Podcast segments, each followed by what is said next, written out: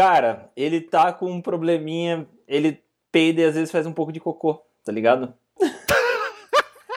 Só que aí. A famosa freada. É, só que, cara, ele, a- ele se ligou que tá acontecendo isso com ele.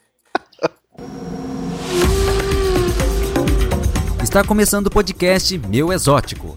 Notícias, novidades, dicas culturais e tudo mais sobre manejo de pets não convencionais. Bom dia para todo mundo. Bom dia, Vinícius, que tá sempre aí. É, Bom dia, Samuel, da A gente fala WDOcast. Vinícius já começa a rir. Bom dia, Samuel, da WDOcast, que tá tornando esse podcast, esse bate-papo aqui no episódio que a galera tá ouvindo aí no Spotify, Deezer, o agregador de podcast favorito. E o Renato hoje, ele errou, né, mais ou menos assim a camisa, né? A gente vai falar de boa, mas é de outra boa, Renato, não é de jiboia. Você tá com inveja do meu outfit, velho. Acredito que ele guardou isso. É, guardei, guardei. Você tá com muita inveja, Jorge. Sua, sua inveja não me atinge. Eu sei que eu tô fabuloso, velho, com essa blusa Tô aqui, mano. desde as 8 da manhã na hora que você mandou a foto Vocês- guardando essa piada pra abertura. Cê- Eu sei que vocês estão em choque, vocês estão morrendo de inveja da minha blusa. Muita. Eu, Pra concordo, quem- eu concordo. confesso. Pra quem não tá vendo, tá só ouvindo, primeiro um recado, né? As gravações do nosso podcast são feitas ah, através de live no Instagram. Ah, normalmente no domingo de manhã, a gente tenta sempre derrubar o Globo Rural. E o Renato está vestindo um moletom fantástico com padrões de jiboias. Assim, maravilhoso. Parabéns. Muito lindo. Depois deixa o link pra galera. Eu sei que você já fez o link de afiliado desse moletom pra ganhar para ganhar em cima da galera. E A gente vai estar eu vendendo na lojinha do meu exótico podcast. Exato. Ai, ai. Mas o tema de hoje não é boa constrictor, é Amazon Tree boa, que é a Corallus hortulana, né? Ou suaçuboia, né? Também cobra conhecido como veado. Suaçuboia. Ou Co- cobra Cobra veadeira. veado? Cobra veado, cobra veadeira, também tudo nome O popular bicho. suaçuboia indígena é isso? O que significa? Não faço Vem disso? ideia, mas sei que é outro nome popular. Olha, já o o Vinícius já mandou aqui perguntando se eu vi os filopesos lá do Reptário. Que, aliás, foi um, foi um, Ah, um dos assuntos do nosso grupo do, do WhatsApp. Sim, cara, maravilhoso aqueles bichos. Parabéns por eles terem conseguido e tô aí na fila de espera. Eu também. Quero alguns.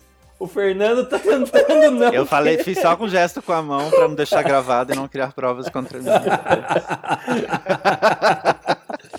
Vai que meu psicólogo escuta meu, o podcast e eu não sei. Pelo menos aqui eu sei que eu vejo quem vê. É, ele não vai te vigiar secretamente, né? Exato. Ai, ai, ai. Bom, E isso é uma notícia boa, né? De comentar. Sim, cara, fantástico. Isso é uma coisa legal. A gente, fala, a gente tava falando aqui antes do- da, do- da live de ter uma notícia nacional. É, Não foi noticiado, talvez, porque, sei lá, a imprensa não cobre esse tipo de coisa, nem deve ter assessoria de imprensa, mas, tipo, é uma notícia pra gente da comunidade de, de, de cobreiros e de apaixonados aí por, por esses bichos, sensacional, né? Mais um bicho da nossa fauna sendo valorizado aí.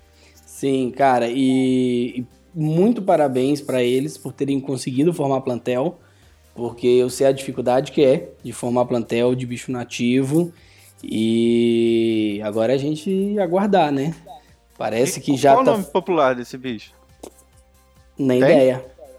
Não, eu, eu sei que é um bicho é endêmico, raro, né?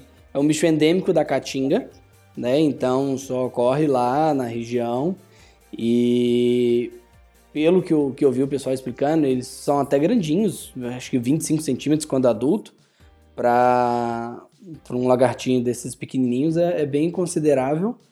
E, cara, muito bonito, eu vi o- os videozinhos, os filhotinhos lá, é show de bola. E Tipo um gecko, né? tipo um geckozinho, assim, mas não um, um leopard, né? Porque o leopard, Sim. ele não, não escala as coisas assim, pra, pelo que eu entendi, ele tem, né, aqueles Mano, dedos eu- de ventosa, tipo de crescent que vai subir nas, nas paredes e tudo. Cara, eu não conhecia a espécie, assim. É O Vinícius falando que é briba tigre, talvez, o nome popular. Desculpa interromper vocês, mas vocês viram que o Gustavo Dutra tá na conversa? Cuidado que vocês vão falar. Não, o Gustavo Dutra, velho. Veterinário. Ele entrou aqui. Não pode Eu falar não- não cagada hoje? é. Tem supervisão veterinária no- no- nos ouvintes? Não, não pode errar, porque o Gustavo Dutra é um dos melhores veterinários que conheço. Ah, Então hoje, Renato, não erre. A pressão é sobre Por você, favor, que é veterinário. nervoso. Dê uma cornetada, Gustavo. Vai, Gustavo. Já solta Gustavo um aí Dutra- pra gente. No- Quando o Meider veio pro Bravas, o Gustavo Dutra foi o único que respondeu as coisas que o Meider perguntava. Eu lembro até hoje disso.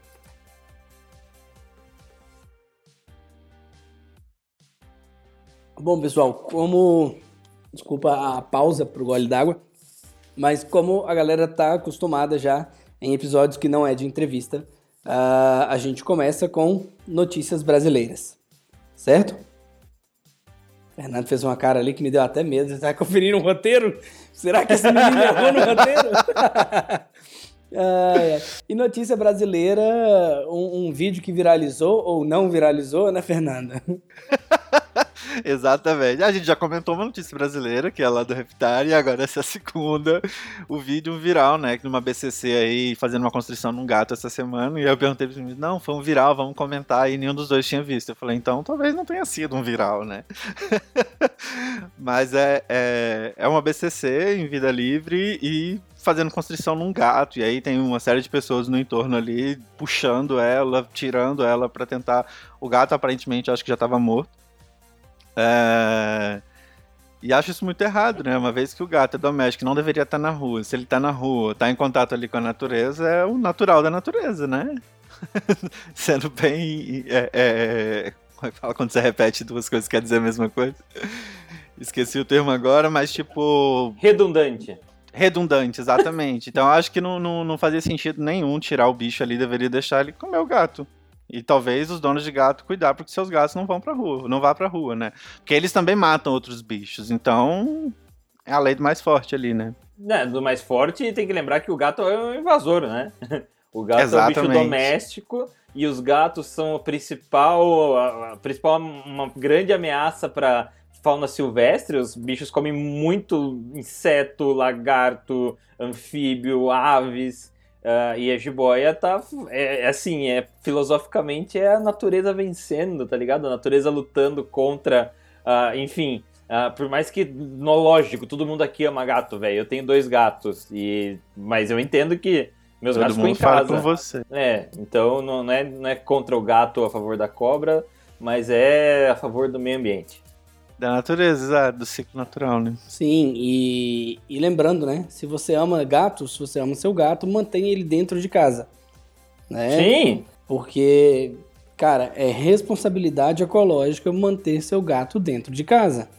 O bicho, ele tem que estar ah, preso. Esse negócio de gato dando rolê na rua tá errado. Né? Ai, gato gosta, meu gato gosta de dar um passeio de noite. Cara, tá completamente errado. Isso é falta de responsabilidade ambiental, social. ah, é assim, imensurável o, o quanto você está prejudicando outros animais, ah, deixando seu gato dar um rolê.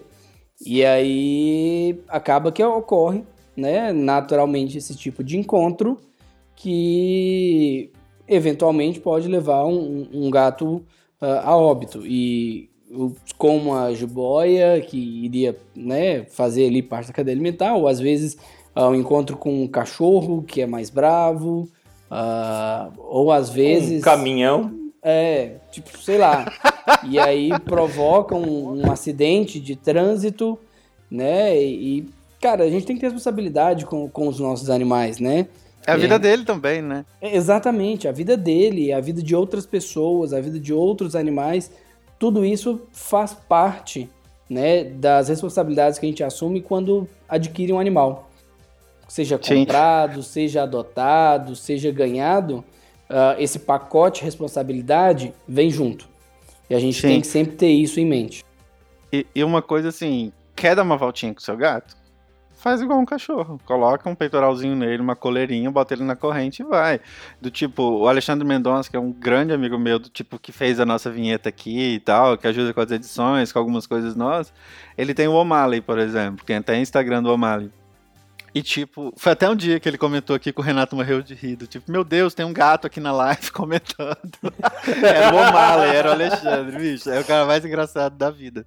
E tipo, ele leva o gato dele na praia, ele leva o gato dele na cachoeira, ele leva não sei o quê, mas sempre na coleira, sempre na correntinha ali com ele, sacou? Então o gato tem essa vivência que ele quer dar pro bicho, mas sob total supervisão, não é o bicho solto, não é o bicho sair de casa sozinho.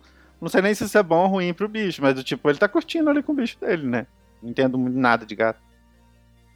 Cara, eu assim, eu achei, achava que não dava pra andar com gato coleira, mas eu tenho visto umas coisas que parece que alguns gatos até dá pra andar legal. Mas. Cara, o dele, você, você pegar o Instagram dele, você vê o bicho anda igual um cachorro mesmo, com ele, acompanhando ele. Vai na cestinha da bicicleta e tal. É mó engraçado, assim, mó parceiro. é engraçado. Os meus gatos só gostam de dormir, velho. Mano, São posso de contar boys. uma coisa é a convivência gato, com os de velho? boys. O, o meu- o ma- meu macho, o pai, o pai do gato do, do, Do ex, S. cara, ele tá com um probleminha, ele peida e às vezes faz um pouco de cocô, tá ligado?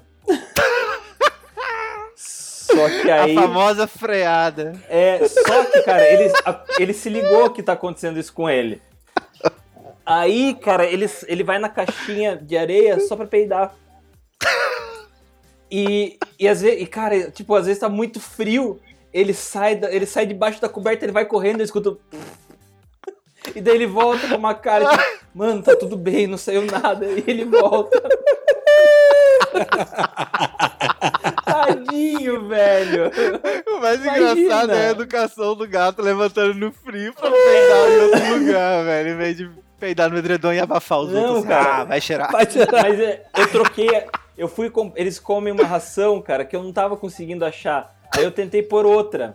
E acho que foi isso, cara. Mas eu vou, já, já achei um fornecedor, já voltei.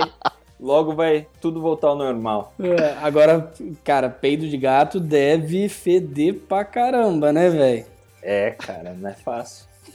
Mas tadinho, também não sei na caixinha. Ai, Renato, só você mesmo. Ah, As melhores histórias. Tá vendo? Quem cria cobra não tem essas histórias. Não tem, Quem cria né? gecko não tem essas histórias. Então, é só o Renato mesmo que tem de tudo pra poder soltar uma história dessas aí pra gente. Vamos pras internacionais, então? Ai, ai. Vamos, vamos sim. Eu só tô fechando os negócios do computador aqui porque, Não, eu tô com ela aqui. cara, É, a notícia que traz aqui é que os pandas não são mais criticamente Ameaçados. ameaçados de extinção. Sim, cara, essa, essa notícia eu queria ter dado semana passada já, mas passou batido e a gente não pode ficar mais nenhum dia sem falar sobre isso. Porque quando a gente pensa em conservação, a primeira coisa que a gente pensa é nos pandas. Quando a gente pensa em salvar os animais, a primeira coisa que a gente pensa é nos pandas. Mas, o que você tá fazendo essa cara, Fernando? Em que É bicho tá você muito- pensa? Você tá muito generalista hoje. Não, não tipo, tô todo mundo ama gato, todo, Todo mundo mundo. pensa primeiro em panda. Sim. Sim. Concorde. você não tem outra opção a não ser concordar É. comigo. Vou ok, seguir. ok. Samuel edita a parte que o Fernando questiona a minha autoridade.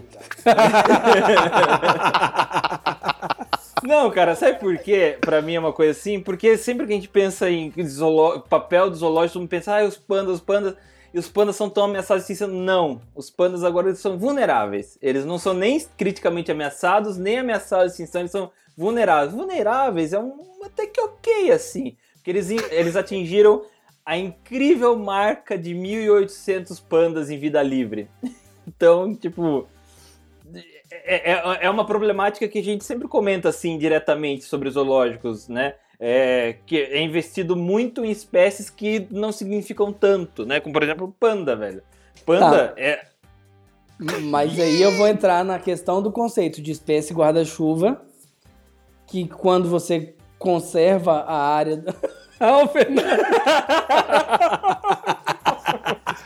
Briga, vai. Quando, quando você conserva a área de vida do panda, abriga uma diversidade enorme de outras espécies ali que estão sendo conservadas junto. E ele ainda é uma espécie bandeira que levanta para a galera a discussão sobre esse tema de de conservação de animais. Então, assim, tudo bem que o panda em si, posso até concordar com você, mas a importância dos projetos dele, da, da Panda Diplomacy e tudo, cara, eu acho super foda, porque é, se, se a gente não tivesse isso, uma série de outras espécies estariam se ferrando naquela região e são salvas justamente por, por causa dos fofofauna. Eu sei, Jorge, esse é um ótimo argumento. Porém, não quero falar disso. Eu quero falar que panda é muito superestimado. Eu não quero discutir, eu só quero deixar minha opinião. Obrigado. Alguém pediu opinião? Não, não, tudo bem. E, cara, e Fala, oficialmente Filipão. pandas não são mais animais ameaçados de extinção, eles são vulneráveis. Então, é só isso a mensagem que eu quero deixar. É, Mandar um abraço pro Felipe Ludiero aqui da equipe Exótica, perguntando se eu tava no Rio de Janeiro por causa do carro. Tipo, ali na Avenida Brasília, em amarela. Não, não tava. pra quem tá ouvindo o podcast e não entendeu, aqui na live eu coloquei um filtrozinho que era uma mulher batendo no vidro do carro, jogando coisas, discutindo ali. Pra fazer o clima aqui com a briga do Renato e do Geó. Ai, ai, ai. Não, mas eu, eu concordo com o Renato, a supervalorização do panda, tá? Mas sem nenhuma embasamento, porque eu nunca nem vi um panda. E eu acho muito Eu já mais vi, não é legal. nada demais. eu acho muito mais legal o Red Panda. Não, re- não, aí também discordo. É muito mais legal, velho. Não é. vem O Red- e dá um abracinho assim, ó. O Red Pan, o panda vermelho, ele é um coati com grife. Desculpa, mas não é nada além do que um coati com grife. Ai. Não, Uma vez, Jorge, eu tava no zoológico, eu tava no zoológico de Amsterdã. E daí tinha um recinto escrito Red Panda, e panda gigante e Red pequenininho. Aí, cara, tinha um, um cara olhando assim, What the fuck is this? This is not a panda. Revoltadaço, velho. Do tipo fake news. É. Deve ter saído zoológico escrito naquelas caixinhas de recomendações e sugestões lá, tipo, Puseram não, um guaxinim e falaram que era panda no bagulho. É, então vamos para a próxima notícia que a gente tem, que é um artigo, né, Renato, de avaliação Isso. de medidas de biossegurança em terrários.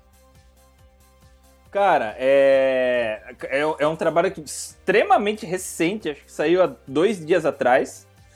E é, é- é bas- basicamente assim, são qual é a influência das medidas de, biossegura- de biossegurança nos terrários, né? Ah, o, o- o principal foco do trabalho, né? Ele é um trabalho bem legal, ele foi publicado no jornal ah, de pesquisa de zoológicos e aquários. Ele foi publicado pelo pessoal do zoológico de Copenhague. O zoológico de Copenhague é um zoológico top A, assim, incrível.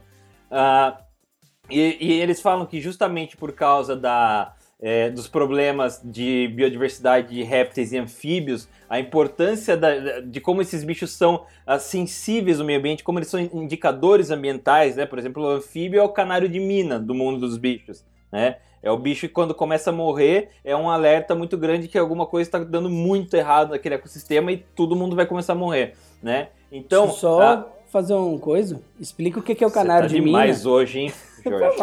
Mas você vai ter E você, então, Você Jorge? meter um canário de mina, às vezes nem todo mundo sabe o que é, mano. Não, Só então conheço explica da você, terra. já que você sabe. E só fazer um parênteses aqui de uma coisa que o, que o Renato falou, tipo, um artigo muito recente que saiu há dois dias. Pra quem tá- vai ouvir esse podcast, provavelmente você vai ouvir isso, esses dois dias já passaram talvez semanas. Então a importância de você acompanhar a nossa live todo domingo, que você vai ficar mais por dentro das notícias mais rápido e pode participar aqui, mandando pergunta lá no chat e tudo mais. Então, depois desse merchan aqui, esse momento Araci aqui da Top Term, podem E agora continuar. eu vi a data, esse artigo saiu ontem. Esse é o grau de atualização que o meu exótico traz pra vocês. Tá vendo? artigo- que tá orgulho desse 1 de veterinário. Como é que é o nome do rapaz que tem que ouvir a gente falar isso mesmo? Que tá aqui? André Saldanha. Não, o outro que você falou que é o veterinário mais foda. Ah, o Dutra, o Gustavo. E o Dutra, olha como o Renato é legal, o Dutra. Muito atualizado esse menino, estuda. esse, esse é o nível de qualidade de informação que o meu exótico traz pra vocês. Hoje a gente tá gravando no dia 1, de- o 1 de agosto e o artigo saiu dia 31 de julho. Mas a É. gente- é o nosso compromisso com o nosso público. Ah, E o trabalho. e justamente pensando nisso, de como esses animais eles são reflexos diretos das ações ambientais, uh, das ações humanas no meio ambiente, né? Eles questionam justamente isso. Será que a gente está tomando cuidado que a gente deve tomar com esses bichos em zoológico, pensando em biossegurança? Então, eles fizeram um estudo uh, testando, né? Ou seja, é, fazendo a manutenção do terrário. Com... Eu estou resumindo, tá? Resumindo bem o trabalho. Mas está bem interessante a leitura, quem quiser ver. É, sem nenhuma medida de biossegurança, ou seja, como a gente limpa o terrário normalmente, tipo, pega e limpa, com ferramentas de biossegurança, ou seja, uma pazinha, um gancho, e com luvas e combinação desses. Eles viram que é, é muito significante quando você usa ferramentas específicas e luvas em relação a você não usar nada e, e em relação a você usar os itens separados. Ou seja, é, é, é bem simples. Vocês estão dando errada, velho. Nossa, velho. Hoje tá difícil, gente. Eu vou continuar a explicação do trabalho, que é científico importante. Aí depois eu, eu abro para pergunta, tá bom? ok, ok.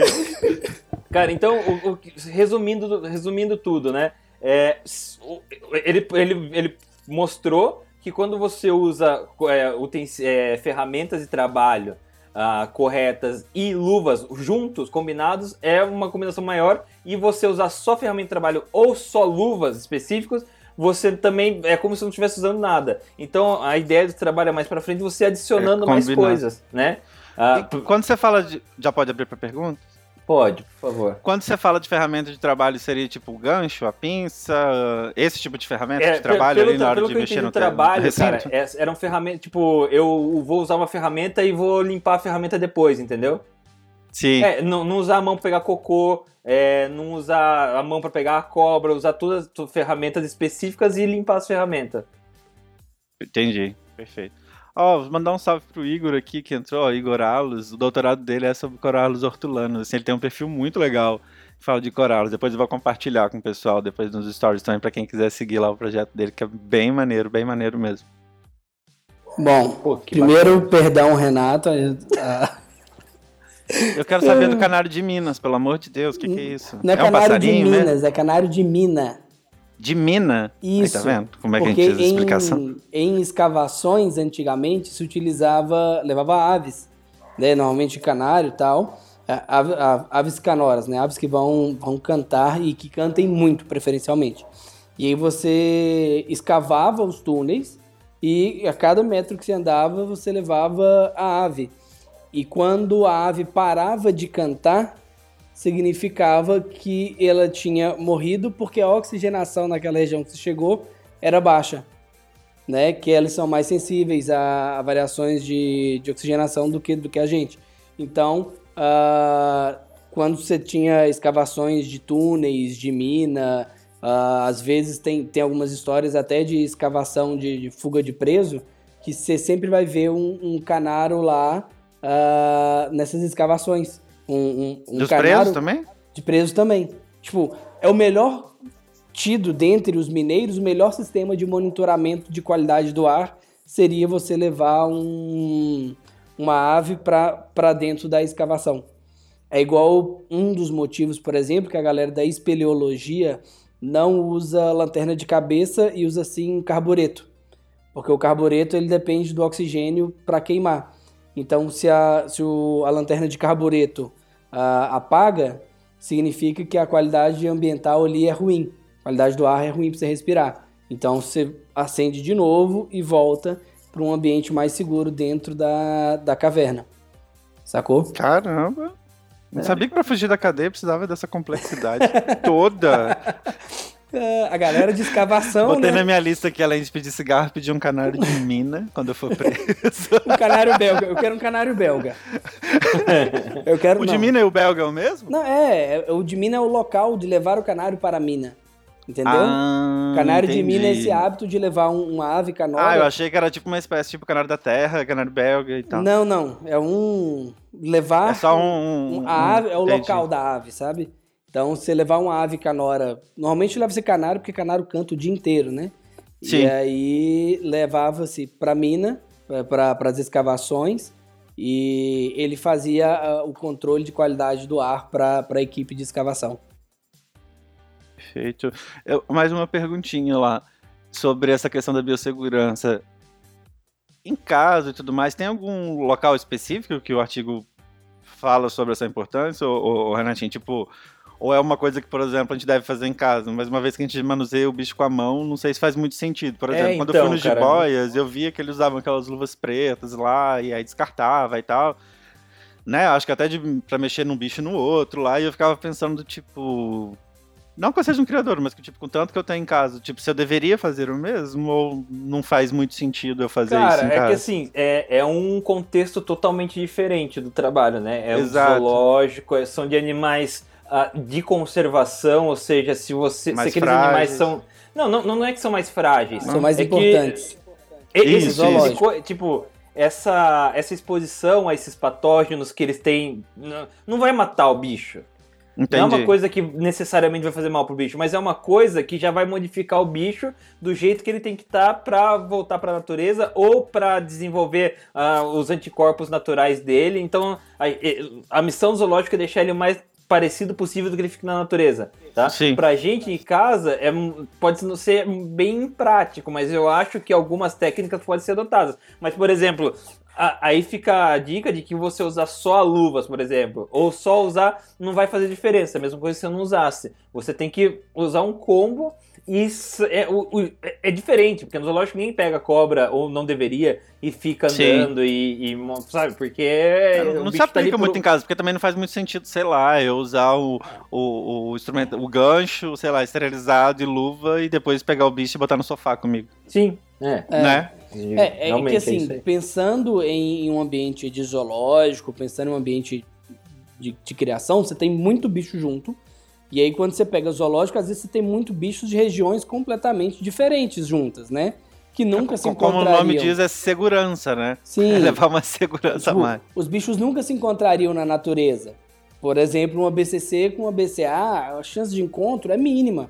Tem áreas que sobrepõem a ocorrência dos dois? Tem, mas você pega os bichos extremos. Bicho do Suriname nunca vai encontrar com o bicho de São Paulo. Né? Então, é- uma composição diferente de, de patógeno, de, de desafios que esses animais têm na natureza. E aí, quando você está no zoológico, eles estão muito próximos. Às vezes, mesmo estando em recintos diferentes, existe a troca de, de fluido entre eles. Então, por exemplo, conteve um bicho, o bicho babou na mão, a pessoa não higienizou a mão e vai para o outro bicho. Então, isso às vezes acontece, por exemplo, com de um bicho sul-americano com um bicho asiático. Né? Então, o que a gente está, né, acho que assim, falando né, nessas questões de, de manutenção, de biossegurança e tudo, cabe muito bem nesses casos, né? O Renato falou, caso de animal de conservação. Você precisa manter aquele animal o mais saudável possível e o mais saudável dentro da realidade dele, né? Que, com os desafios que ele vai ter em vida livre.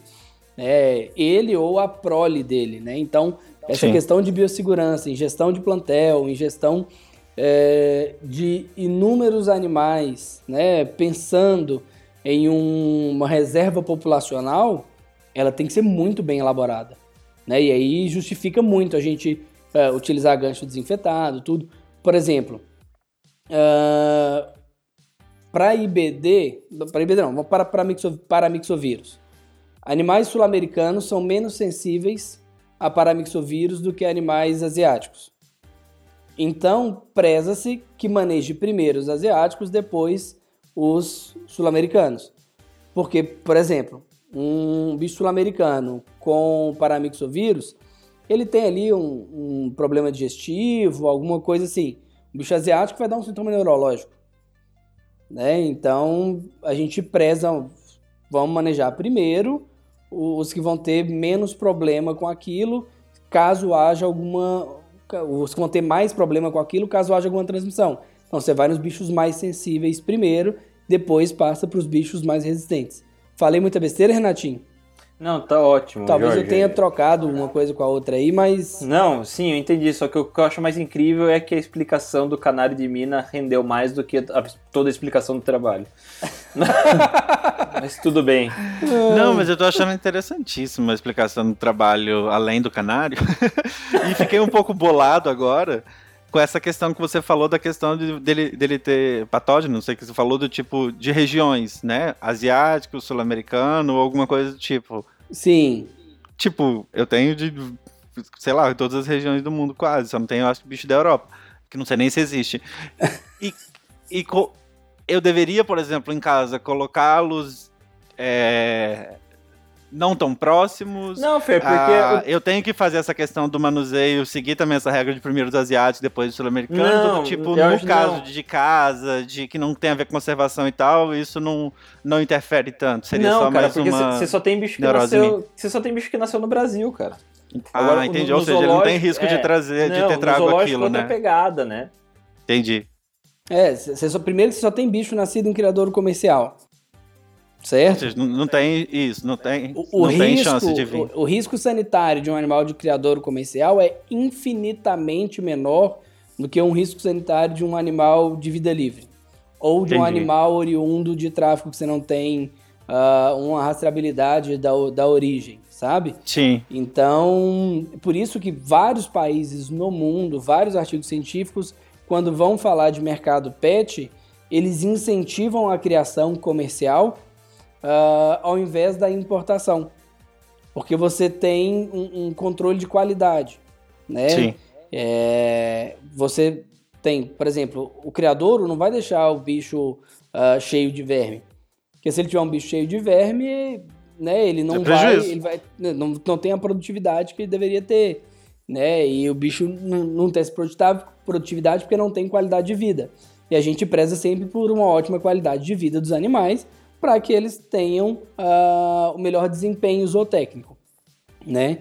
Então, pensando nisso, pensando nessa, em todo o contexto que é a criação uh, no Brasil hoje, eu com bichos em casa é muito menos preocupante, né? É, então, assim, a realidade zoológica é completamente diferente da realidade uh, criador comercial, que é completamente diferente da realidade quem mantém em casa, sabe? Então a gente tem, para manter em casa é muito mais tranquilo, né? Então Sim. você tem quase 50 mil bichos aí, é, pode ficar mais tranquilo porque é todo mundo nascido em criador comercial, então todo mundo tem um padrão de, de, de qualidade na, na produção é, que te dá essa segurança para poder ter bichos diferentes em casa e tal. O que não dá para fazer é manusear um animal com a mão suja de, de fezes do outro, alguma coisa assim. O que eu tenho certeza Sim. que você não faz, né? Então a gente recolheu as fezes, tudo, acabou, fez a limpeza de um recinto, de todos os bichos, sempre lava a mão bem, passa álcool, tudo, e aí só depois vai fazer o manuseio do bicho, né? É, isso é importante tanto para eles quanto para gente, né? Porque a, a ingestão de de fezes de réptil não é uma coisa legal para o ser humano, né? Ingestão direta, assim. Pode dar dor de garganta, pode. Poxa, vou ter que parar de comer. Né?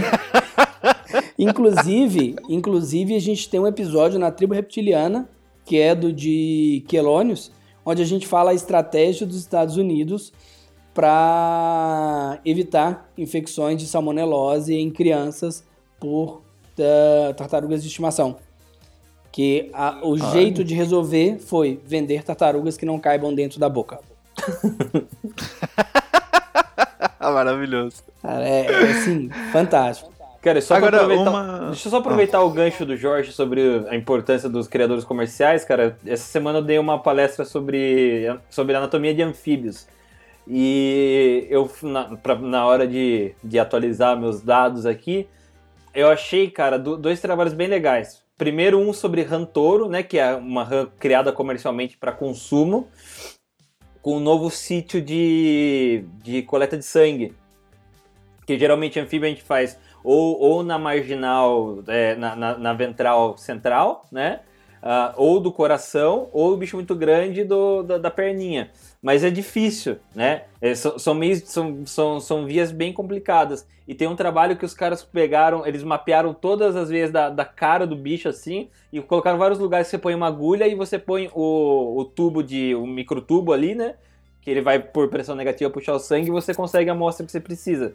E é uma técnica muito menos invasiva, muito eficiente, só que ela só foi desenvolvida, cara, porque o bicho é criado comercialmente né? E outra técnica também, porque uh, os anfíbios têm sistemas de respiração muito complexos, né?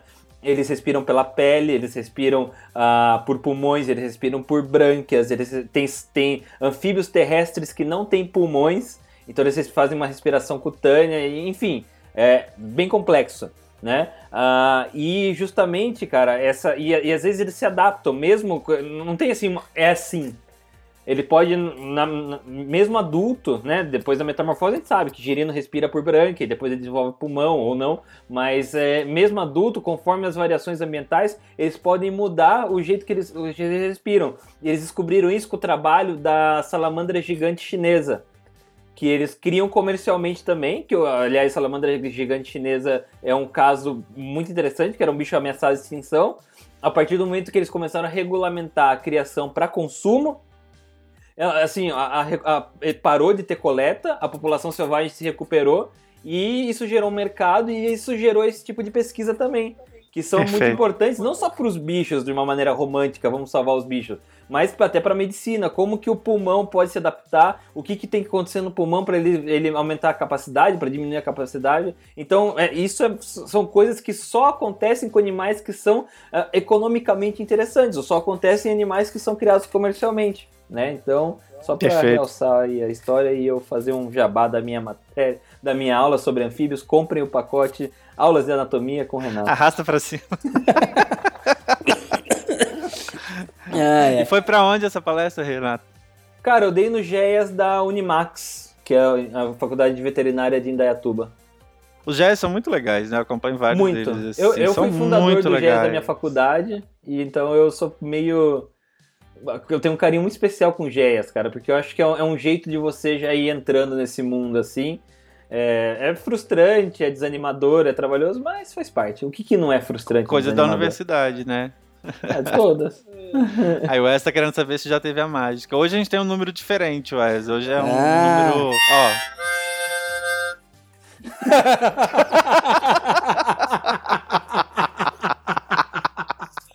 Esse Renatinho é multitalentos, meu Deus, é muito orgulho. Meu sonho era trabalhar no Cirque de Soleil, mas. Isso é que vocês não é sabem difícil. que ele é baterista, né? É, é verdade. ah, Renato é baterista. Eu fiz cinco anos de conservatório. Aí o pai pra... dele achou que ia tocar violino. Vou botar esse menino pra tocar violino, é asiático, vai, não, vai mas... tocar bem. Mas sabe como começou, cara? Eu tinha um amigo que começou a tocar bateria e eu queria começar a aprender a tocar bateria só para entender e poder tirar sarro dele porque ele tocava bateria. Então, meu Deus. Basicamente é assim que começo tudo na minha vida. Eu faço as coisas para poder tirar sarro dos outros. Bora falar do assunto de hoje, então? Bora, Bora entrar no vamos, tema? Vamos entrar no tema, então. Coralus hortulana. E aí, Renatinho, o que, que, você já começa falando da mudança do nome? Hortulana? Que a gente tá falando hortulanos, hortulanos, eu já, já trouxe atualizado aqui falando hortulana. Coralus Mas... hortulana. Se não me engano, 2019 tem um trabalho que atualiza esse nome. Deixa eu conferir aqui. É no singular? Hortulana? Hortulana. É, é, é, porque, assim, em, nesses últimos anos, teve vários nomes mudaram, assim, um detalhinho, uh, porque não era... É em latim, né? e não tinha concordância. Porque, por exemplo, Corallus hortulanos não era, nem sempre foi Corallus hortulanos, né? Era outra coisa. E daí, quando você colocou hortulanos, às vezes não dá concordância com Corallus, entendeu? Então daí tem que mudar o negócio. Mas Isso. eu não sabia dessa não, tô bem por fora. O trabalho é oh, 2019. Aqui, ó, o Igor até colocou aqui ó, o nome do, do autor do trabalho. An. É Nogueira et al. E tem o Fretei 2019. É. Então tem dois trabalhos 2019 com hortulana. A gente tem, é, esse bicho é descrito lá em 1758, né, como boa hortulana. né? Nem do gênero Corallus não era. E passou por uma caralhada de nome, né? Desde. Nossa, vou contar só gênero. Um, dois, três, quatro, cinco, seis. Seis gêneros ela já teve. Já passou. Já foi boa, já foi vípera, já foi coluber, já foi chifossoma e já foi corallus. Isso, cinco gêneros diferentes. É, então, um bicho que foi redescrito várias vezes aí, né? E aí, atualmente, o nome é hortulana. O nome de corallus hortulanos, ele prevaleceu de uh, 1999 até uh, 2018. Em 2019 foi, foi alterado para Corallus hortulana. Eu achei que tinha sido 96, Jorge. E aí eu tô com um trabalho do Reptiles Database aqui, ó. Tá com a página aberta, 1999, por... Ah, ah ainda para isso aqui não. Campbell e Touré. ai, ai. Campbell e Touré fizeram, fizeram esse trabalho e... E tem um outro cara aqui que... Inlível o nome dele. Mas já tinha sido Hortulanos em 1893. Cara, esses caras da taxonomia mudam o nome dos negócios, não sei para quê. A vida inteira fica mudando o trem. Não para quieto. Será que é pra, pra, tipo, pra falar que foi ele que mudou? É falar que tá trabalhando, né? O que mais tem na academia é ego, né? É, não, eu tô trabalhando, ó. Não, e tem dois trabalhos do mesmo ano para mudar o nome do bicho pra Corallus hortulana. E tinha um trabalho no ano anterior, 2018, mantendo hortulanos. E eu vou te contar, é difícil acompanhar a taxonomia, viu? E o Igor tá aqui, não tá deixando a gente cornetados ao deslizar vivo. nada, velho. Gratidão, Igor. e eu tô sem os. E aí, já tá falando que já vai ter mudança, spoiler. E eu tô sem os comentários aqui, não tô conseguindo ver nada, assim. O Igor tá falando tudo que você tá falando é mentira, basicamente. Ixi, lá. e assim, é um bicho vivíparo, né? Então vai vai ter os seus filhotinhos saindo direto da barriga da mãe, não, não tem postura de ovo. Uh, distribuído Colômbia, Venezuela, Guiana, Suriname, Brasil, Equador, Peru e Ilhas Windward, que eu não faço ideia onde fique. E cara, é um bicho assim, a gente tem uma aqui no Criadouro cada dia ele me dá uma surpresa diferente do, do que a gente aprendeu, né? Tipo, vários mitos sobre, sobre esse bicho, a gente vai comentar alguns. E todos os dias uh, a gente aprende alguma coisa com, com esse indivíduo que a gente tem aqui. É uma espécie incrível, né? E, e eu ia pegar aqui, mas ela comeu ontem, não ontem, ontem, não vai dar para pegar ela para mostrar pra galera que a, minha corn snake disfarçada de coralos. que é muito, muito, muito tranquila. Agora, uma, uma dúvida com relação aos padrões de cor. Você falou das regiões. Essa coloração diferente vem de, de, de regiões diferentes por conta ali de, de, sei lá, de predadores ou de camuflagem? Ou não, é mais um trabalho genético também de morfologia, quando a gente vê essa, as coralos às vezes muito diferentes, assim, com pigmentações Cara, muito. Coralos hortulana é realmente assim, um bagulho incrível de como o bicho é polimórfico. Tem até um trabalho que eu, eu não. Cara, eu não sei de quem que é, mas eu sei que o orientador é o Passos mesmo. Só de morfologia de Coralos hortulana. É, ah, eu que... tenho. Eu tenho esse PDF. É. Tem. O Igor, o Igor daqui a pouco já me corneta se eu estiver falando besteira. Mas tem, tem uma variação muito grande. Eu, eu não lembro do que eu li desse trabalho. Eu tentei até. Lembrei vagamente dele quando estava fazendo o roteiro pro, pro episódio. Mas não fui atrás, desculpa, falha minha. Mas, cara, eu, eu sei que, por exemplo, em Morelia viridis, no complexo Morelia viridis, tem uma, uma variação bem interessante de coloração de acordo com o extrato que o bicho ocupa da floresta. Agora eu não sei, o Igor pode falar aí pra gente nos comentários se tem alguma coisa a ver com hortulanos, mas a gente tem hortulanos desde marrom até bicho vermelho, assim, de doer o olho, sabe? Então são bichos bem diferentes. Passando pelo não, é, laranja, vou... pelo preto, pelo amarelo, Isso. pelo roxo Sim, de bolinha até, toda. Até para ilustrar, que a gente estava falando um pouco antes, tipo, nesse livro, quem, quem tá ouvindo o podcast não vai ver, mas o pessoal da live, Eu tô com um livro aqui que é do Parque Paulo César Vinha, lá do Espírito Santo, por exemplo. Só nesse parque, ó, tem uma coral hortulana aqui na capa, mas só nesse parque, por exemplo, ele mostra uma verde. Olha as diferenças das três espécies no mesmo parque. Uma totalmente vermelhona, linda, e olha essa aqui, velho. Esse aí seria o que a gente conhece como Halloween lá fora, né? É perfeito. Então, mas perfeito. esse daí, é, esse bicho fica marrom, tam- ele fica preto e branco depois. É. Vai, vai mudando de cor também, né, ao longo do... Tem, uma varia... tem variação ontogenética. Ah, Renato, o... acredito que você está falando do trabalho do Rodrigo Gonzalez, do Museu Nacional do Rio. Castellari, é, eu acho que o- Isso. o Igor mandou Rodrigo aqui. Castellari Gonzalez. Hoje a gente tem VAR, meu amor. Tá cheio Hoje essa tem live. VAR, e aliás, VAR, tá viva o VAR, pessoal, viva o VAR e nós vamos ganhar de vocês na Libertadores. Inclusive, já vamos aproveitar para deixar o convite aqui, Igor. Vamos marcar uma live com a gente pra você falar do seu trabalho, da sua pesquisa, que eu acho que pode ser legal aí depois. É, pra gente Igor, ver que, a que você gente tem. conversou em off que a gente queria subir você agora, cara. Só que por- como a gente grava no Audacity, vai ser meio complicado e a gente não sabe também se você tem tempo, mas cara, a gente queria muito conversar com você, velho, sobre, sobre isso. Sim. Muito, muito. Igor, baixa o Audacity aí, vai. Arruma, Rapidinho, rapidinho. Audacity, rapidinho, rapidinho, pega um fone de ouvido e, e vambora. Não, É. sem brincadeira. Se você quiser entrar, só, só. É que não tem como mandar inbox. Não vai dar pra gravar. Infelizmente não dá mesmo, porque né, a gente tá no coisa e a Audacity já começou a gravar. Mas é ótimo que a gente vai ter dois episódios sobre hortulanos, ó. Hortulana. Né?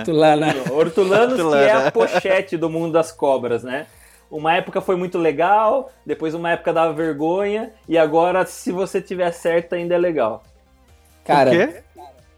Ah, Eu não peguei o início. foi a eu pochete não peguei do o início das. Hortulano é a pochete do mundo das hortulanas. A pochete. Não. É, uma época foi bem legal, todo mundo queria, depois ficou brega pra caramba, daí, a- e agora tem umas que são legais e se você souber usar ela é legal. Cara, eu acho muito sensacional. Assim, o Puff me zoa demais, né? O Puff fala que é o bicho O mais Puff feio que existe. O. Puff odeia, odeia hortulano. E, cara, pra mim não tem bicho mais incrível, velho. É o jeito que ela se move, que ela vai pra cima da gente e tal. É um bicho, pra mim, de todos os bichos que eu tenho, pra mim o mais mágico de, de, de manusear, eu acho que é o hortulano, bicho. Aquele bicho fininho, comprido pra caramba, que você não imagina, né? Ele tá na mão, parece que ele é pequenininho. Se ele quer ir pra algum lugar, né, assim, o bicho vai se esticando, se esticando, se esticando. É, eu acho sensacional demais. Muito Cai- suspeito pra falar. O o que me impressiona nesse bicho é a orientação visual. O quanto ele é atento visualmente. Muito, Que né? é muito diferente, por exemplo, de uma jiboia. Jiboia, você passa a mão na frente dela assim, ela. Beleza, passou a mão aqui. A, a, a hortulana, cara, você passa a mão na frente, ela, opa, o que, que é isso? E começa já a olhar. O que que tá vindo? E ela vira, né? Muito e ela vai virando a cabeça, pescocinho. ela fica com o olhão assim e olha pra cá, olha pra lá, prepara um bote, sai do bote, vai ver o que que é.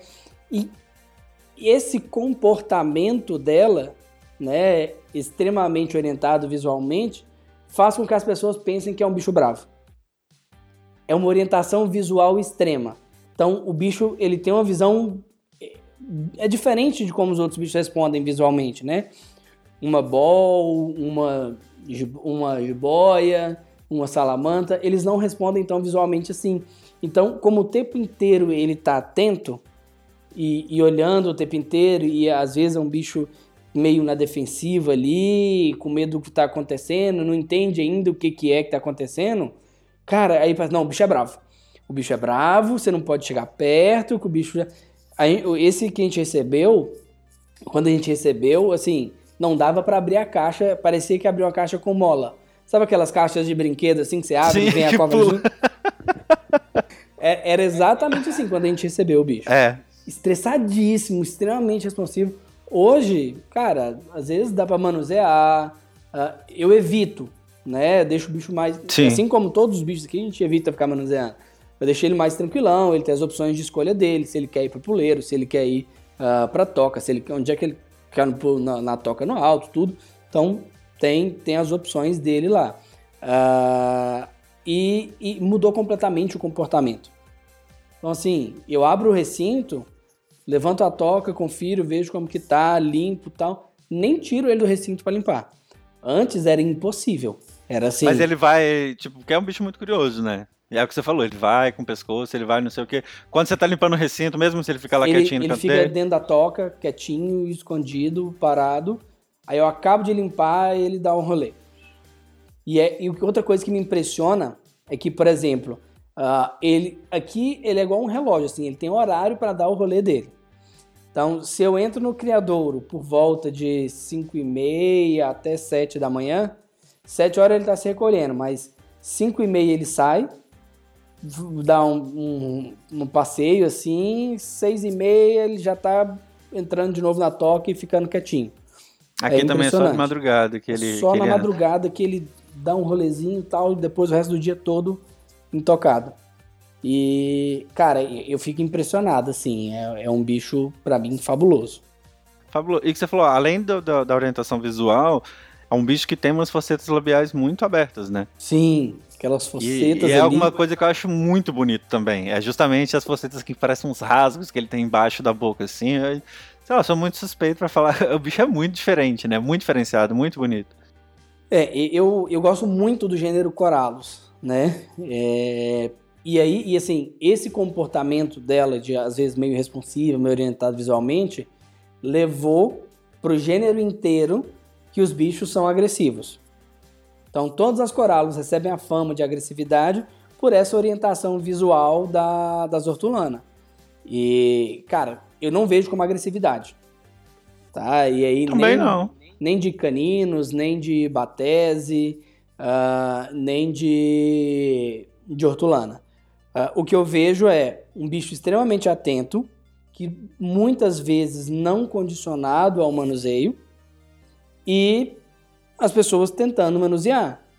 E assim, falando em plantéis brasileiros de, de, de hortulana, cara, a gente teve, sei lá, há 15 anos atrás, 10 anos atrás, um nascimento, e a gente tem agora um outro nascimento recente, que é o, que é o seu bicho.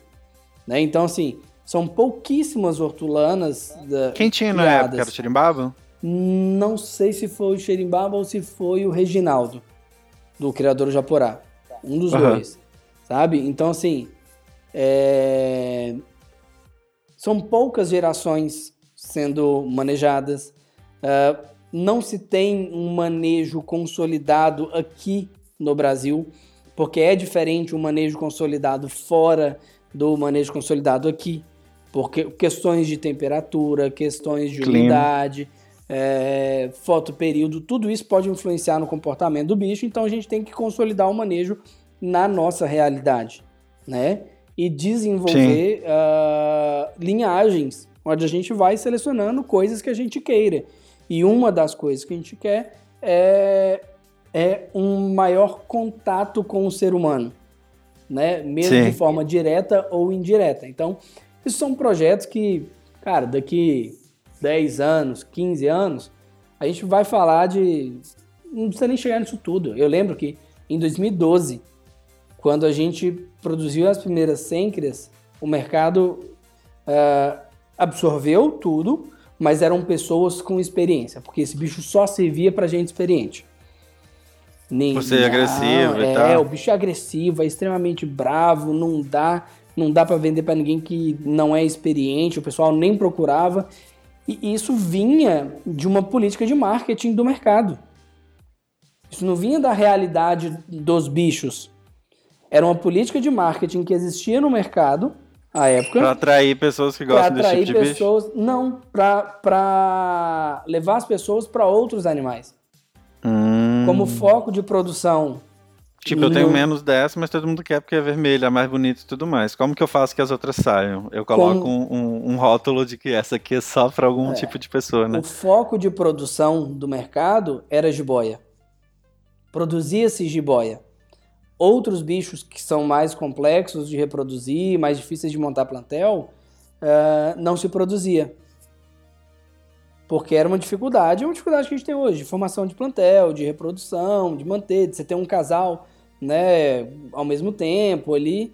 Então o foco era, vamos va- hipervalorizar jiboia, para que as Sim. pessoas tenham o desejo por esse bicho, que é o que o mercado disponibiliza, E as outras, a gente ou não faz propaganda ou faz propaganda negativa. Então, eu, eu vejo muito Suaçuboia e Sêncria nesse pique da propaganda negativa. Sim, agora até dessa questão também, o, até o Wes, o Wes comentou aqui da questão do olho esbugalhado dela. As coralos, você não acha também que tem a ver essa questão do medo por conta da, da dentição? Que é diferente de uma boa? Porque você vê uma jiboia normal com, com uma boca aberta, a gente nem vê o dente. Você não vê.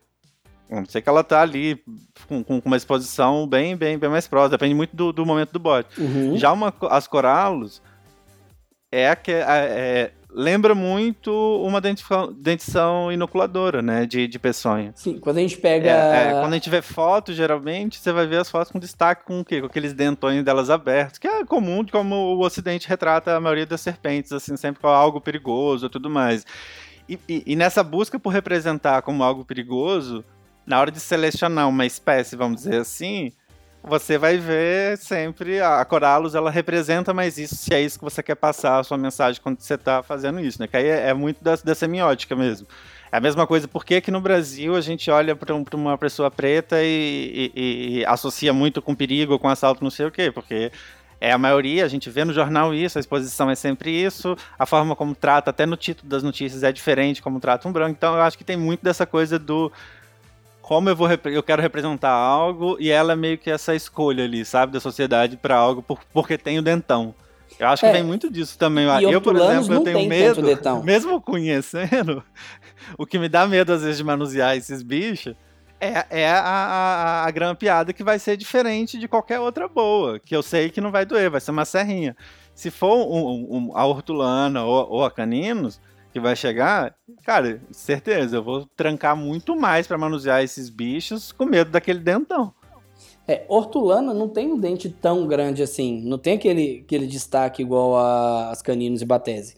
Caninos e batese, cara, eu chorei. Você falou. Eu tomei uma pregada de filhote, o dente entrou e a lágrima saiu. Eu achei que eu ia perder o movimento do polegar, porque ficou, tipo, paralisado, dois dias. E, e, era difícil demais mexer o dedo. E era filhote. Era um filhotão. Era um filhotão. Já tava verde já, mas era filhote. E assim, mano, é uma, é uma cepa de uma mordida. E a minha sorte é que o bicho não enrolou. Eu tava alimentando, botei o rato na frente, sem pinça, sem nada, como era de praxe. E esse bicho nunca tinha pegado presa batida. E aí então ele precisava de um estímulo. Né? Então eu, não, ele vai pegar batido hoje. Eu fico aqui até ele pegar. E aí comecei sacudir um pouquinho, balançar, tá. E aí eu falei assim, vem. Ela armou o bote. E aí no que ela armou o bote, ela foi e o focinho dela pegou no focinho do rato e levantou o rato. E aí ela já veio com a boca no, no polegar. E assim, eu já naquela maior tranquilidade, a lágrima escorrendo, eu desci o polegar junto com ela pro puleiro. Aí ela abriu ela abriu a boca e, cara, as lágrimas escorrendo, o sangue escorrendo, me dá um papel toalha, pelo amor de Deus, e mais o bicho comeu depois. Foi assim. Nossa, é, a caninos e batese realmente é significativo o tamanho do dente, a mordida. É, eu não vejo como bichos para manuseio constante, até porque é um estresse para o bicho desenrolar o tempo todo, não é um bicho que se movimenta muito tal. A, a hortulana não. Ela tem uns dentes bem menores. Uh, eu, apesar de que eu não, não tomei pregada de hortulana, nunca na vida. Eu já tomei de filhote, nada, dá nada. É, filhote é, é, só coça assim, dá uma, uma gotinha é. de sangue. Eu já tomei várias, de todos os tipos de é. tamanhos de hortulanas. Cara, eu rezo todo dia pela minha canina, todos os dias pela alma dela para que ela não venha perturbada todos os dias da minha vida, eu acho. Mas Porque assim, eu odeio é um bicho, que morde, mano. Tipo, a minha Senkria vai. Já eu tinha desistido, já veio outra oferta e ela vai. Porque não dá, não dá. Eu não consigo ficar, cara, não consigo. Cara, mas caninos, acho que caninos merece um episódio à parte, mas é, é completamente tível sem tomar pregadas, assim. Sabe? Dá para você ter sem tomar pregada é, é um recinto elaborado que você consiga né, manusear, trabalhar ali. a gente Senta e, e elabora depois o recinto dela para Por poder favor. pra você poder conseguir. Não, manusear é, sem eu, eu problemas, tive assim. uma. Há muitos anos eu tive uma ilegal. E, tipo, vinha na mão numa boa. Era um bicho super tranquilo, assim. Mas eu, tipo, não passava nem Wi-Fi quando eu tava com ela na mão, mano. Porque, tipo, cobra é isso, né? Do nada ela tá ali sorrindo pra você e um milissegundo ela tá grudada no seu braço. Então eu ficava, eu não manuseava ela tanto, porque não é o que você falou, não é um bicho de a gente ficar manuseando muito. Mas não, é um sonho, aquele bicho deslizando na gente. Muito lindo. Cara, é. Mas voltemos pra hortulana. Senão a gente já muda o tema. Cara, é assim. Eu, eu acho um bicho fantástico. Um bicho que a gente tem que, que produzir mais. Né? Acho assim, pouca produção brasileira. Eu acho que tem um- uma ampla, enorme de. Você tem dois criadores hoje, não é isso? Como que tem? O Rafa tem também? Eu não sei. Não Rafa não sei. Não Rafa tem? não, né? Eu sei que tem o Pet Serpente, tem um plantel bem Aham. legal, né? Tem, Bem tem um amplo. plantel bem, bem legal lá. E tem esse cara do Paraná lá que tá vendendo via a Exotic Store lá também. Foi da onde a gente comprou. Ah, ele também tem. Hortulana? Ah, não, não, não. Tá não, falando, você tá da, falando da- da- Da, do das assunto que você quis tirar e eu voltei disso. Não, mas ah, hortulana, a gente tem um macho solteiro, eu sei que o Pé de Serpentes tem. Eu acho que em Alagoas tem um criador que tenha. E. não, hortulana eu acho que o Rafa tem. Não tem? Não tem? Não. Mas é aí, ó. ó. O Sebastian Aí- tem? Lá do tem, STK? tem, eu vi foto Tem, já. Sebastian, Sebastian tem. é. tem. Então, assim, é um bicho assim, mas que, vamos, vamos ser sinceros, até 2015 só teve uma ninhada, ou duas, lá de trás. 2008, até, antes, entre 2011 e 2017, não teve nenhuma produção legal desse animal no Brasil. Ah, não. Porque depois de 2011 não nasceu em lugar nenhum. Xerimbabo tava, né, sem, sem trabalhar. E Reginaldo também não, não tava trabalhando mais. É, o Reginaldo chegou, acho que as hortulanos legalizadas que foram vendidas Foram é, de lá, não foram é? do Reginaldo, é. É, então assim, e ó, a 2011 cornetada ele aí, fechou. Renato, pra você, ó. Ah, eu o time, vi. o, que o time de VAR hoje tá maravilhoso. É, o Wes Parabéns, falou que é. o reptiliano tem, então se tem. É, eu tinha lembrado que tinha mesmo. Eu não é, botei tinha visto. reparo de tão legal que é o bicho. Cara, mas eu, eu, curti, eu curti muito. Quando chegou a, a nossa aqui, eu fui pesquisar e olhar e me inteirar, correr atrás de, de, de fêmea pra, pra parear, mas não, não consegui. Mas é um bicho muito legal. Eu gostei Muito muito, legal. assim. Eu, eu curti demais quando chegou. É, e eu acho que assim, amplia a diversidade do que a gente tem e tem. Cara, sei lá, eu acho que uns 15 padrões assim, fácil, já definidos fora, e isso a gente consegue produzir a rodo. E, e tem uma diversidade muito grande na mesma ninhada. Então ele atende a diversos gostos. Né? Então, isso é legal. Isso é muito louco, né? Essa Isso é muito louco. sair tão diversa. É sai muito um legal. alaranjado, um amarelo, um preto, um marrom, um de bolinha, um. E, e assim, e atende a, a todo mundo. Ah, eu gosto de preto, eu gosto de amarelo, eu gosto de marrom, eu gosto de. E, e pronto, e atende a diversidade, que acho que é o, o importante. É, o Igor falou só não mistura as linhagens, por favor. é, o, é o desespero de quem trabalha com, com, com, esse, com esse tipo de trabalho, né? De, de população e tal. Porque se mistura, você perde tudo, assim. Mas assim, a gente, quando recebe os bichos, não faz ideia de onde vieram. Tem Então, que por perguntar exemplo, pro Igor, porque o Igor sabe só de sentir o cheiro. então, por exemplo, a, a nossa, eu sei que veio de uma apreensão. Pronto. E nós estamos no Paraná. No Paraná não tem suaço-boia. Então esse bicho veio de algum De onde, lugar. né? Que pode ter vindo até de fora do Brasil, entendeu? Então, assim, é, é, é difícil, né, o, o criador manter essa pureza, essas coisas assim. É, apesar de que eu gosto muito dessas questões de, de pureza, de localidade e tal. E aí tem aquela briga eterna, né, de localidade ou, mor- ou morfologia, né, ou padrões. Mas ah, eu vejo que, assim, hoje, pedir isso para o criadouro é praticamente impossível, porque a gente não tem região de ocorrência dos bichos, né? É... Infelizmente, porque seria muito legal a gente manter uh, as localidades, sim. E, e, como que a gente mantém, por exemplo, quando a gente fala de região de ocorrência e de clima? Ela, ela ocorre em climas diversos, né? Qual é o ideal, por exemplo, para a gente que tem em casa? Uma Cara... vez que a gente não sabe da, da, da, localidade, por exemplo, né? Da origem dela. Qual é o ideal de, de, de temperatura, de, de, de umidade? Então, é um bicho bem plástico, né? A gente vê ocorrendo, tipo, desde o do Espírito Santo até a Amazônia. Então, você tem Mata Atlântica e Amazônia. Então, condições completamente diferentes, né, de ocorrência. Mas eu acho que a gente pode, tipo assim, sabe aquela receita de bolo padrão para manter cobra sem muito risco? Que é Sim. é de 28 a 32, 28 a 32. 50 a 70.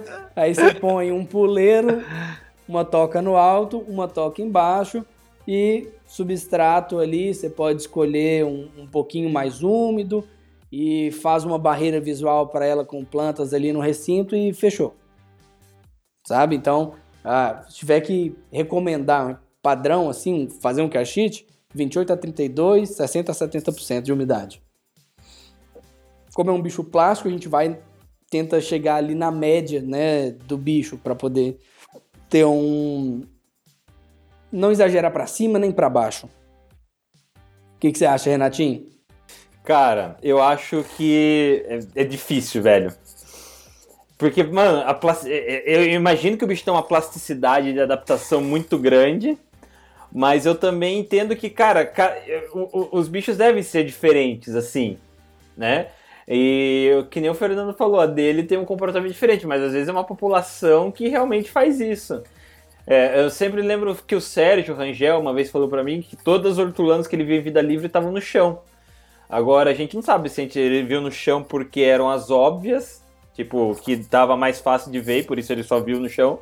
Uh, ou se realmente é um bicho que tem uma. que explora o ambiente de uma maneira plástica. Eu, eu não encontrei, na minha breve pesquisa uh, que eu fiz para o episódio de hoje, nenhum trabalho, nada assim. Talvez até o Igor já me cornete ao vivo aí, é, falando que os bichos. Uh, São arborícolas. Qual, é, qual, qual, que é o extrato da floresta que esses bichos mais usam? Mas para a gente manter em casa, eu sempre mantive bem desse jeitão aí que vocês estão falando, assim, o padrãozão. Dá opção e ele escolhe, né? É, só que assim, não sei se eu mantive bem, né? O bicho sobreviveu, assim, não sei. Ah, não, falar que o Igor também tá comentando sobre a questão do, da temperatura aí, ó. Ele falando de 25 graus, talvez o bicho vive bem nessa faixa. Sim, sim, Diferente dos padrões de 28 a 32. Se a gente pegar, por exemplo, Espírito Santo, a gente vai ter uma temperatura média dentro de floresta disso até para baixo. Sim, né? se pegar no sul, lá no Caparaó onde eu nasci, por exemplo, então você vai ter uma, de manhã.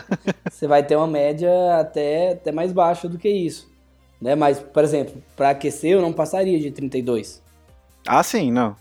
Entendeu? Aqui a gente mantém ele na temperatura do, do, do criador temperatura ambiente. Então, o fluxo de temperatura ambiente aí já, já mantém, mantém bem, come bem, sem, sem nenhum estresse assim para comer o nosso bicho aqui.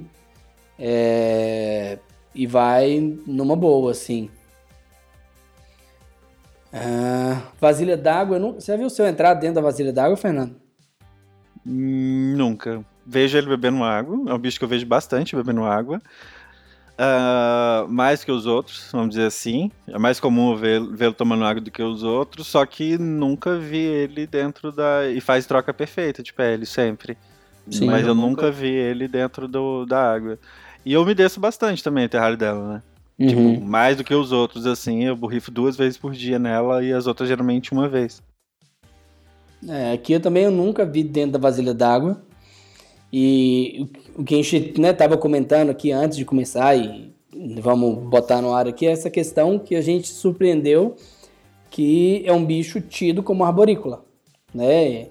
É, ah, o bicho é arborícola, arborícola, arborícola, e, e aí, suposição minha, talvez muito pela morfologia corporal, então ter aquela cauda prênsil, ter um corpo mais esguio, alongado, né? Isso tudo favorece a, ao comportamento arborícola, né? E que a gente já viu, o Renato já trouxe para a gente aqui em outros podcasts, principalmente no de Piton Ball, a gente comentou disso, eu lembro, que é, esse formato não é exclusivo, não é só quem tem esse formato que é arborícola, porque Ball não tem nenhum desses pré-requisitos, né, de, de corpo esguio, cauda longa e tal, e aparentemente os machos têm um comportamento arborícola. Cara, muito. Né? Mas muito. Então, A minha, quando ela sai da toca, é, dificilmente ela vai por baixo. Ela sobe no negócio, ela vai lá pra água, ela vai por cima dos galhos. É bizarro isso, assim, como ela curte. Eu vou refazer o terrário dela, eu acho que com plataforma, com mais coisa, assim, até pra observar mais, dar mais opção pra ela subir. Uhum. E, e assim, então a- ela tem os pré-requisitos de um bicho arborícola. Né? E, e a Bol, por exemplo, não tem de arborícola e expressa esse comportamento. O que a gente acabou vendo na nossa experiência, né, Fernando, deu aqui isso aí, que mesmo com esses pré-requisitos de bicho arborícola, a gente oferecendo ah, puleiro e, e abrigo no topo, os bichos usam muito substrato de solo. Né? Então a nossa aqui, ela 90% está dentro da toca de solo. Ela quase nunca está tá na- nas tocas de, de topo. E acaba que isso hum, foi assim, pô, completamente diferente do comportamento esperado pro bicho. Sim. Então, eu fiz puleiro lá, fiz vários puleiros, bicho tal, tal. E opa, não. Cara, se eu vi ele usar foi três vezes em. Sei lá, nos últimos oito meses. É, Eu vejo só no momento da madrugada. Que ele, vai anda- sair ele um anda, pouquinho. Aí ele passa por lá e. e Ele até fica no puleiro. Se enrola ali como uma canina, taranã, fica ali um pouco parada, sempre fica ali. Aí às vezes, se eu entro no quarto e tudo mais, acompanho o movimento todo de cima do puleiro e tal. E aí depois desce de novo e vai pra toca. Eh, Teve um dia até que eu tirei a toca de baixo pra ver se ela usaria o puleiro, por exemplo.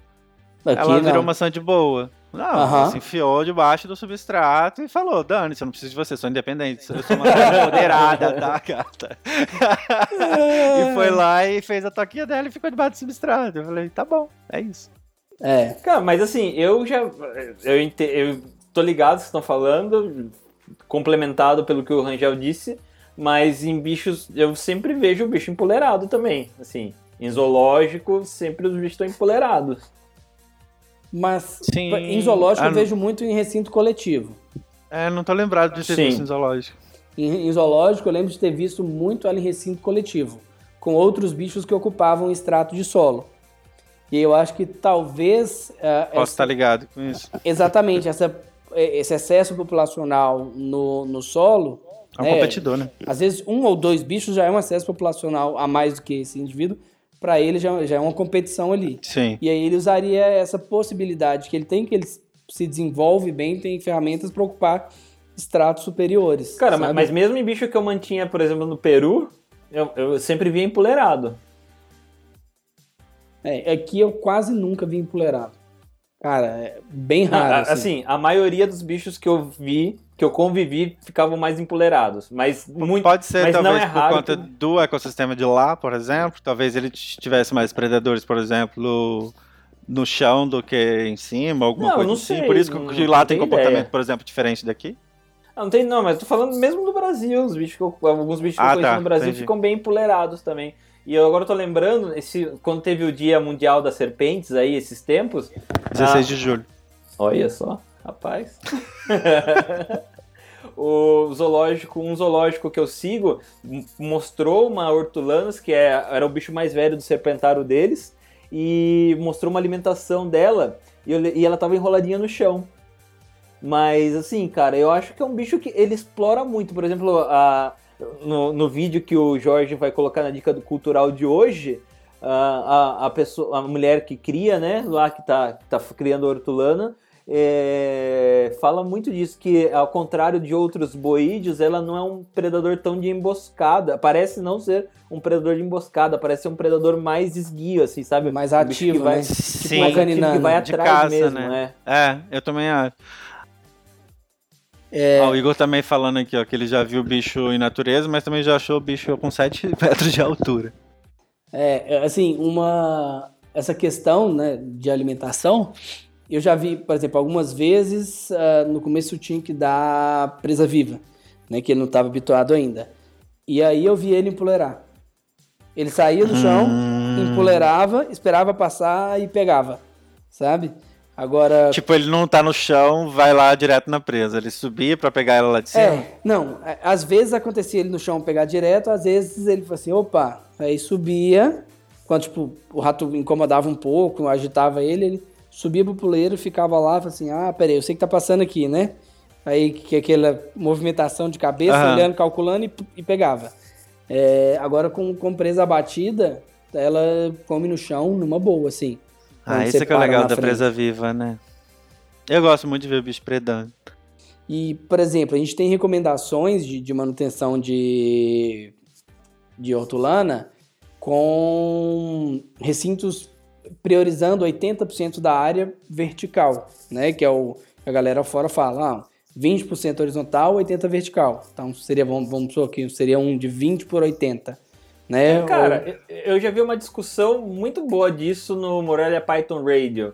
Os caras falando de Morelia viridis. Uhum. E eles falando que, cara, tá, você oferecer um terrário mais amplo, porque o bicho, eu acho que ele não, ele não, não, não é escala verticalmente. Verticalmente. Ele tem que ter um ambiente assim. Então eu acho que é uma discussão válida isso aí. É exatamente isso que eu ia falar, Concordo. porque, tipo, cara, eu, eu não faria um. Se pá, vamos desenhar um recinto grande, um definitivo, para um bicho desse em casa.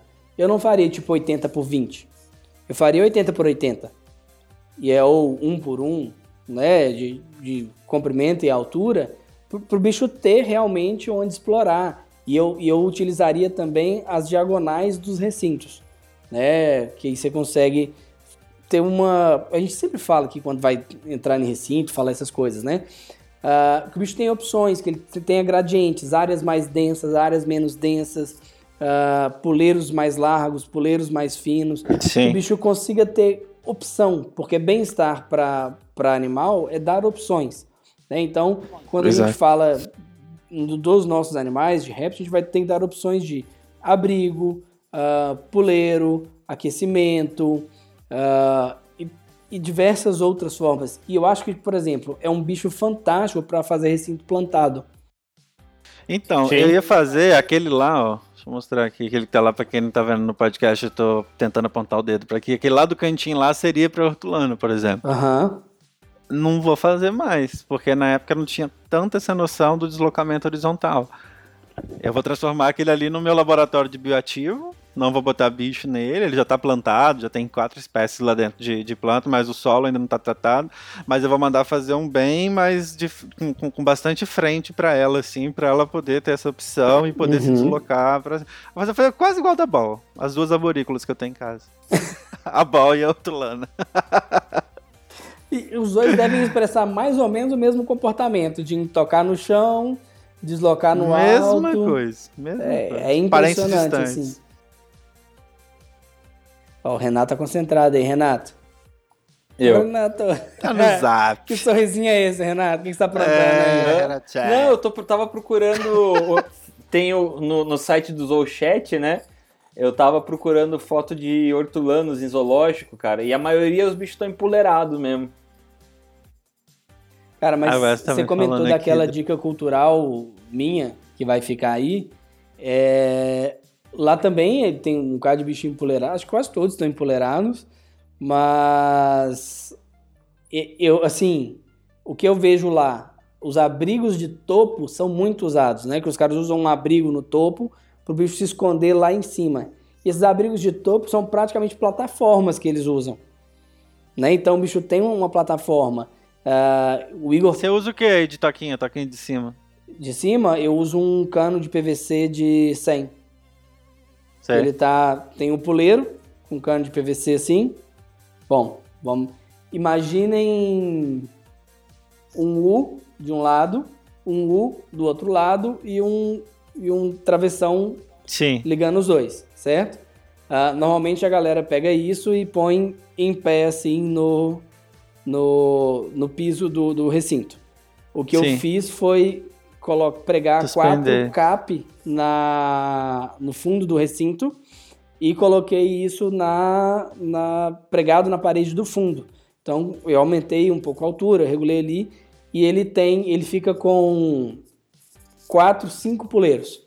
Então ele tem os puleiros do que estão grudados na parede que ficariam uh, paralelos ao, à frente do recinto e um que fica perpendicular à frente do recinto.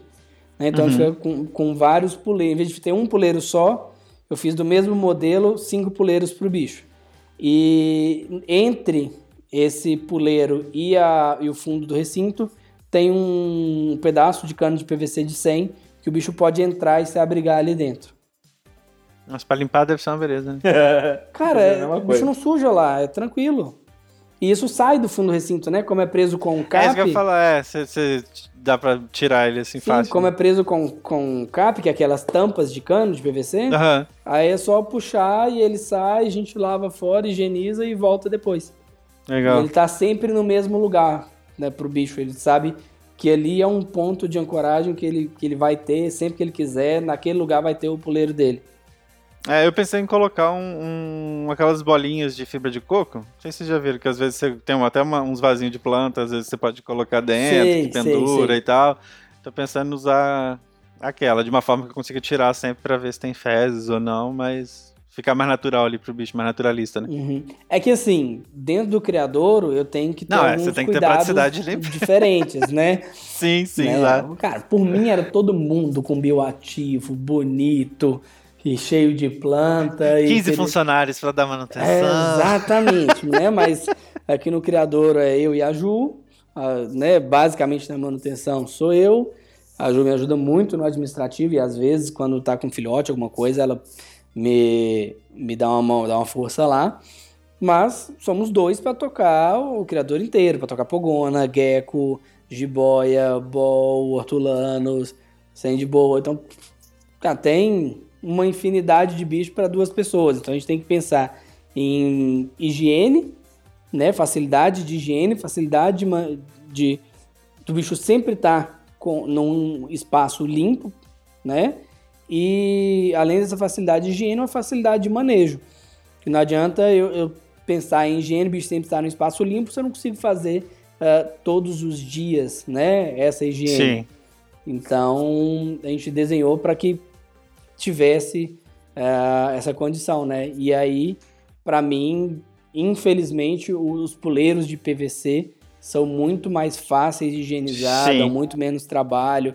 O risco sanitário é menor usando isso, porque eu, claro que eu preferiria meter puleiro de madeira, né? Mas pensando na estrutura, no, no, no criador, em todos os outros bichos e tudo, é, de uma maneira geral, tá todo muito, muito melhor se eu uso coisas mais laváveis, Sim. né? Não, eu, eu acho o de, o, de, o de PVC eu acho muito legal. E dá para você fazer ele ficar interessante também, assim, óbvio, mais uma vez, em casa, não, não é a realidade de um criador. Por exemplo, tem aqueles joelhos, né? Não sei se no Brasil inteiro fala assim, que são aquelas curvas quando você precisa fazer o PVC.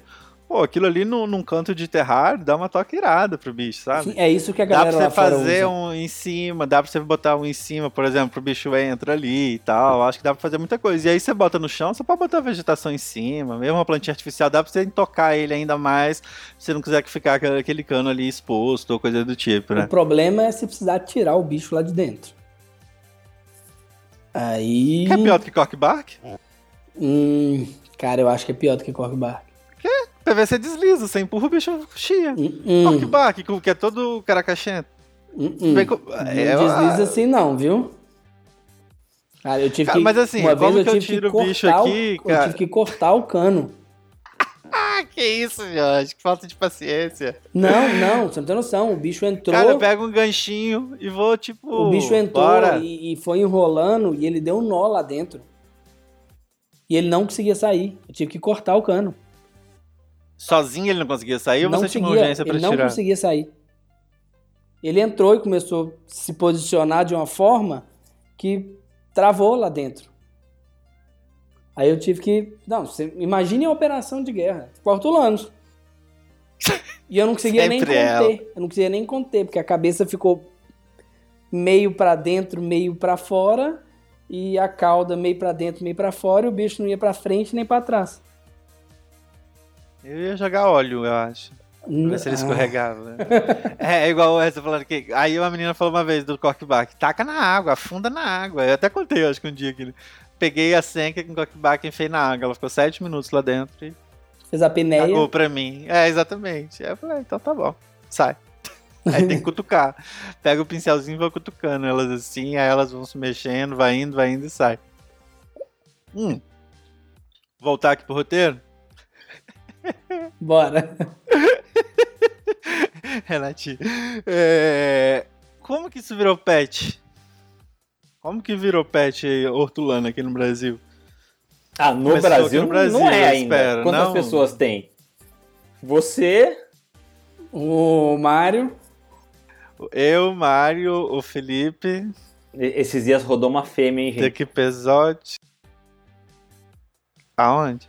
Não sei. Chegou pra mim, eu falei que queria, aí já, já, já tinham pego já. Eu, eu queria pra mandar pro Jorge, na verdade. Hum, O seu é macho, É. né, Jorge? meu é macho, eu tenho um macho solteiro aqui, adulto. A muda Então, de Renate- pele dele deu 2 metros e 10. A muda, né? Então tem que tirar aí uns 30% de, de excesso, ele deve ter 1,40, um, 1,5 mais ou menos, assim. Cara, E, é- Renatinho, então, como que surgiu? Então, como que virou pet lá fora? Um bicho brasileiro? ah, não brasileiro. Assim, Não, é, é, tem- não, a gente falou de vários países já onde ele ocorre, né? Mas, tipo, como que virou pet nesses outros países onde ocorre? Virou pet Virou, lá cara, fora virou- primeiro? Como que foi? Não, virou primeiro lá fora, lógico, né? Estados Unidos, Europa? coloni- nós somos colonizados.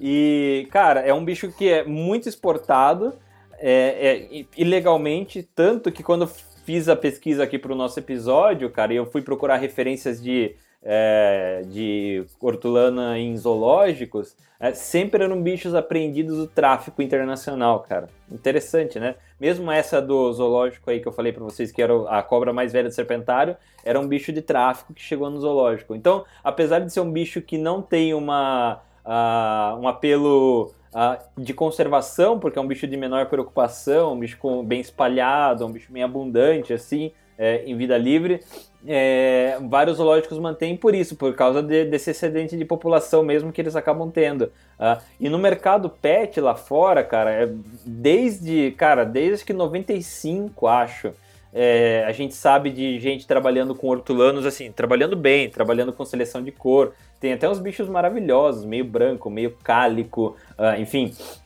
E, e já trabalhando um pouco também esse negócio da agressividade. Eu lembro o Sérgio Rangel falando quando ele foi pra Feira Daytona. Lá hum, nos anos 90 ele já via hortulanos de colo, cara.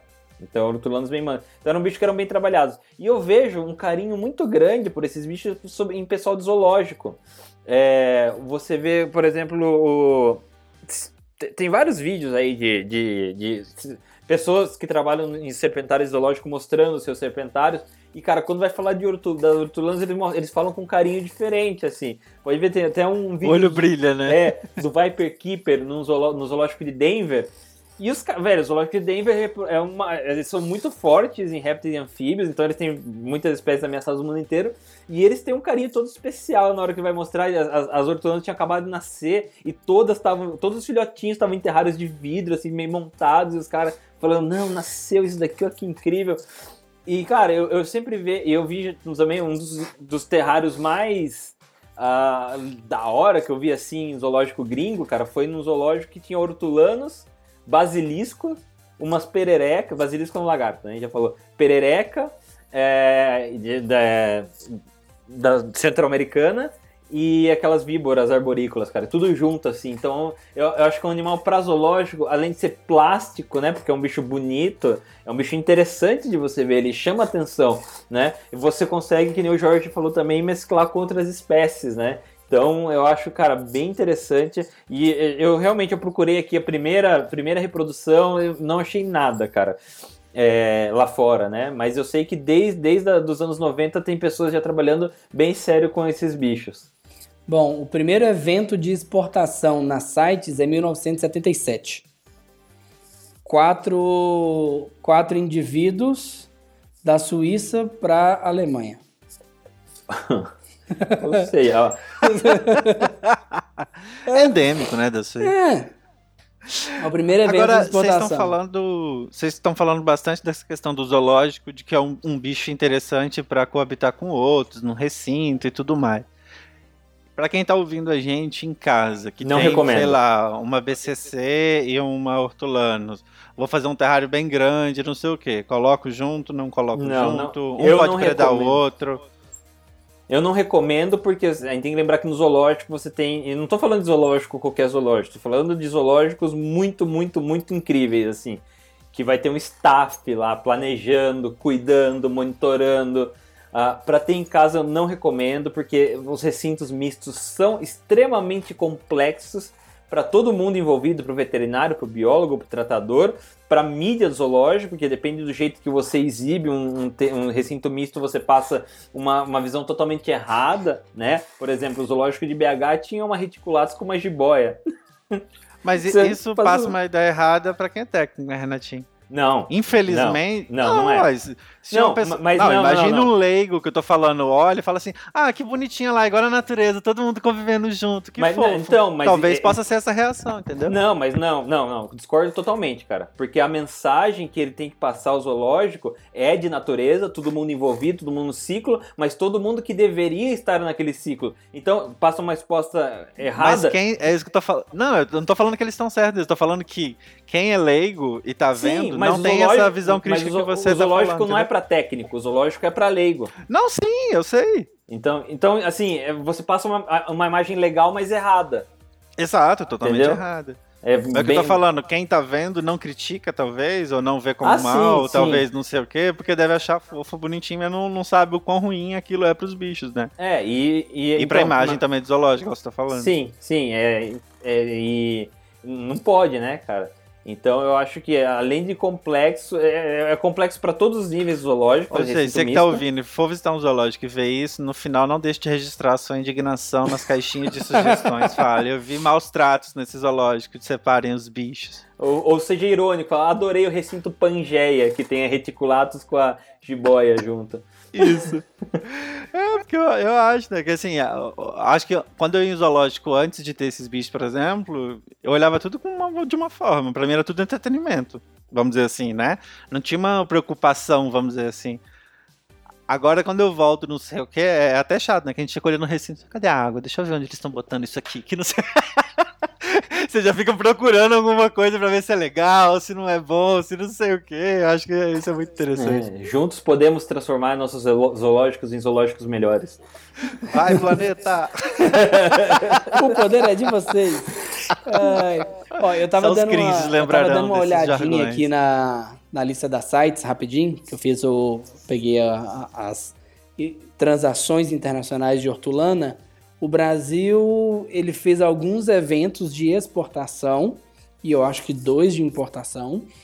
Todos os eventos de finalidade científica, tá? E vários desses eventos de bicho wild, que seria bicho da natureza. Então, ah, comercialmente, a gente não tem nenhuma exportação comercial ah, originária do Brasil desses animais. Todas são exportações Todas- com finalidade científica. E aí são bichos originais de coleta, né? Com origem em coleta. Ou Esses tem origem científico. coleta e tem origem desconhecida. Né? E- Origem desconhecida, entenda a coleta. Tô, tô só dando o dado da tabela. Quem tá interpretando são vocês. É brincadeira, se alguém da UCN estiver escutando. E e essas questões, o Igor tava falando de misturar linhagem. Linhagem a gente pode entender também como essas questões dos padrões, da morfologia, é o padrão de cor ou não. É, Eu acho que talvez misturar a linhagem seria mais misturar as localidades. Então, quando a gente fala de linhagem, eu, eu Jorge, penso em localidade. Então, por exemplo, O que que muda, por exemplo, de uma, de uma localidade para uma outra? então, assim? Que- vamos trazer para um bicho mais comum, jiboia. Aham. Então, a gente tem jiboias, ah, a gente chamaria de jiboia amazônica, que é a boa constrictor. constrictor. Ela ocorre norte do Mato Grosso até Guiana Francesa ali, Peru e tal. Quando a gente pega aqueles bichos bem bem marcantes no Peru. O pessoal fala, ah, os bichos de Pucallpa, né? Que seriam aqueles bichos mais marcadões e tal. Ou, amarelo, ouro. É, assim. amarelo ouro, mas com bastante mancha preta. Ah, e tem os bichos de Iquitos, no Peru, que aí vão ser os bichos, um amarelo gema de ovo assim, mais limpo, completamente limpo, sabe? Mas aí você tá me falando só De- de, questões de cor. Não, tô te falando de localidades. Sim, localidades que tá mudando o quê? Cor de uma pra outra, certo? E são, são populações diferentes. É, a cor é uma das coisas É que uma elas da- manifestam exatamente. de diferença. É, é, isso. Então, mas- Eu, eu queria diferenciar justamente isso, porque quando a gente fala de cor, a gente já pensa logo em morph, né? Sim, mas Se tem al- algo além disso, quando a gente fala Calma de que localidade, o Aí que quando que a gente muda? pega, por Entendi. exemplo, boa, a gente pode pegar os bichos de ilha. Então, os bichos de ilha, eles têm uma coloração, um tamanho, diversas coisas diferentes. Então, Até comportamento são, deve ter. né? é, são três populações diferentes. E aí a gente vamos, vamos pegar, por exemplo, a jiboia ah, nordeste brasileiro. Quando a gente fala de preservar né, os padrões regionais, seria eu não vou cruzar o bicho pucallpa com o bicho nordeste brasileiro. Eu vou manter todo mundo que é de uma região cruzando entre si, todo mundo que é da outra região cruzando entre si para não misturar, é, não sobrepor essas coisas que não sobre- se sobreporiam na natureza. Um bicho Iquitos ou um bicho Pucallpa, ele nunca vai sobrepor com um bicho ah, do Ceará, por exemplo. Então, naturalmente, não teria o, o- a mistura desses genes. Então, quando a gente fala, ah, mantém, mantém limpo né, o, o padrão, mantém separado, não mistura, seria fazer isso. Então, as regionalidades, você respeita a regionalidade de cada padrão, de cada cor, né? O que, por exemplo, algumas vezes isso não é, não é respeitado nem com subespécies, por gente pegar epícrates, ah, ou- hoje são espécies diferentes, Maurus e Sêncria, a gente tem várias Sêncreas albinas que foram originárias de Maurus albina, né? Então, a, a Maurus era albina, aí cruzou com Sêncria e depois você volta em Sêncria e aí você tem ali uma mistura para obter um, um padrão, né? Sim. E então o- a ideia, né, acho que do Igor é exatamente essa: não não misture regiões de ocorrência diferentes para você não não misturar padrão. E aí vai ter quando a gente fala em morph, né, seriam padrões de genes selecionados, muito baseados em cor ou mancha, né? Quando a gente fala assim, ah, tem um morph, tem uma uma uma ATB Halloween, ATB é uma hortulana, tem uma hortulana Halloween. Ah, é beleza, eu tenho uma hortulana Halloween que vai ser aquele bicho escurão, com preto e tal. Aí eu quero agora pegar ela e misturar com um bicho vermelho. Então, para destacar um pouco mais o vermelho ali no filhote tudo. Aí você vai, independente da região de ocorrência dos bichos, eu quero a característica do preto de um com o vermelho do outro e vou intercruzar esses bichos porque são da mesma espécie. Né? E aí, então eu estou buscando um trabalho de, de morph. Né? E aí, quando eu tenho a, a fixação deste padrão, quando eu tenho esses animais cruzando e sempre nascendo esses padrões, eu tenho uma morph ah, fixada. Né? Então, Entendi. por exemplo, as moluros albinas são uma morph fixada. Né? Jiboia striped, uma morph fixada. E aí as pessoas podem procurar ou por morphs, que são é, padrões definidos né, de estéticos de um bicho, ou pelas localidades, que são o, como o bicho ocorreria naturalmente é, no seu ambiente. Então, é basicamente um processo de seleção artificial em busca de um padrão estético versus um processo de seleção natural em busca ah, de uma sobrevivência naquela região. Então a gente estaria escolhendo entre os, os bichos que passam por essa seleção comercial. Os visando estética ou os mais puristas, eh, bicho mais próximo à, à natureza. Perfeito. Tem, tem um site que eu não lembro o nome agora de cabeça, eu sei o de Ball, mas que tem, tipo, catalogado todas essas morphs, não tem? Que você consegue olhar, ver os padrões, aí tem umas fotos, aí De Ball geralmente é tem os o- artigos científicos com é, que foram catalogados aquela espécie, é bem interessante. Eu não World lembro agora Ball mais qual. É, não, esse, mas esse é só de bol, certo? Hum, Ou esse É, é, o de geral e eu tô achando que não? Não, só de bol. não, esse é só esse, de bola. Esse é só de bol, exato. Ma- É que tem o- um semelhante a esse aqui, é É o Morph de Market. bol Morph Market, esse daí. O É Morph muito Market, mas o Morph Market, a, a intenção dele é diferente do, do World of Ball Pythons. Sim, o dele é vender, né? Né? É, o Morph Market são os criadores, é, é um marketplace, né? E aí Deixa eu ver tem Estados Unidos, Europa, Europa e África do Sul dentro desse marketplace. É, onde os criadores anunciam os bichos, e aí tem diversas espécies, e como um mecanismo de filtragem dentro dele, você tem os padrões, né, os genes ali ah, descritos, né? Então tem, por exemplo, acabei de abrir aqui o Digiboy, você vai ter ah, Albino Blonde, Albino Sharp, Albino Gilbert, é, Arabesque, Ciclone, Flamingo Pastel, Import, Celtic, então tem toda a lista e tem os animais disponíveis nesse padrão. E aí vai te falar se, se, é, se o gene é dominante, se o gene é recessivo ou outras diversas características aqui. Você pode selecionar o bicho que você quer por, por essas características, né? Então aqui, é, o próprio nome fala, Morph Market, é seleção de processos ah, artificiais para desenvolver padrões estéticos que, que agradem ao, ao mercado. É, nem, não, nem era isso, não. É um outro que ele tem até um design bem antigo. 10 É. minutos de explicação. Não. Não, o que eu tô gostando de, de ver, tipo, eu não, não sabia essas questões igual de olhar aqui. Eu só sabia que era o Moth Market, você via o que, que tinha disponível, mas eu não, não tinha esse lance aqui, por exemplo, de todos as, os genes aqui, essas coisas. Eu só achei isso maneiro aqui, tô olhando aqui também. E, e eu vi que ele tem até um fórum legal, né, deles lá, que as pessoas Sim. discutem sobre isso É- é e que, tal. assim, interessante. A gente no Brasil já evoluiu para Instagram, Facebook, essas coisas. Fora a galera ainda tá no fórum.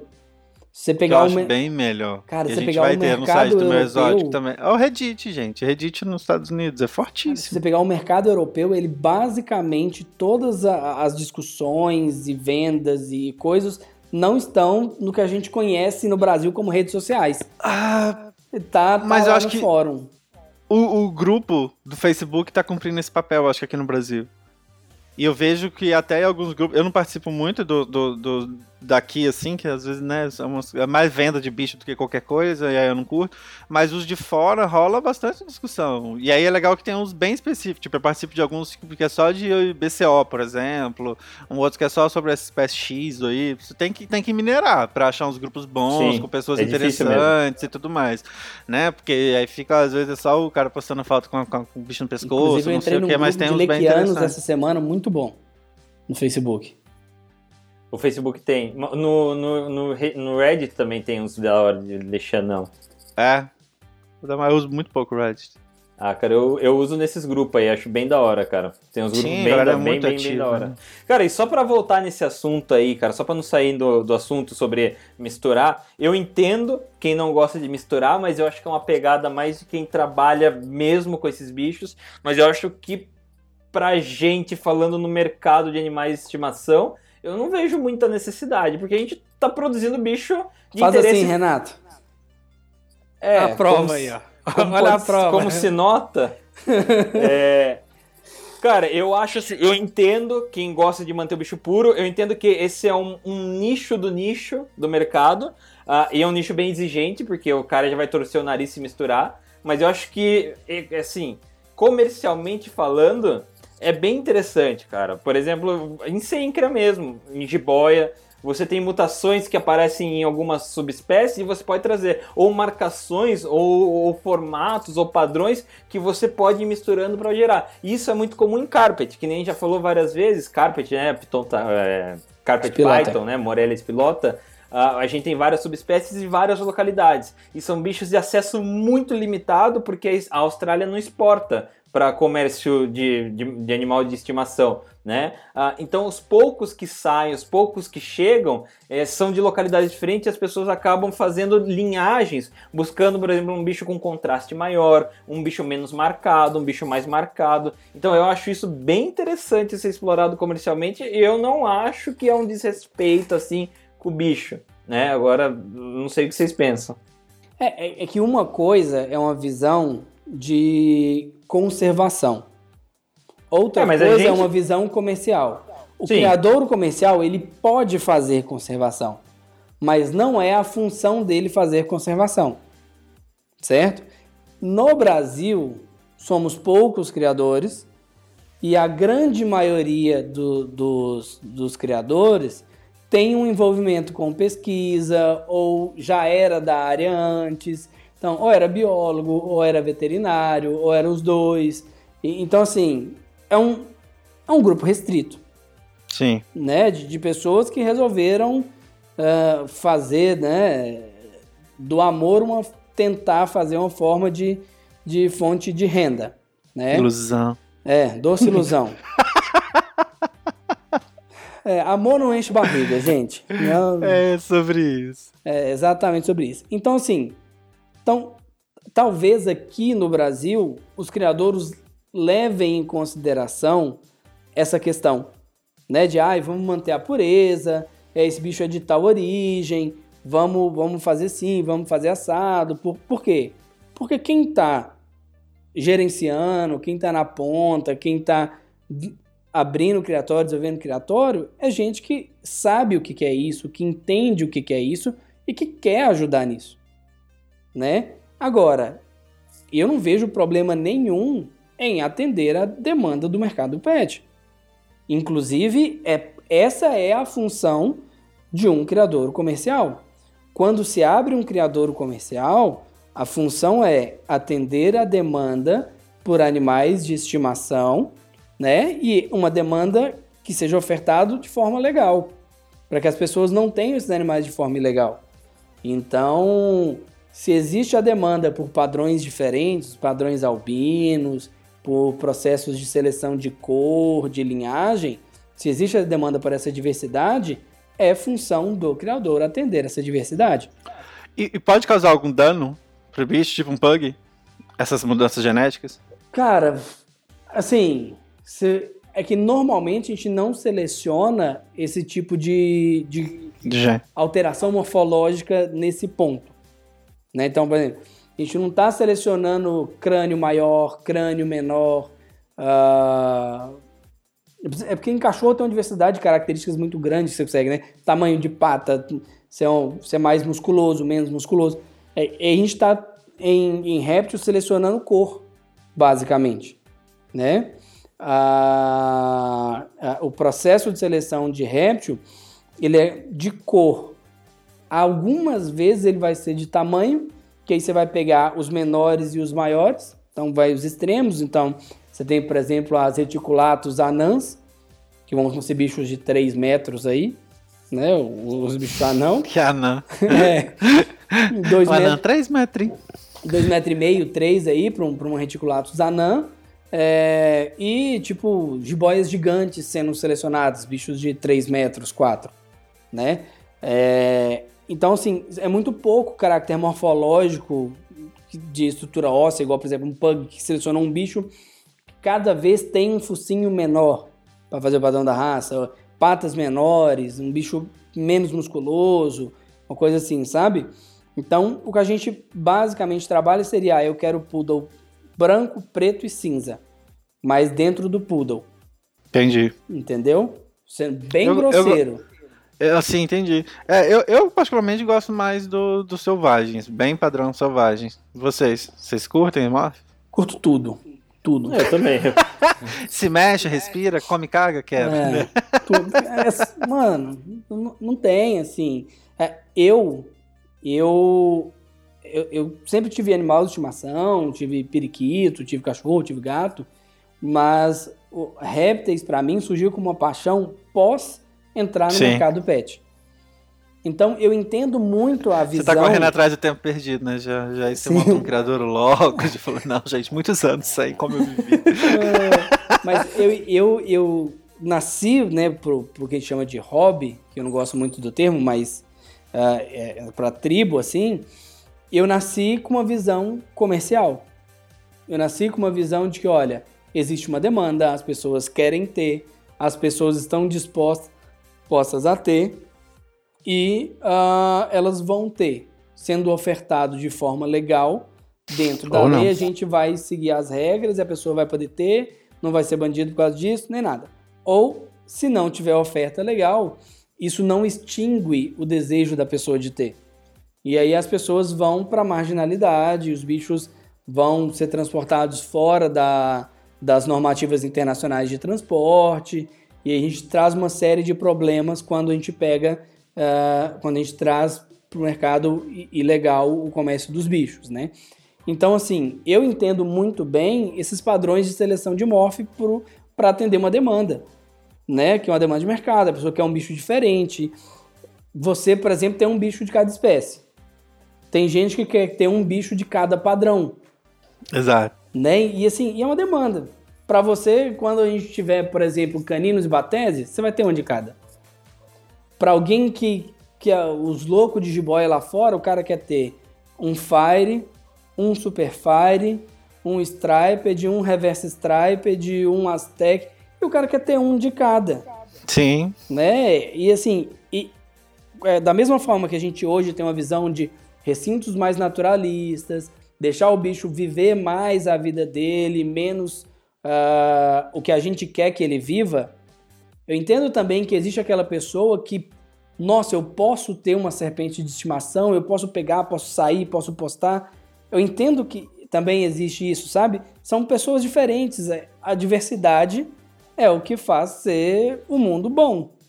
Se fosse todo mundo igual, tava ferrado, sabe? Então, essa diversidade de, de, de hábitos e tudo, o que eu acho que a gente vem com o podcast é tentando trazer, olha, vamos pensar, um, você quer pegar, quer sair, quer tirar foto, quer postar? Beleza, faça. Mas vamos fazer isso pensando na qualidade de vida do animal, sem prejudicar o animal, até onde você pode ir. E se a pessoa começar a pensar nisso, ter essa visão, essa discussão, tá fantástico. Se ela começar, é, que eu acho que surge, né, o, uh, surgiu o tribo reptiliano e surge o, o, a, a retomada com o meu exótico, assim, o que, que a Exato. gente pode fazer para melhorar a qualidade de vida dos bichos?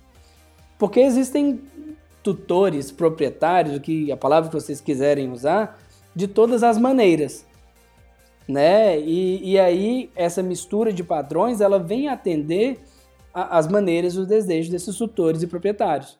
E eu acho válido que se atenda de forma legal com um processo de seleção artificial dentro de um criadouro, eu acho isso muito válido. O que eu não acho válido é que isso seja é, coletado da natureza, seja trazido de, ah, surgiu um bicho novo no Panamá com uma coloração assim, assim, assado. Então, vamos disputar no mundo todo mundo para ver quem vai roubar o bicho da natureza primeiro.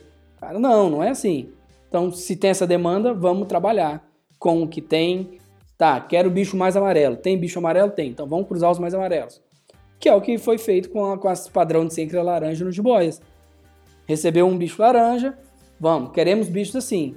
Ah, mas vai demorar 13 anos? Vai demorar 13 anos. E vamos embora, vamos trabalhar. Vamos trabalhar, vamos trabalhar. E selecionou os bichos laranjas. É um trabalho de longo prazo. É. E eu acho que, que é, é isso, eu respeito muito esse processo de seleção que é feito dentro de um, de um criador. Cara, eu acho, bom, eu, eu concordo com tudo que você está falando, Jorge. E eu acho que só falando nosso papel, o que a gente pretende fazer, porque nós três muitas vezes temos opiniões bem diferentes. E quem acabou de comprar um bicho, às vezes ele tá, num, tá numa bolha e aquela bolha pensa daquele jeito e aquele jeito é certo, e se uma coisinha diferente já tá totalmente errado, e na outra bolha do lado, às vezes é justamente o contrário. Então acho que aqui a gente oferece todos os cenários, é lógico que sempre respeitando os animais acima de tudo, né? Mas mostrando argumentos de todos, então a nossa parte está fazendo. Se tem algum bicho que está sofrendo aí, a culpa é de vocês que não compartilham a gente. Então, por favor, comecem a compartilhar a gente e é isso. Exato, mandar um salve pro Jonas aí, que tá sempre participando com a gente aqui, ó. Foi É, vacinado, foi parabéns. vacinado. Parabéns, e aí gostou da blusa do Renatinho, pra variar. Quem entrou aqui e não gostou da blusa do Renatinho nem deveria estar Se aqui. você diria entrou assim. aqui e não gostou, você está no lugar errado. O Wes aí, que é o blogueirinho da internet, o cara do estilo e tal. Ei, Wes, ó. Cara, o Wes mudou Essa meu não- mundo ontem. Ontem eu conversei com o Wes, Não, eu, eu descobri, vamos abrir um novo negócio. Ah, Eu vou abrir uma loja de tênis usado. já existe, né, gente? Desculpa Não, aí. mas eu vou entrar nesse mercado, mano. Olha lá, quer trocar você fez por tênis. Ô, tá valendo. Cara, ele só né, tem roupa tênis. da Tava hora. Eu queria muito ontem. saber me vestir. Tava conversando com. Wes ontem, tem uns rolês muito loucos de tênis. É, é, é surpreendente, tipo assim. É, é a mesma coisa que o meu pai acha que ninguém vai comprar cobra. Eu achava que ninguém ia comprar tênis usado, sabe? E é um mercado. A galera. Ah, de compra, tudo. Enjoei, vende. por exemplo, compra muito. É uma grande plataforma. Foi cliente lá da agência. Não sei se vocês conhecem, enjoei.com. A Aham. galera só vive disso, tipo, de trocar coisas. E é uma comunidade bem forte, cara. Eu comprei as Eu cadeiras aqui de casa na Enjoei e comprei a mesa no Careca. O Careca que faz os terrários. Ah, falando em terrário, o que não pode faltar no terrário do nosso boia? Puleiro, eu acho. Substrato fofo. O meu bicho ficando enterrado no substrato, acho que não pode faltar puleiro. Cara, é opção, porque eu Exato. sei que a madrugada dele ele vai dar o rolê vai dar o dele. aí ele quer subir, é. Tipo, é aquele cara quietinho em casa, caseiro, mas quando dá a madrugada ele dá aquela fugidinha, tá ligado?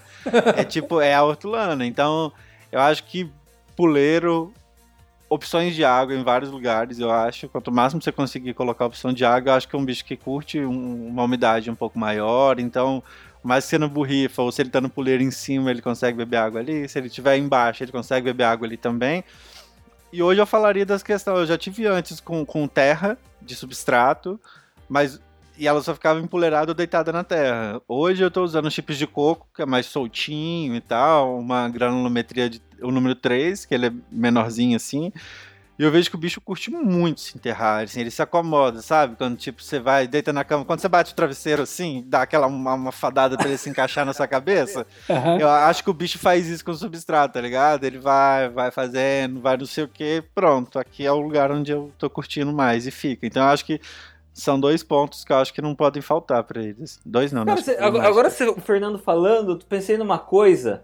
Vocês já pensaram se talvez hortulanos eles não curtem tipo puleiro horizontal, tipo papagaio, mas curte um puleiro entrelaçado, tipo arbusto? Sim, a galera, naquele vídeo, você viu a galera usando uma telinha? Exatamente, exatamente. Os cara, eles, Eles fazem um curtem- puleiro, Fer, uma plataforma com, com uma tela, pra ficar tipo uma sensação de emaranhado pro bicho se enrolar ali, vários pontos, sabe? Dar uma segurança pro bicho. Tô ligado. Eu ia mostrar aqui o que, que, que ali tá assim, tipo, só que aí eu, eu, eu daria pra levar o celular, mas o Audacity ia cair. Ah, entendi. Então não vai dar pra me levar lá. Mas é, ele é exatamente isso, assim. Ele, que que foi até o Zerbo que fez, mandar um salve pro Fábio. Tipo, eles têm assim, vem por baixo, nos cantos ele tem tipo três galhos assim, que é do mesmo que ele dá pra fazer. Aí embaixo tem um coquinho, por exemplo. Então se ele quiser, sei lá, entrar dentro desse entrelaçado e ainda ficar escondido, ele consegue. Bem, bem, bem legal o background assim com esses galhos que ele fez assim. Depois, Uhum. depois posso postar detalhes lá nos stories depois aqui pra galera ver. Ah, E gostei, mesmo quero assim ver. ela, ela não, não, não enrola. Eu nunca botei ela lá. Vamos ver. É. Cara, pra fazer tem, esse vídeo, eu, vou colo- eu tenho muito medo dela entrar naquele coquinho, eu nunca mais achar ela. quem tem um recinto muito dali. legal é o Marcos, do Exótico Legal. O recinto do Hortulanos dele... o- Nunca vi. Cara, eu fui na casa dele esses dias, na sala, um recinto altão, deve ter um de altura por uns 70, assim, de largura, e uns 50 de profundidade, e todo de vidro, plantado, nossa, filé pra caramba, com... no meio dele tem um puleiro, ah, é aquele puleiro de papagaio que a galera importava antigamente, Renato? Sabe qual que é? Aquele que você rosqueia? Que vem a base, é, é um que você rosqueia na base assim. Cara, como é que é o nome daquele puleiro? Puleiro? Não, não, mas é, tem, tem uma marca de puleiros assim. Antigamente eles faziam pra papagaio e na parte de baixo eles esculpiam uns papagaios assim. Saca? É, é mó louco esse puleiro. Então, Achei cafona. não, mas é louco. Não, velho. É, é fantástico esses puleiros. É cringe. E aí tem esse puleiro no meio, assim, que oferece pro bicho, tipo, e tem vários saídas ao redor de, de, desse galho. Assim. É um, um, um, tronco de árvore com uma diversidade de saídas assim dele e bastante planta, bem legal assim.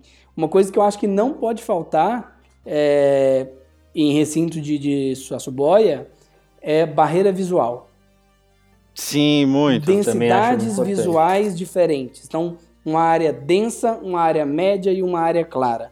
Para o bicho poder escolher. Como ele é muito orientado visualmente, é muito importante que a gente dê a possibilidade dele se, se esconder, caso ele queira, né? Então, que ele fique ali à espreita, olha, eu olho entre as folhas, eu olho no meio desse emaranhado aqui, eu, tô, eu me sinto seguro, abrigado aqui atrás disso, mas eu ainda tenho uma visão, eu acho muito importante, isso não pode faltar uh, ah, para mim nos recintos de Suaçuboia. Perfeito, perfeito. E, e, tipo, essa questão do, do, do, dos puleiros e do esconderijo, né? Que você fala assim, tipo. É um bicho que, tipo, é aí mais uma vez, é um bicho que geralmente que não é de muito manuseio, a galera faz o quê? Quer colocar ele num destaque numa sala e tudo mais, e é um lugar onde você vai ter fotos períodos diferentes, com luz e coisas do tipo, né? Então, aí mais importante ainda você ter essas opções para o bicho se esconder, né? Essas barreiras visuais, né, Jorge? Porque senão Sim. o bicho, sei lá, vai ficar estressado, coisa do tipo. E lembrando, não é um objeto de decoração, é uma vida que está ali dentro. E aí, falando um pouco até de, de, de, de terrários, você falou do, do Marcos, o Daniel Leirão, lá do Pé de Serpente, fez um muito bonito também. Não sei se chegou a ver o do, da hortulana dele. Não vi. Ele ficou com uma vermelhona linda, linda, linda lá do, do, do dos nascimentos do, do, do criador dele. Ele fez um de vidro meio que de quina, assim, sabe? Na, na parede. Assim, muito bonito também, com umas luzes e tal, assim, tá, vale a pena dar uma olhada. acho que ele postou no Instagram lá do, do Pet Serpentes. Bem bonitão Cara, também. Eu vou, vou, vou dar uma conferida. Eu sou apaixonado por recinto de canto. E acho que pega um. Assim, se eu tivesse grana fazer em casa assim, eu pegaria um canto de um por um, fazia vidro aqui assim, vidro em cima e fazia um, um tipo vidro curvo, um vidro curvo, assim, ó. Igual de aquário, tá ligado? Nossa senhora. É, o que me falta é dinheiro. Ideias não me faltam. Né? Nossa senhora, não, imaginação não tem limite, não. e temperatura? A gente tava falando aí dos 28 a 32, o Igor tava aqui com a gente, não sei se ele ainda tá aí, falou dos 25, que é interessante para elas que, que é interessante real e, e aonde oferecer esses, essas fontes, né? Do tipo, a gente está falando aqui da arborícola baixo ou não. O terrário de Mortulana, eu tenho que ter uma opção no solo, como uma placa, uma pedra, e também uma lâmpada, caso ela vai ficar lá em cima, ou só uma opção e aí o bicho vai lá, ele quando ele quer esquentar?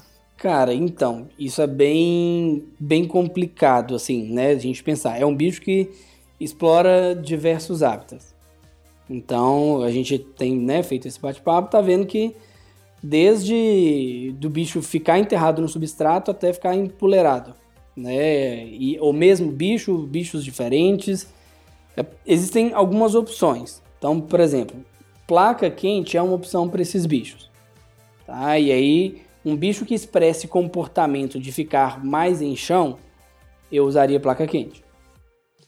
Cabo aquecido talvez seja uma das melhores opções para esses bichos. Porque você consegue, com um cabo aquecido, uh, aquecer parte de piso e um puleiro para ele. Lembrando de obedecer às regras do cabo aquecido, de uma volta com 2 centímetros entre mínimos entre uma e outra, porque isso é importante para não superaquecer né? E um, um, o mesmo cabo, por exemplo, eu faço Sim, você pegar, chão por exemplo, um e depois cabo... ele sobe e enrola em um dos galhos. Por exemplo, ele tem também uma opção de um galho aquecido e um galho não. Exato. Então, por exemplo, um cabo aquecido, você pode pegar um cabo de 12 metros, que ele tem 10 metros de aquecimento. Do... Todo cabo aquecido da Exoterra tem 2 metros de área fria. Esses primeiros da tomada até 2 metros não esquenta. Você vai ver lá uma marquinha azul e a partir daquela marquinha azul, verde, vermelho, sei lá, qualquer coisa estão fabricando agora, dali para frente só esquenta. E aí você faria uma região de aquecimento em solo e subindo em um dos puleiros. Então ele teria a opção de se aquecer em solo e empoleirado, que eu acho que para a sua boia seja uma ótima opção. Legal. Né? Eu, eu usaria cabo aquecido. Vou fazer, Ou- até porque eu não, não, não tenho nenhum, não tenho experiência com cabo, acho que vale a pena. E é um cabo, você falou da, da Exoterra, né? Isso. É um cabo que é, é uma coisa que a gente só encontra específico para isso? Ou, por exemplo, é igual um termostrato que eu posso pegar numa loja de refrigeração e comprar lá e usar? Onde a gente encontra no mercado, vamos dizer assim, esse, esse de preferência mais em conta, né? Que a gente gosta de economizar aqui. AliExpress. AliExpress, né? Cadê o, São- o testemunho do Xiaomi? Não entrou Não aqui tá hoje, né? Por exemplo, hoje, com, com a experiência de controle de temperatura que eu adquiri aqui no criatório, eu usaria um cabo AliExpress ah, associado a um termostato. Tá, e, e tem uma marca específica? Porque às vezes, assim, eu, eu tenho receio, às vezes, de comprar esse tipo de, de equipamento do AliExpress. Sim, mas por exemplo, quando, quando você tem um. Eu, eu investiria muito mais no termostato do que no, no numa marca de cabo em si. Porque o termostato, se passou da temperatura, ele corta e você não tem superaquecimento. E você consegue monitorar se ele está aquecendo ou não. Entendeu? Então a gente consegue ter esse controle. Mesmo que ah, e o cabo aquece muito, o termostato regula. O Sim. cabo, né? Então assim, é, e esses cabos aquecidos, a gente usa cabo aquecido para réptil, mas ele é baseado em sistema de aquecimento de piso residencial. Sabe aqueles cabos que, que a galera Entendi. põe fora de casa, faz serpentina no piso de-. De, de, de aquecimento e isso é ligado na energia. Né? Então, é, é- é basicamente é o mesmo princípio, o mesmo cabo, é uma resistência dentro de um cabo de silicone. Só que, por exemplo, esses de, de piso residencial, você vai ter vermelho. O Dexoterra, você tem um marrom cor de musgo meio morto ali, sabe? Então acaba Aham. disfarçando muito mais dentro do recinto. É, o importante mesmo ao utilizar cabo é respeitar a, a distância entre uma volta e outra. Perfeito. Agora, tem uma. Isso eu fixo com um durex, com alguma coisa no fundo, porque o bicho vai se movimentar e ele pode bagunçar tudo ali, né? Em fundo, normalmente a gente faz assim. ah, você pode, ele pode ser usado fora do recinto, como se fosse uma placa, ou dentro do recinto, embaixo do substrato. Então você faz uma serpentina, passa É, um- até porque se eu for levar pro galho, ele tem que estar dentro, É. né? Então a gente fa- faz as voltas e vai passando um monte de durexzinho pra fixar, sabe? E aí O depois durex vem... não derrete, não. Eu sempre vejo o povo usando durex e eu fico pensando, gente, vai virar eu uma uso meleca. Vai ficar a pra 30 prender- graus. Eu uso silver tape. É, silver tape também dá. Rico. Entendeu? Tipo, vai ficar 30, 34 graus que você vai botar. Tipo, um um durex Entendi. não derrete a temperatura num dia de calor. Sabe? Entendi. Então, faz, cobre com substrato. E aí fica aquela parte de substrato aquecida, se o bicho quiser ficar ali em cima. E isso sobe, você sobe enrolando. Enrolando mesmo no galho. Sim. E aí enrola e aí só aponta lá que você vai, vai travar. Então muitas vezes quando é galho natural, você não precisa nem nem amarrar isso, porque você só encaixa num, num pedaço do galho e, e fica preso, sabe? É, outra coisa que eu já vi também, que aí eu não sei como funciona direito, porque eu nunca testei, o, o chão e puleiro eu já fiz. É, a galera coloca, tipo, faz puleiro de, de tubo e em- recheia o tubo com o cabo aquecido. Então o puleiro inteiro fica aquecido com, com o cabo. Legal, hein? É, aí, Da hora. cara, mas pra mim aí é Só que você tem que primordial. fechar o tubo. é, Pro você bicho põe, não entrar e se misturar com o é, fio você põe um, o cap de um lado e do outro ali, faz o furo só de passar ah, o cabo aquecido lá pra dentro, né? Aí eu passaria o cabo aquecido junto com a sonda do termostato.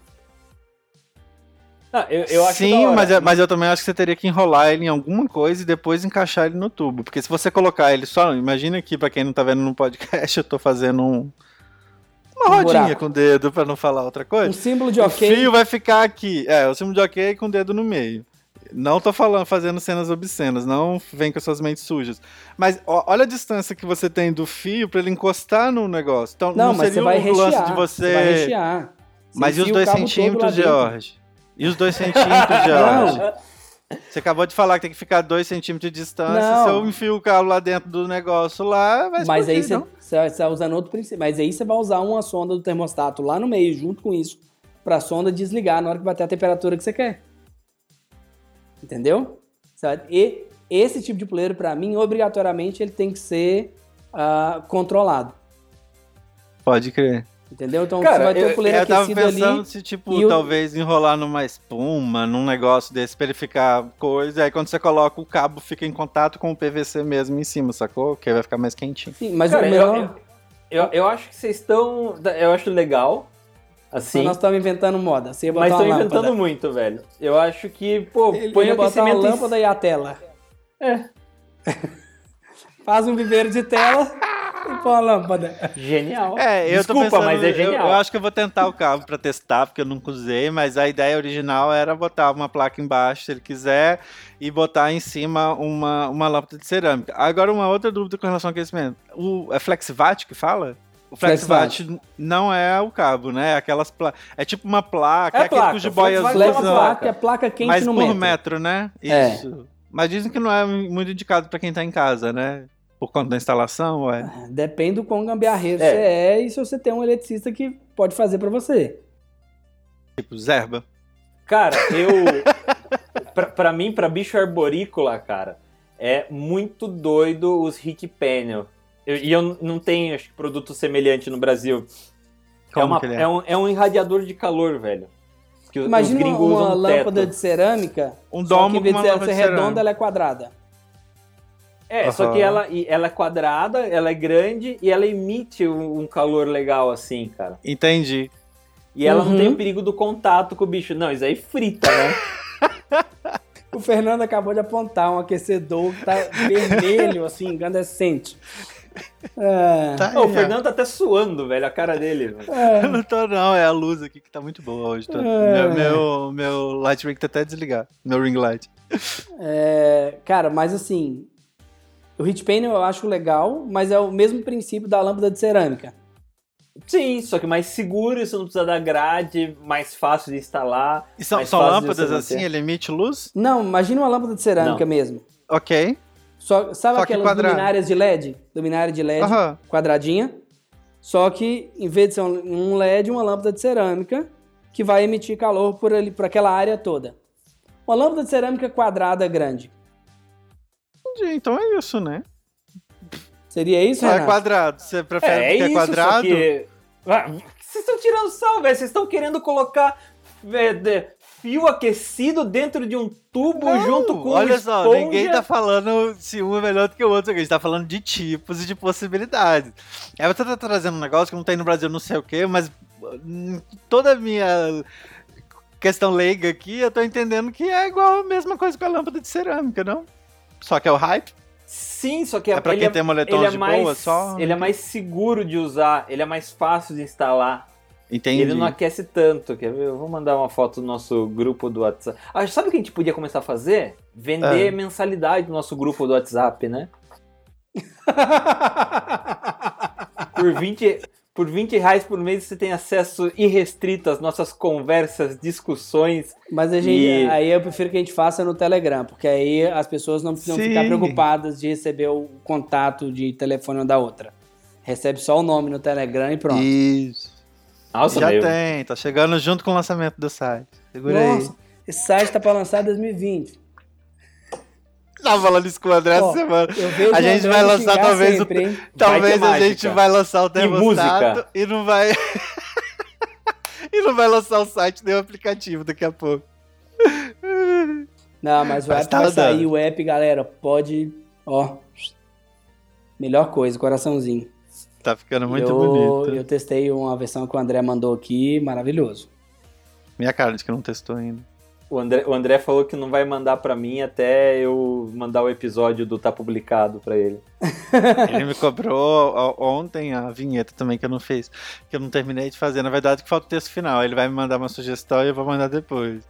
Aí ele falou alguma coisa, não sei o que ele falou de você. Aí, ó, não sei o que lá e tal. Eu falei assim, mas você tá bem, né? Tipo, eu, o Renatinho, mais enrolado que a gente, com você, André. Lute. que lute. Ninguém é mandou André... você escolher conviver com essas três pessoas aqui Fer, que tá nessa live hoje. Dias, que é o André que, é super produtivo. O problema não é a gente. Gente, ele é demais. Não dá pra lidar. Eu achava que eu era hiperativo, diagnosticado, inclusive. Ele já deve ter passado disso. É, porque ele nunca passou num psicólogo pra poder falar disso com ele. Se ele passar, o cara dá ali um, uma medicaçãozinha. Calma, meu filho, calma. Ai, ai. Aliás, Fer, eu acho que a gente podia começar a economizar e fazer consulta junto na psicóloga, né? Psicólogo Terapia de grupo, cara. que a gente falou, o grupo dos acumuladores. É, É. Aí a gente tem psicólogo, não, não daria uma força pra acumular mais, não? A gente cria um grupo com ele. Não, a minha psicóloga era casada com um cara de zoológico. Então ela entende, velho. Ah, Eu acho incrível. Ela já pode fazer uma parceria com a gente pra atender esse Pô, grupo. então. Ela não Não. vai botar limites, por nós exemplo. vamos fazer o, o marketplace no, no site, assim que sair, para o marketplace dos psicólogos também. Com certeza. A gente tem que ter aquela. Tá ligado quando você procura sobre suicídio no Google que aparece. é, Se você está pensando, ligue pra tipo de auxílio. CVC. Quando a pessoa compra mais de cinco bichos, vem a mensagem o pop-up assim. Contacte a nossa psicóloga. Talvez você esteja com problemas. É, falando em problema, vamos num problema de hortulana, umidade. Como, como manter a umidade é, sem estragar o seu recinto de madeira, de MDF, né? Que normalmente é a primeira opção Cara, da é que o galera. hortulanos não é um bicho assim. molhado, assim, não é um bicho tão úmido, né? Eu não sei por que eu tenho essa impressão que é. Sério? Não sei. Não sei se porque da- da- das fotos ou de, de- Não sei porquê, mas eu tenho essa impressão porque é um bicho que, sei lá, que gosta de água ou que gosta de algum de um, de um ambiente. Pelo menos se não gosta, eu tô ma- maltratando demais, tadinha. Porque eu borrifo bastante e eu dou bastante. Eu acho que talvez por eu vê-la tomando bastante água. Não sei se por isso. Mas eu, eu não vejo borrifar, dependendo do volume, não vejo mangueira e. Que borrifar, você aumenta ali, né, é, pontualmente a umidade Sim. e com a ventilação, com o aquecimento da coisa, aquela umidade vai embora. É diferente, Sim. por exemplo, de, um, de uma Blood Python, que você faz aquele pântano Exato. ali, é, né? é- Esse ponto que eu queria É. chegar. O que eu faço, eu jogo como se estivesse, sei lá, regando a horta. Um orvalho assim, de água. Você joga só por cima? É, eu jogo no substrato. Gosto de fazer o quê? Jogar nas paredes, assim, um pouco rápido a coisa. E aí, porque como ela tá na caixa, né? Então, as outras, por exemplo, eu só borrifa a tampa. Que é Uhum. onde vai entrar o ar, o ar leva essa umidade quando ele desce ali, ou vai sair e tal. Então, geralmente, eu molho bastante a tampa, coloco, aí ela vai é, go- goticular, Gotejando. gotejar. gotejando e tal, gotejar e papapá. É, é, é assim, eu, eu acho legal, eu acho legal dar uma borrifada, dar uma, dar uma umedecida, mas é, é, é igual o Renato falou, não é um bicho pantanoso, assim, sabe? Não. Eu fiz um paludário pro, pro nosso sócio boy que ficou, cara, maravilhoso. A gente fez um, mas um, era um recinto de vidro, acho que devia dar um por um e meio, assim. A gente botou metade do piso dele, a gente fez um aquário lá dentro. E a outra metade a gente fez piso, tronco e, e fundo preenchido de planta e tal. Cara, ficou fantástico. É, esse eu já não nem borrifava, eu só tipo regava as plantas mesmo e, e pronto. E eu acho assim, quando você tá com com um recinto de com plantas, um recinto plantado, a própria manutenção das plantas já mantém a umidade desses bichos. Sim. Então, se você usa plantas de verdade para barreira visual, a, a água que você borrifa a planta ali já faz a manutenção de, de umidade dos bichos, sabe? Você borrifa um pouco nas folhas, rega a planta.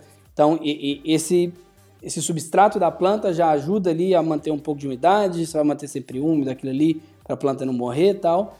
É, por isso que hoje eu tenho visto muito melhor esses recintos plantados, recintos bioativos, né? Apesar de diversos fatores que são problemáticos, também não são a maior maravilha do mundo, mas também não são ah, tão, tão ruins assim. E, eu acho que quando a gente tenta trazer isso, né, para os bichos, a gente acaba chegando num meio termo que facilita a manutenção desses bichos. Então, se eu estou, por exemplo, num pogona com recintos ah, desérticos e eu vou usar lá as, as equiveras, né, que são suculentas que eles podem comer com segurança, algumas das equiveras, se eu mantenho para as equiveras vivas, eu vou ter um controle de umidade legal para os pogonas, porque se eu molhar demais suculenta, ela vai morrer.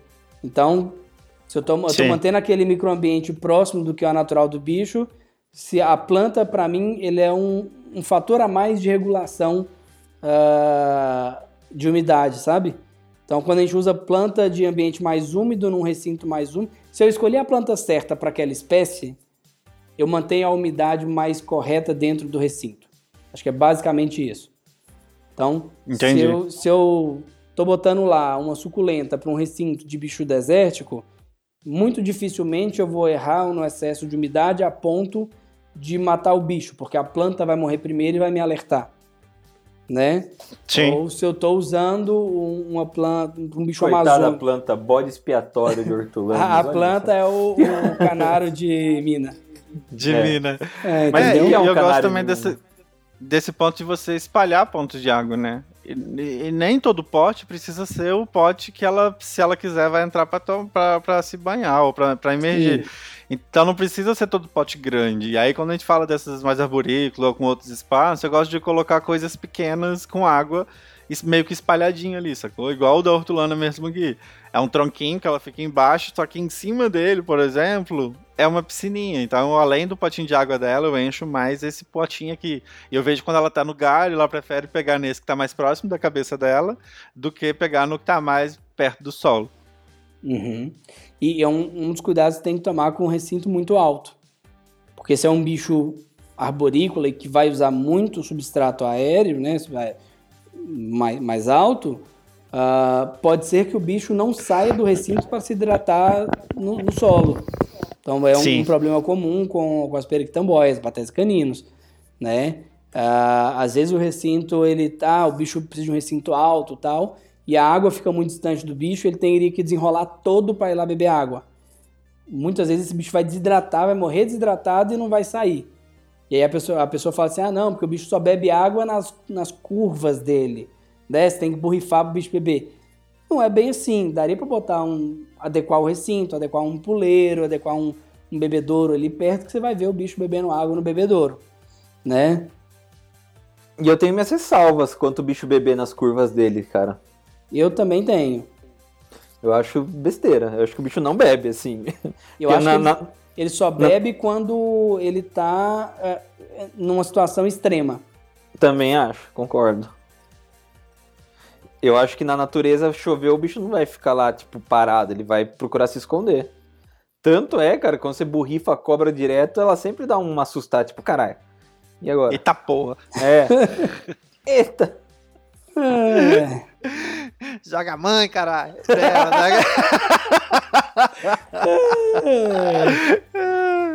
e aí, é, relativo também à umidade, a gente tem escolha de substrato, né? Porque vem o, o que, que, você vai usar, né? Os chips de coco, pó de coco, é, granulado, fibra, se eu vou usar uh, terra, vou, tudo isso está relacionado com a retenção de umidade. Então, quanto de umidade eu quero reter é, vai relacionar nesse substrato. Então, eu, eu gosto muito do pó de coco porque ele me permite controlar isso um pouco melhor, o quanto eu umedeço ele ou não para botar dentro do recinto, né? Uh, mas aqui o bicho vai muito, muito bem com uh, o aspen. Mas mantenho... ela se enterra, por exemplo? Porque Sim. eu fico pensando no, no pó de coco, para ela se enterrar, acho que vai ser mais complicado, não? Não sei se é tão agradável para ela. É, não, não. Aí você vai ter que usar granulometrias. Eu acho que assim, o ideal é ter diversidade. Então, por exemplo, hoje aqui, uh, alguns recintos de, de, de pogona eu já testo lignocel com coco, com fibra de coco. Legal, dá uma. O bicho Nossa, escolhe. Não, não, vai mofar não rápido? Porque o, o lignocel ele mofa muito rápido. Não, mas ah, porque o pogona, pogona não aumenta né? a umidade. É bem seco, é. Entendeu? O Até pogona, o Igor tá falando ele ali, ó. bem seco, às vezes uma borrifadinha por cima. É, então, assim, o, o, coco ele mantém mais, ele tá quase ressecando o ambiente Entendi. do que ofertando umidade. Tá sugando, né? Tá entendeu? sugando mais a umidade do que ofertando. É, entendeu? Então, assim, o coco eu gosto dessa diversidade dele poder interagir. Então, por exemplo, a gente às vezes pode botar um coco mais úmido, mais denso, num, num, num, pedaço de, de chão, uma fibra. Cara, a fibra de coco para os bichos enterrarem é igual toca.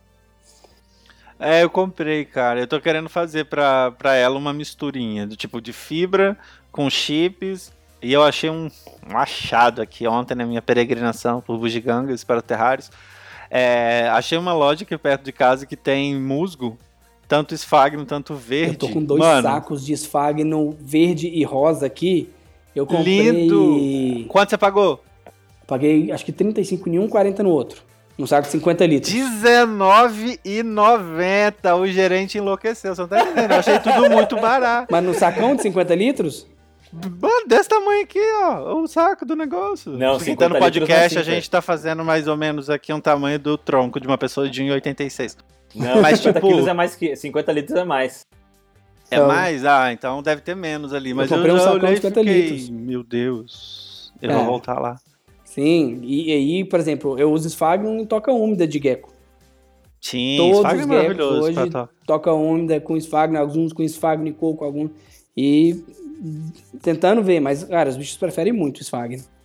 É É impressionante. macio, né? É que eu achei o verde, eu não conhecia o- esse verdinho natural. Na- Eu até falei com a mulher assim, hum, isso aqui tem uma anilinazinha, tem não? Eu Tá só muito conheci o verde antigamente. O, o, o branco com rosa ali, eu fui conhecer, cara, já no ensino médio para olhar floricultura, quando eu trabalhava com fazendo bico com um amigo meu.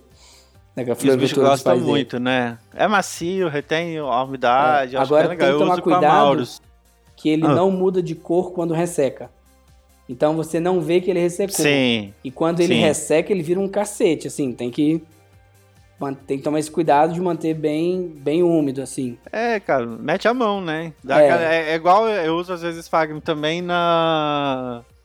Pra proteger o na- solo da nas planta. plantas, ali, né? aham. Um ótimo pai de planta agora. E aí, tipo, é onde eu vejo se ela tá precisando de umidade não, tipo, vou lá, mete a mão, tipo, tá úmidozinho vai. Aí, ó, Rubier, BCC Rubier, aqui em Santa Amaro, gente. Santa Amaro aqui, ó, vem aqui, é minha 25 de março particular aqui. Chega aqui em São Paulo, me procura que eu levo vocês lá nessa, nas lojinhas chinesas maravilhosas que temos aqui. É. Cara, enriquecimento pra mim o substrato usa como é um é enriquecimento para esses bichos, porque eles exploram. Puleiro é enriquecimento, ah, barreira visual é enriquecimento. Que mais? As tocas, Tocas, toca, que é uma coisa que às vezes, por ser um bicho arborícola, as pessoas não, esquecem de não, colocar. não esquecem de colocar toca, exatamente. Toca né? alta Só porque o bicho tá lá toca em baixa. cima. Que, exatamente, uma toca em cima, uma toca embaixo. Né? É, folhagem, né? Que eu acho que essa questão das barreiras visuais que você tá falando, acho que é interessante colocar, ou natural, ou, ou Ou artificial. artificial. Né? Eu acho que assim, o natural é legal, é, mas dá muito trabalho e, e leva para outro nível a manutenção do recinto, Com certeza. né? Agora, o artificial atende muito bem para a função de barreira visual. Sim. Mesmo E- que e seja agora- aquela flor artificial feia, não precisa ser bonito para atender a necessidade do bicho. Sabe? Eu acho que assim, ah, é a planta artificial, ela não é muito natural essa aqui que eu encontrei. É uma grama meio esquisita. Ah, se você coisa- encontrou uma hortulana legalizada pra comprar, você vai achar uma, Tá, uma planta mas- bonita também, né? Me ajuda. Tudo bem, mas assim, mas Não, eu entendi que você Mas- tá querendo dizer. Tipo, o importante é isso. a beleza da planta, Mas ajuda. é Botar aquele para girassol o ser de plástico desse tamanho, meu Deus. a beleza da planta é para o ser humano. O recinto não fica Sim. brega, barango. A cobra não sabe o que é isso. Com LED vermelho, né? A cobra não sabe que, que aquela planta é feia. Ela sabe que oferece para ela uma barreira visual, Sim. né? Então assim, entre não ter porque não achou uma bonita e, Ah, sim. e ter uma feia, cara, Tem vai na feia. Ah, minha bonita só vai chegar daqui 30 dias. Joga uma Vai. camisa em cima do terrário. Vai na É uma feia, barreira. coloca barreira. Diversidade, o bicho enxergar pouco, esconder muito, esconder pouco e tá exposto. Dar opção de Isso. escolha. E aí, o, o Jonas, eu até falar uma coisa que o Jonas acabou perguntando aqui também, onde colocar essa planta dentro do terrário, né? Uma coisa que você falou da- do tipo da natural, a hortulana dela não é tão pesada. Então, se você tem uma planta que a- a- a aceita um pouco mais de pisoteio, coisa do tipo, e se você vai fazer um terrário que ele é mais horizontal, justamente para dar essa coisa para ela andar, eu não vejo problema nenhum, por exemplo, você colocar o vaso, ao invés de plantar no terrário, você pode ter um terrário naturalista e você pode colocar um vaso lá dentro um pouco maior e tal, porque elas gostam muito de ficar ali na terra. Então eu acredito que ela vai pegar, ela vai se enrolar toda no, no pé dessa planta e vai ficar ali. Cara, eu aprendi a montar terrário plantado usando os vasos. Eu prefiro. No eu prefiro zoo, pra no manutenção. zoo lá na Suíça, quando a gente fazia, era tipo assim, os caras, pra qual bicho nós vamos fazer o recinto hoje? Ah, pra esse bicho. Pega uma foto da região de ocorrência. Leva essas referências aqui, escolhe as plantas, leva na floricultura, vê o que, que você acha. A gente trazia, e aí na hora de montar o recinto, os recintos já foram montados com os buracos pra você só trocar o pote de planta. Exato. Então era a estrutura de era vidro com concreto chapiscado e no concreto chapiscado já tinha a- a- os buracos de colocar cada cada vaso, sabe? Então, ó, precisamos de planta do vaso número tal, número tal, número tal, tantas plantas e de tal região. Então o cara já ia com a encomenda, trazia tudo, só pegava o vaso da planta antiga, tirava, botava no, no setor de que não ia usar mais aquela planta, ou se tinha morrido, descartava, e botava o, o vaso novo lá. Que é assim, fantástico. Eu, eu adoro usar o vaso dentro do, do recinto.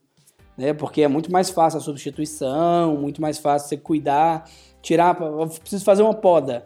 Em vez de você entrar dentro do recinto para fazer a poda, você pode tira o vaso, faz a poda, faz a manutenção, troca a terra ali do, do, piso, da planta que você precisar, do buquê de bar e volta com ele depois. Sabe? Eu, Perfeito, é.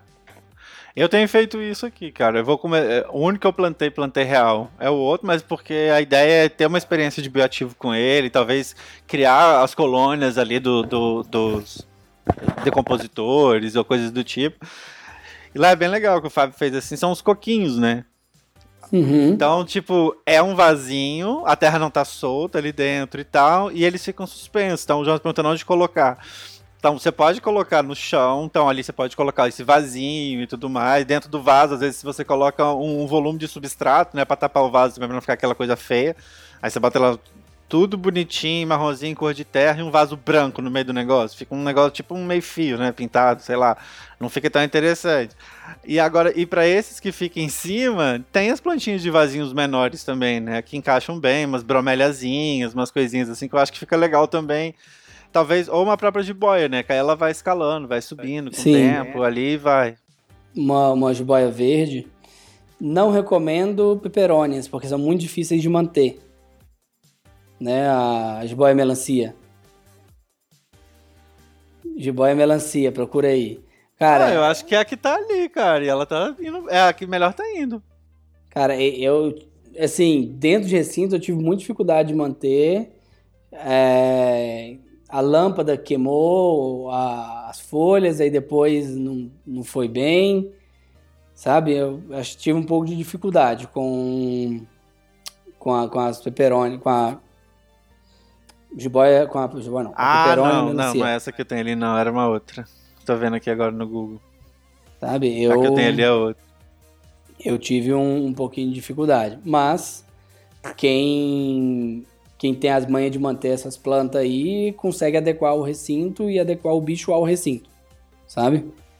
Sim, e, e aí lembrando também, a gente tá falando de planta agora aqui do enriquecimento e tal, lá no IGTV tem um vídeo com o Gabriel lá da Natura só falando sobre plantas, pessoal. Tem várias opções, ele fala esses nomes difíceis que o Jorge sabe falar, tem tudo lá, ele explica, ele mostra as plantas que às vezes a gente não vai saber, que já ajuda.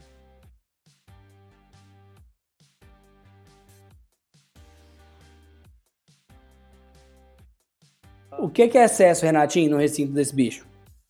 Cara, é difícil se falar o que é excesso, né, para hortulanos, que é um bicho que explora. ele- a gente encontra ele em biomas diferentes, encontra eles em hábitos diferentes. Ah, eu acho que o excesso ali seria talvez que é, ah, na minha percepção pode estar errada o tanto de umidade que dão e o tanto de altura do terrário. Talvez um terrário de uma altura ok, mais largo para ele poder se movimentar seja mais interessante. Agora não sei se vocês pensam diferente. Eu, eu concordo. Eu acho, eu acho que o maior erro é o excesso de altura. Não é que é o excesso de altura. Você pode fazer um recinto de 3 metros por hortulano sem problema. Ah, é é A falta de, a de lar- falta de a largura. falta de comprimento. É.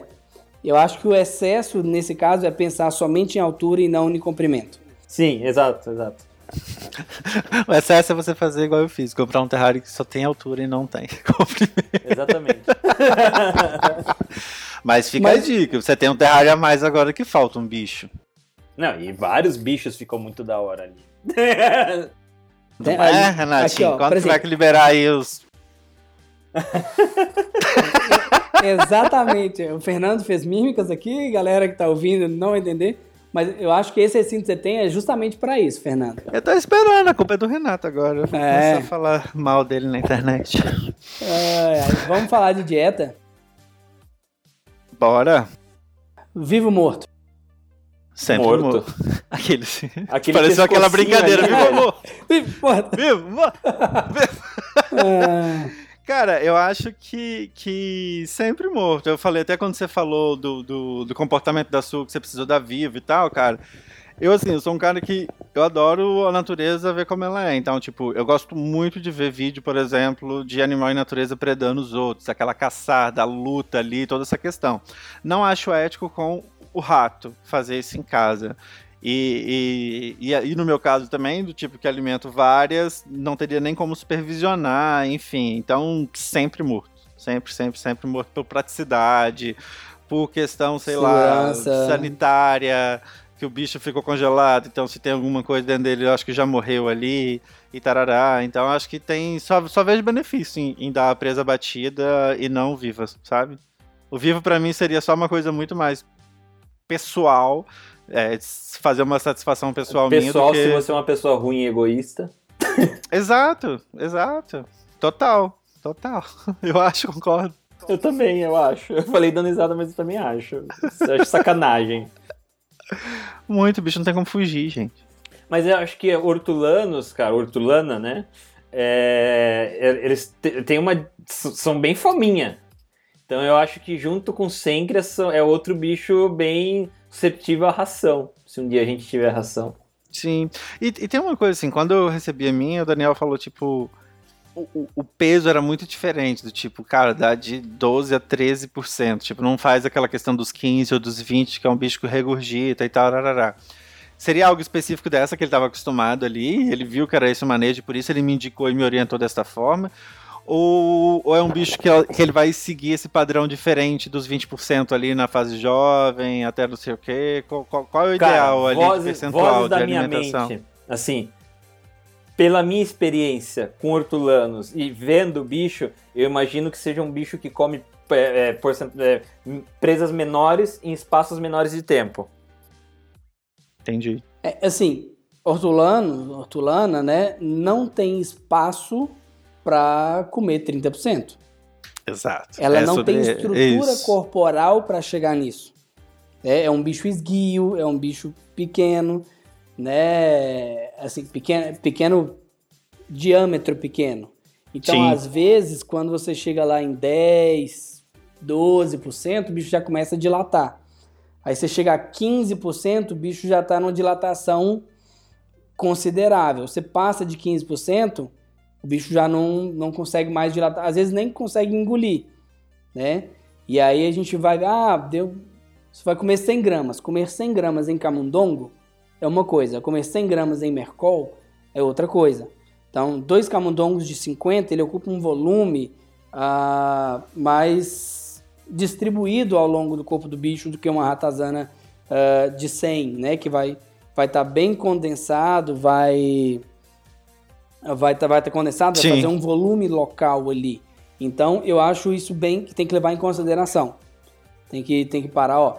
ah, quando você fala ah, 10% para ele, ah, é pouco.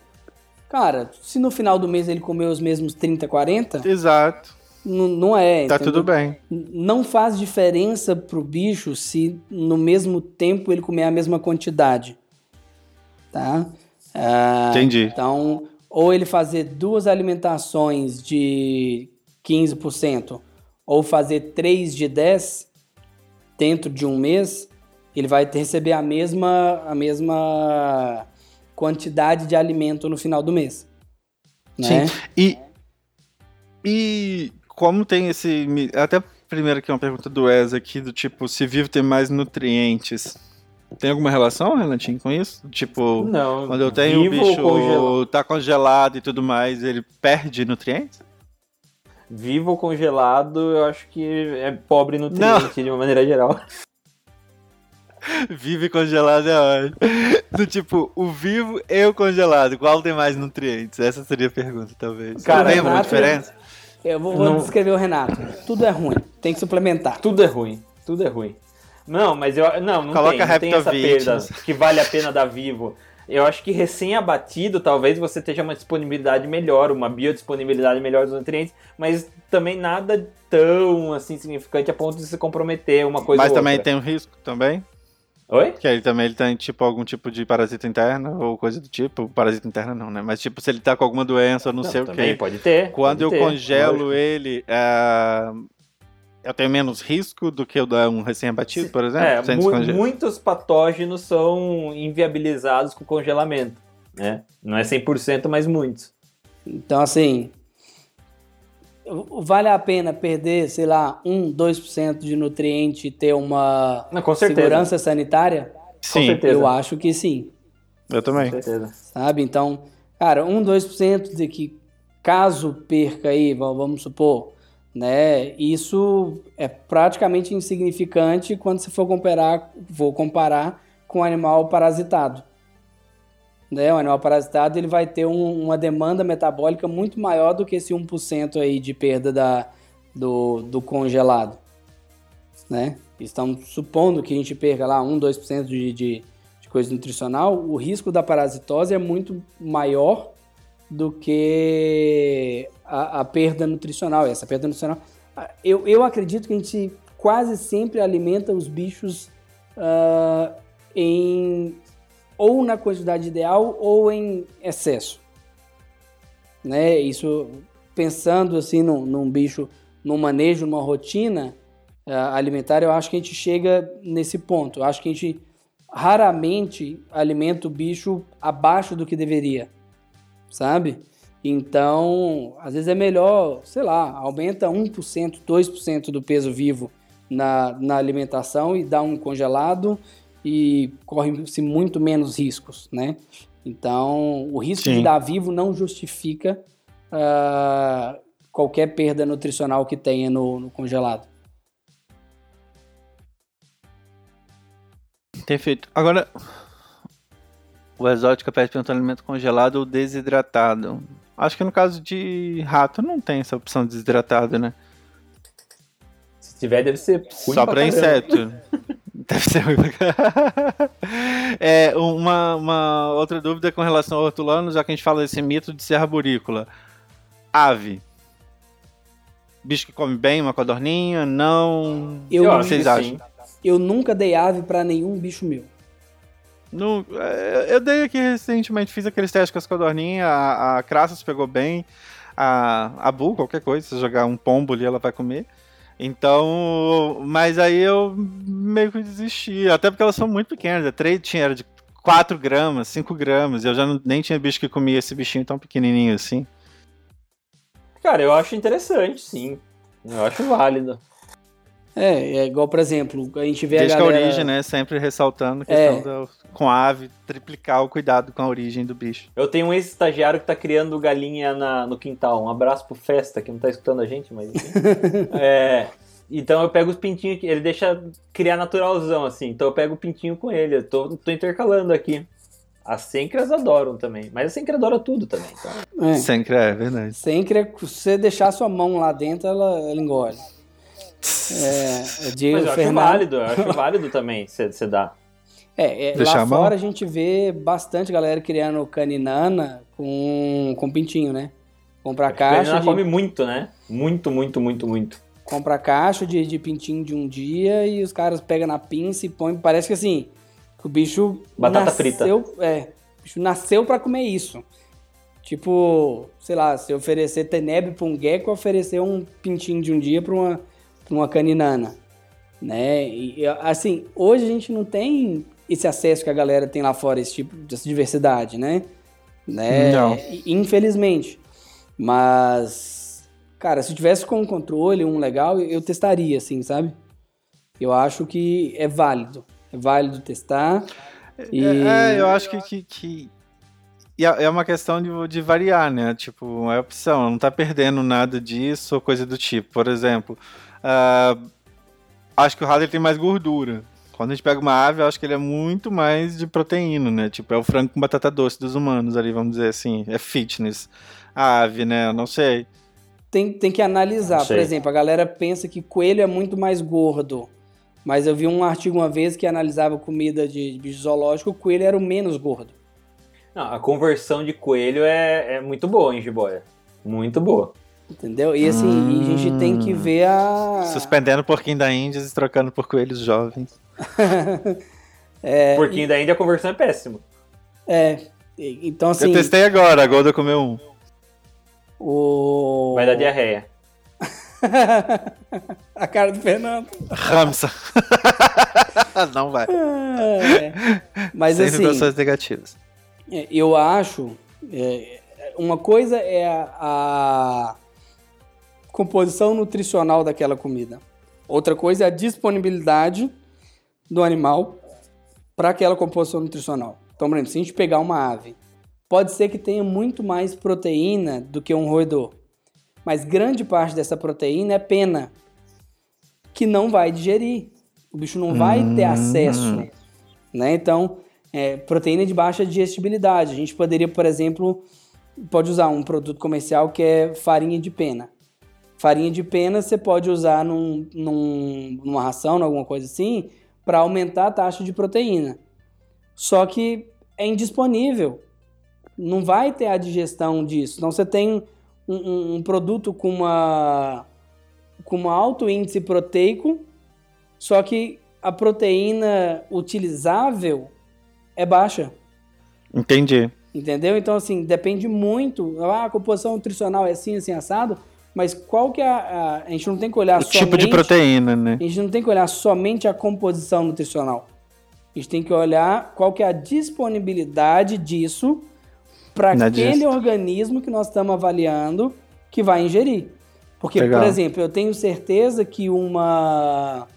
A, aquela jararaquilhoa, Botrytis insulares, cara, ele vai ser capaz de digerir muito mais as proteínas de pena do que uma do que uma outra jararaca que não come ave. Porque esse bicho evoluiu para se alimentar disso, sabe? Então, Sim. certamente ele tem na fisiologia dele um melhor aproveitamento de ave do que um outro animal que não evoluiu para isso. Né? Então, Perfeito. É, tem, que, tem que se avaliar bem o que está dando. Eu acho que não é uma questão simples. Sabe assim, ah, não, da ave que, que tem uma, uma mais proteína, então isso é melhor para o bicho. Né? A gente tem que pensar, caloria, que é o que engorda, basicamente vem de gordura. Né? Sim. A gente quer ingestão de proteína, quer, mas a gente quer ingestão de gordura também para ofertar caloria. Né? Então, ração de cachorro recebe uh, óleo depois de pronta, para aumentar a quantidade energética. Não adianta eu dar só proteína para o bicho e não dar a uh, gordura que ele vai precisar ali no, né, para ter disponibilidade energética direta. Sim. Acho que é não, muito perfeito. mais complexo. Não é algo simples. Quando a gente pensa em nutrição, principalmente desses grupos que a gente não entende quase nada. Cara, tá rolando uma discussão aqui nos comentários sobre. Eu ia puxar isso. Sobre insetos na dieta humana. Cara, assim, eu acho que teoricamente faz muito sentido. A Bruna até falou da, do problema é, cultural, e eu acho que talvez seja um problema mais ocidental, mas enfim, se, antes de entrar nesse mérito. ah, e um detalhe: do, no, Shark, no Shark Tank do, do Reino Unido, uma empresa que, de, que produzia insetos para o futuro, para consumo humano no futuro, ganhou e a empresa está falida. Porque ninguém consome. Ninguém consome. É a de é, farinha de barata é essa? De grilo. De grilo? É, aqui foi no Shark Tank Brasil também teve, pessoal da. Só que os caras ganharam, né? Da Safari. É, acho que eles não, não, não levaram não investimento. Não, não levaram, levaram, investimento. Mas, assim, particularmente. Puta investimento, cara. Ah, eles, eles levaram? Não, não, lá não, na Inglaterra. O, na Inglaterra. Ah, tá eles, tá eles, conseguiram desenvolver uma máquina que contava os grilos para jogar direto nas caixas. Doideira. Aí o. Então, só que assim, pra, pra dieta humana, eu não, não sei, né? Não, não posso falar. Mas eu acho que pra dieta dos animais é o futuro, cara. Tem que ser aí pra já, assim. Não, a- acho que também, até na, na humana, mas eu acho que vai demorar. mu- Tem a barreira Sim. cultural e vai ser nichado. Igual você tem um público vegano hoje e tal. Então acho que vai vir um desenvolvimento ali, talvez, de uma galera mais fitness. Se você falar pra galera do. do como é que é esse negócio? Crossfit, que não é mais. Que, o que vai dar músculo pra ele, não sei o que é comer barata, amor, amanhã ele tá comer. poeira aqui no meio da rua tentando catar barata. Porque eu acho que tem o estímulo pra isso. Eu, particularmente, gosto muito. Como tenebro, grilo. É, toda vez que eu provei, eu acho bem. É, é diferente, é crocante. É, o grilo com chocolate é melhor do que bis, gente. Sim. Então, assim, é, tem esse rolê lá na Europa também que me parece que ela. Ah, Renatinho mostrando um bis. É, que fala-se da farinha de barata. Que é uma coisa que tá crescendo bastante pra fazer pão, pra fazer não sei o quê. Então é aquela coisa que, que um pouco o vegano e o vegetariano faz, é você criar uma comida fake. Se eu dou sabor pra isso, se você entende que isso pra você é, é- nutricionalmente é bom e tem sabor, as pessoas comem. Eu Ah, acho que, vamos- que- que pode Vamos ser. botar no dia a dia? Colchonilha. Quê? Colchonilha. Corante carmim. Sabe corante carmim? Que, que tem todo, todo produto de morango. Que tem, você pode olhar lá. Colorido artificialmente com corante carmim. É, É um inseto. inseto. Sim. É, um, é colchonilha, parente da barata. Mas por que, Né? que as pessoas comem? Porque não sabem. Exatamente. Entende? E a por partir isso de que eu acho que se agora, você. a, a Nestlé não vende mais eh, sorvete de morango pras, pra galera que escuta a vegano, gente. Mas É, eu acho que esse já além de, de- desses insetos, pra mim, é mosca soldado, cara. O maior bioconversor do mundo de, de lixo. Eu acho que esse é o futuro, assim. É, o... Cara, e, e assim, a ONU tem um relatório recomendando né, o uso de inseto na alimentação humana como uma das estratégias de combate à fome. Exato, exatamente. né? É, e eu acho assim, a gente vai chegar lá, né, na- nas ideias de, como o Gilberto falava, mini rebanhos e, e coisas assim. Mas eu acho que existe muito ainda a aprimorar para a gente chegar numa questão de segurança sanitária. ah, porque, por exemplo, quando a gente pe- pega lagartos insetívoros, né, lagartos onívoros, ah, uma das principais fontes de contaminação com parasitos são os insetos e não as folhas. Então, TU, é, pogona, essas coisas, a principal fonte de, de contaminação com parasito é a do inseto. Então, tem que ver como vai ser todo esse manejo, desenvolver. Do mesmo jeito que a gente desenvolveu a cultura de, de produção de frango, de produção de, Exato. de boi e tudo, nós, com o tempo, vamos desenvolver essa cultura. E, e eu, ac- eu acredito que isso vai começar a ser inserido na nossa alimentação. Uma coisa, se alguém quiser investir, se quiser mandar pro Shark Tank, Fernando, só com a ideia, barrinha de cereal. Mas eles tentam. De inseto. Eles É, tentam fazer isso. Adicionar isso. na barrinha de cereal, na barrinha de proteína. É, essas farinhas, por exemplo, quando a gente fez Não, em... eu focaria totalmente no mercado fitness. Esses quando a caras gente comem fez... qualquer coisa que você botar pra eles comerem. a gente fez num evento em Taubaté com a Safari. Né? Eles botaram o chefe de cozinha deles para cozinhar e levaram para os nossos clientes lá da educação ambiental. Cara, o quibe de grilo, que era feito com farinha de grilo, Nossa. zerou. Zerou. Todo mundo comeu. A barata de. Madagascar com, com gengibre, cara, era muito mais gostoso do que o quibe de grilo. Mas Você tem receita disso, da barata Mada- Madagascar com gengibre? não tenho. Não tenho, cara. Eles tinham um chefe de cozinha que preparou as coisas lá. Mas tipo, ela tipo grelhadinha assim? Você comia. Sim, sim. Você faz um. Tempera ela no gengibre desidratado e dá uma grelhada assim, passa num, Ah, desidratado. num coisa. Cara, Já tava olhando pra minha colônia aqui de rabo de. Mano, a, a gente fica pensando nisso, velho. Mas o Alex Atala, ele tem um prato com formiga, velho. no sim. Maravilhoso. Então, Va- tipo, assim, dom. reserve E é muito rim caro. E será vá. que tem. Será Vale que tem muito a licença? pena, Renatinho. Oi? Será que tem, Eu fui- será eu que tem licença pra sei essa formiga? O prato dele? Sim, Será provavelmente. Ele trabalha Tem, com ele todos os. mostra. Assim, lá no Dom é legal que você tem. é, você tem que reservar, você não pode chegar lá tipo, oi, vim jantar. Não. Ah, na, na hora do almoço pode. Você Na hora vai do lá. Eu fui na hora do almoço, almoço, é. Eu fui à noite, do tipo. E à noite você tem três opções só de prato. São menus degustação. Então você quer, sei lá, quatro pratos, uh, acho que oito e os 13, por exemplo. E aí, obviamente, não vem pratos grandes, vem as porções ali e tal.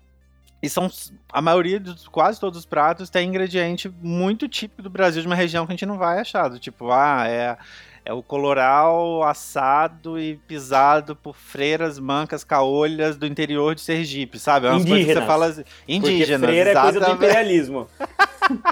E o garçom ele vem explicar tudo isso assim. Então, assim, é uma puta experiência, assim, é sensacional. Você vai deixar um rim? Vai deixar um rim. É tipo uns. Você não sai de lá sem, sem gastar mil reais. Não sai. Ah, tanto assim? Eu não gastei tudo isso, não. É que eu fui no almoço também, né? É, eu peguei o menu maior de 13, eu acho Ah. que foi, sei lá, 600, 700 reais. E aí você toma uns drinks, né? Você Aham. beber alguma coisa ali, aí o preço veio. Só que do tipo, foi eu, uma amiga minha que era chefe, e a gente chegou já, não, já cheguei logo, já manda real pro garçom. Falei, sou pobre aqui, tá? Não vem que não tem. Então qual drink que vem mais coisa alcoólica? Quando for vir o nosso prato, pede o cara pra dar aquela caprichadinha, amigo. A gente tá aqui e a gente tá investindo no nosso futuro aqui nessa, nessa refeição de hoje, mano. Os caras riam com a depois gente, foi lá e fez uma crítica no jornal. Não, os caras riam pra caramba. Às vezes trazia, em vez de um, trazia dois pra gente, porque a gente tava lá rindo. E a gente, no final, quando acabou, a gente foi os últimos a sair do restaurante, a gente corria igual criança no restaurante, fazendo foto, tirando, correndo, brincando, não sei o quê. Pra quem gosta de gastronomia, tipo, eu fui porque eu amo, amo, amo comer mesmo. É uma coisa que é, tipo, não, pra mim, comida é tudo. Tipo, mas vale muito a pena, cara. As coisas loucas, tem coisa que não vem no prato, o cara vem rodando no ar. Tem coisa que você bota na boca e explode. Ah, Nossa. eu, eu não vivi toda essa experiência. Acho que Então, no almoço é bem mais. A degustação é justamente a experiência, Renatinho. Tipo, tem um negócio Aham. desse tamanhozinho que o cara bota, ele vem e joga um caldinho, o negócio faz assim, ó, no meio do prato. Você fala assim, você gosta de mágica, você ia adorar. É quase um show de mágica o negócio. A comida se transforma, assim, é bem, bem legal. E falando em particularidades de comida, tem alguma particularidade na, na alimentação de Suaço Boia? Pra mim, nenhuma. A não ser o fato de, de, da, que a gente já comentou das presas menores, né? É, e e uma coisa que eu acho que é legal, nem todos, mas algumas fazem às vezes, que eu acho muito interessante, é como ela come. Porque ela come no ar. Então, como ela usa o próprio corpo para empurrar, por exemplo, a presa para dentro, para ajudar nela. Eu me amarro. Quando eu posso, quando eu tô alimentando, depois que ela deu o bote, às vezes eu pego o capim e coloco no puleiro, assim, só pra me ficar vendo, assim. É, né, meio chato isso com ela, talvez. Mas o Renatinho já fez uma cara super de reprovação. Não, eu, eu quase caí aqui, cara. Eu fui, fui pra trás com a cadeira, deu.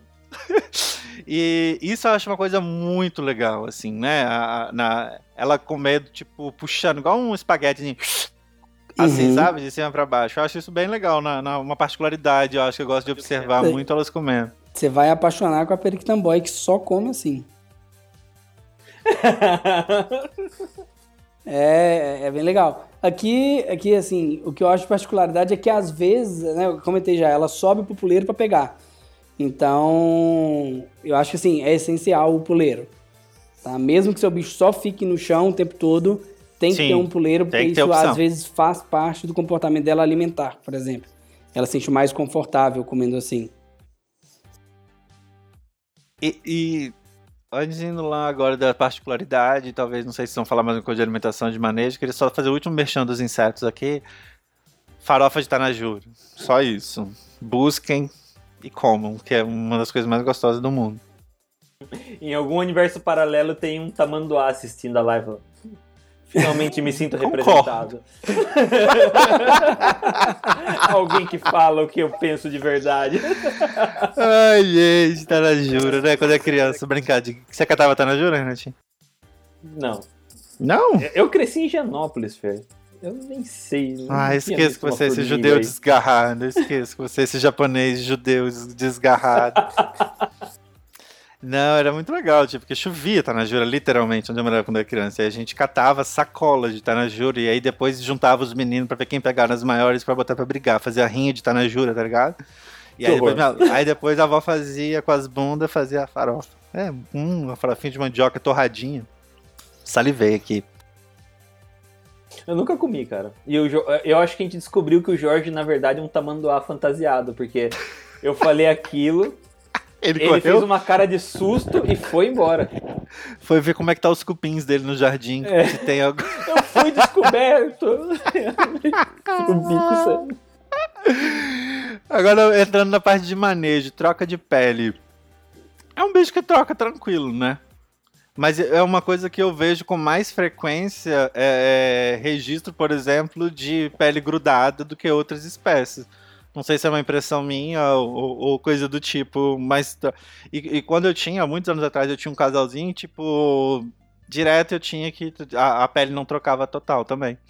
Entendi. Cara, eu não sei, eu, eu, na minha vivência, assim, eu nunca reparei nisso, mas não é um bicho para mim que tem tanto. Eu, eu, eu do, na minha experiência, eu considero um bicho bem resistente, assim, bem. É, que perdoa muitos erros de manejo, sabe? Então, Entendi. Eu, não sei, cara. Mas imagino que, por exemplo, o bicho tem aquele puta rabo compridinho. Pra sabe? trocar tem, tem que ficar né? esperto. Eu acho uma coisa interessante a gente ficar esperto. É, e eu tava bem preocupado, tipo, eu tô muito feliz que a minha tem essa, essa desvio de personalidade, acha que é uma corne, porque eu vou poder checar justamente a pele. Que pele é uma coisa que eu sou bem chatinho de olhar o olho, a ponta do rabo, a Não, tem que ser, cloaca tem que e ser. tal, pô, né? Eu, eu olho bem, bem, bem, bem de perto mesmo isso, assim. Então acho que é tá mais tranquilo. Não, eu acho que tem que ser assim mesmo, cara, porque é, tá- dá problemas muito graves, assim. Que é, a gente pode perder uma ponta de rabo, assim. É horrível, velho. É a mesma coisa que você perder um dedo, assim. Principalmente morotulanos, tem o rabo prêncio, né? Que tem o corpo inteiro Sim. prêncio. Ah, e, e as infecções de pele que ficam mais fáceis ali pra você tratar. Tem que pôr um antibiótico no bicho, uma coisa mais agressiva, assim. Eu acho bem chato. Acho, não, acho que não é exagero, não. Acho que todo mundo deveria prestar essa atenção com, com a pele dos bichos. E joguem as peles fora. Não guardem as peles, porque as peles, a partir do momento que ela sai do bicho, ela vira um meio de cultura de bactéria, fungo, a cara do Fernando jogando peles fora. Não, e aí até uma coisa que eu tenho que dar uma resposta pro pessoal que eu tinha falado de sortear a última pele da Golda. E, e- e eu esqueci, pedi o André pra me mandar um áudio explicando por que que não pode, porque é subespécie. Como é que é o É negócio? Subproduto de fauna. Subproduto de fauna, tem que Você anotar isso. teria que estar licenciado para poder fazer esse sorteio, se entregar. A pessoa que tiver ah, isso é a mesma coisa da pessoa que tem, por exemplo, ah, penas de animais silvestres em casa. Tá? Então, independente se você pegou no chão ou se você comprou ou se você arrancou do bicho, ah, tudo subproduto de fauna isso deveria ter uma origem legal. E se esse produto é um artesanato indígena? Você tem nota fiscal? Não, na Amazônia não tem essas coisas não, gente. Mas Cara. na feirinha. Tudo errado? Tudo errado. O, quando eu fiz o demonitoria lá no curso de práticas contra. Cara, como é era o nome do curso? Ah, eu fiz aula prática, no- era o primeiro curso de combate ao tráfico de animais e subprodutos da Polícia Federal, sabe? É, Eu fui- dei monitoria lá na parte de tráfico de répteis. É, uma das demandas deles na parte de aves era diferenciar o que, que era pena de animal silvestre do que, que era pena de, de animal doméstico. Porque justamente esse- esses artesanatos feitos com pena, ah, muitas vezes eles são pegos na alfândega e aí os caras têm que provar que aquilo é uma pena de animal silvestre porque ah, fazer isso sem a, a- a- a licença, a origem legal, a comprovação da origem dessa pena é crime. Então é, é fogo, assim, a situação não é fácil. E aí quando você pega todo o hippie vendendo pena de, de urubu, é, aquilo ali é um, um crime ambiental. É, o Jorge contra a cultura hippie. Cancele o Jorge.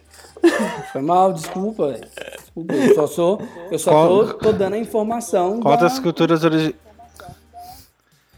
E contra os povos originários, né? Que não pode o quê? Usufruir da própria terra. Porque que- colônia, não né? Ainda os efeitos Jorge da colônia. colonialista. Eu não criei a regra. Eu só tô transmitindo a regra. Vocês me desculpem, uai. Você tem que conversar tem que lá subverter a regra, Jorge. Vocês são normativa. Tem né? que subverter, tacar fogo nas estátuas. Mas Ah. aí, vindo aqui rapidinho aqui, o, o, o Marcos, ele tinha perguntado mais cedo, a gente deixou passar.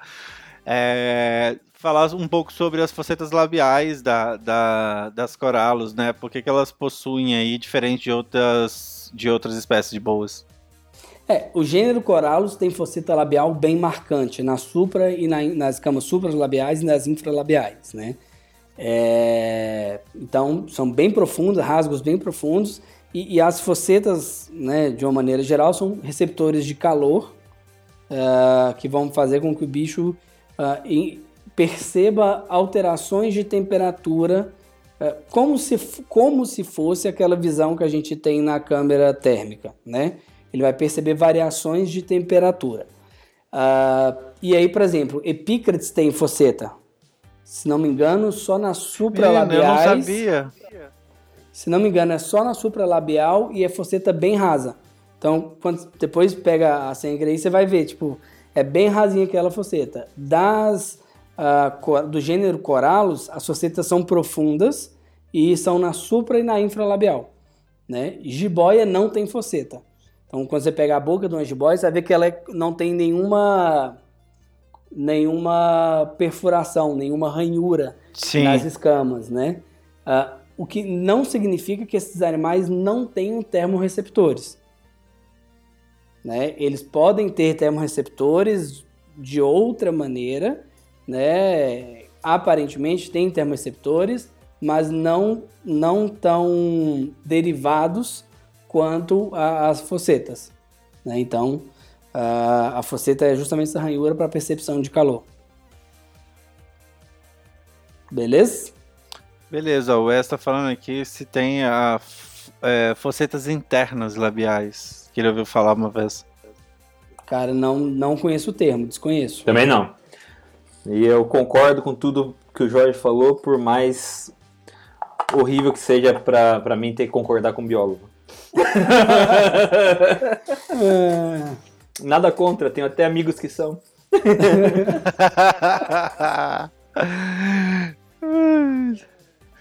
Vamos lá, a gente estava falando, falamos de manejo aqui, de troca, né? A gente já tinha falado um pouco no roteiro, tava a gente falar sobre animais juntos aí, a gente acho que já abordou esse tema aqui hoje. Sim. Limpeza de terrário, acho que não difere muito, né? Vocês têm, tipo, vocês percebem a diferença de onde elas defecam? É, é um cocôzinho bem pequenininho, né? Das suas boys, dependendo do tamanho, acho. que que não, já, mesmo, mesmo de bicho adulto, é eu acho bem, bem pequeno, assim, a, Também. o volume de fezes, sabe? É, e, o que para mim me prova tipo, que o bicho tem uma alta capacidade de absorção e vai tipo, pegar presas pequenas inúmeras vezes e aproveitar o máximo delas, uma vez que ele não pode se dar o luxo de. Ele, na verdade, ele tem que escolher presas, né? Ele não pode pegar qualquer uma. Qualquer, é diferente de uma jiboia adulta, por exemplo, que qualquer presa natural que passe na frente dela pode pegar. Tipo, exceto o capivara, tudo que vive na Amazônia cabe dentro da boca de uma jiboia, capivara e grandes mamíferos assim, sabe? Então todos os roedores vão caber. Então se pegar, por exemplo, numa suaço-boia, não. Uma suaço-boia vai ter diversos roedores, diversos tamanhos de roedores e de aves que ele não vai conseguir ingerir. Então ele tem que ter uma capacidade de, de absorção boa, porque ele tem uma menor diversidade de presas ali, né? No, no ambiente dele. Então acho que daí vem esse pequeno volume de fezes que eles fazem. E o que eu percebo é que faz pouco xixi também. Não é tipo de boia. Muito que, pouco, muito pouco, verdade. Apesar de beber muita água, faz pouco xixi. Né? Cara, eu, eu acho que hortulanos, é, eu, eu penso em pe pegar uma hortulanos e já penso em descarga. Nossa. Muito, muito. Muito. É, quando quando é faz é complicado. Mas aí que você está pensando em conter um hortulanos. Sim. Você já pensou em pegar, fazer a contenção e ela vai fazer aquela. Nossa. Não, é, é assim, você pega e quando ela vai enrolar no braço, já vai. Ela. Nossa, eu lembro uma vez morango, que o veterinário mandou um beijão pro Eduardo aí. Ô, o morango ele ia lá em casa, né? Porque era muito bicho para levar na clínica, aí ele ia em casa. Aí uma vez ele pegou o bicho, mas o bicho foi a primeira vez que eu vi uma descarga, eu acho. Eu, tipo, cagar girando, né? Tipo, o bicho vai enrolando e vai jogando merda pra tudo quanto é lado ali. Aqui em casa ela fez só no início, quando chegou a pequenininha, porque eu acho que foi a primeira contenção que eu fui fazer. Começando ali, ela soltou, mas soltou bem pouquinho, então agora não faz mais nada. É, quando... Explica um pouco o que é descarga aí pra quem não sabe. Descarga Eu acho que assim, quando o bicho caga rodando, ainda é menos pior do que quando ele solta aquela secreção de glândula. Não, mas é aquele amarelão mesmo. Que eu falando que eu tô falando de cagar, mas não, é, é, é o- a descarga mesmo que É- ele é que, soltou assim, dormideira- enrolava. Do- Não sei se já tiveram experiência de conter uma dormideira, uma Cibinomorphos, Não. que hoje é Gypsas. Mano, ela vem com, com fezes e urina, assim, na pressão. E manda. Aí, depois ela vem com, com a Tipo o descarga. gato do Renato. É, aí Que horror! Não, o Mirão ele faz isso esporadicamente. Aconteceu, tá É. acontecendo essa semana.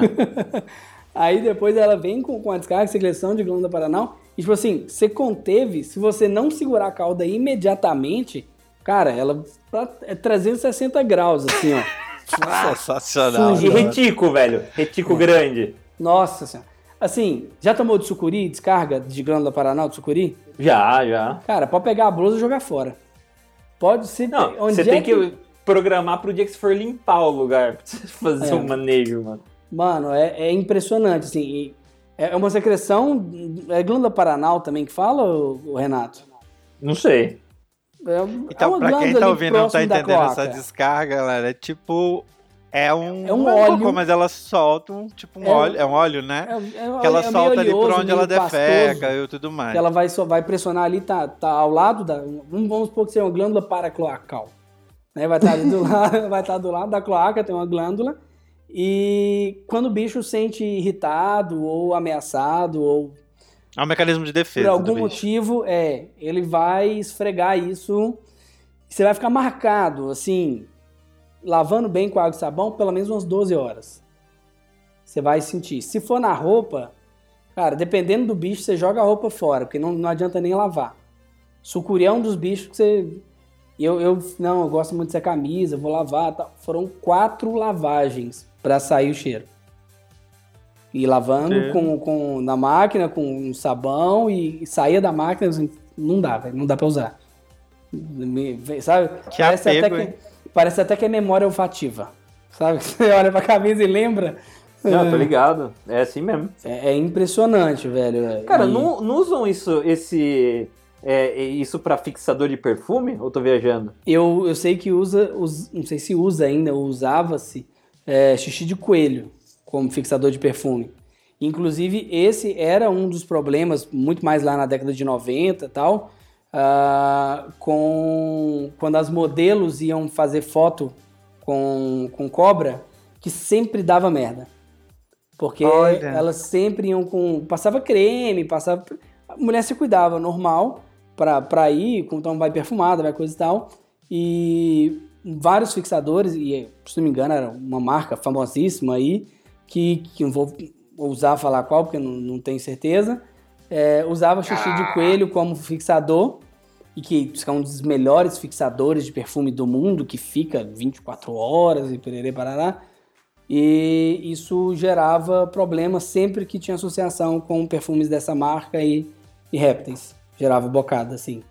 Eu li isso em algum Que fórum, louco. alguma coisa assim, sabe? Era um, Doideira. Alguém explicava o contexto histórico das mordidas de modelo e associado a- aos perfumes que elas usavam. Bom, senhores ouvintes, eu acho que isso, você, essa informação, só o meu exótico leva até você.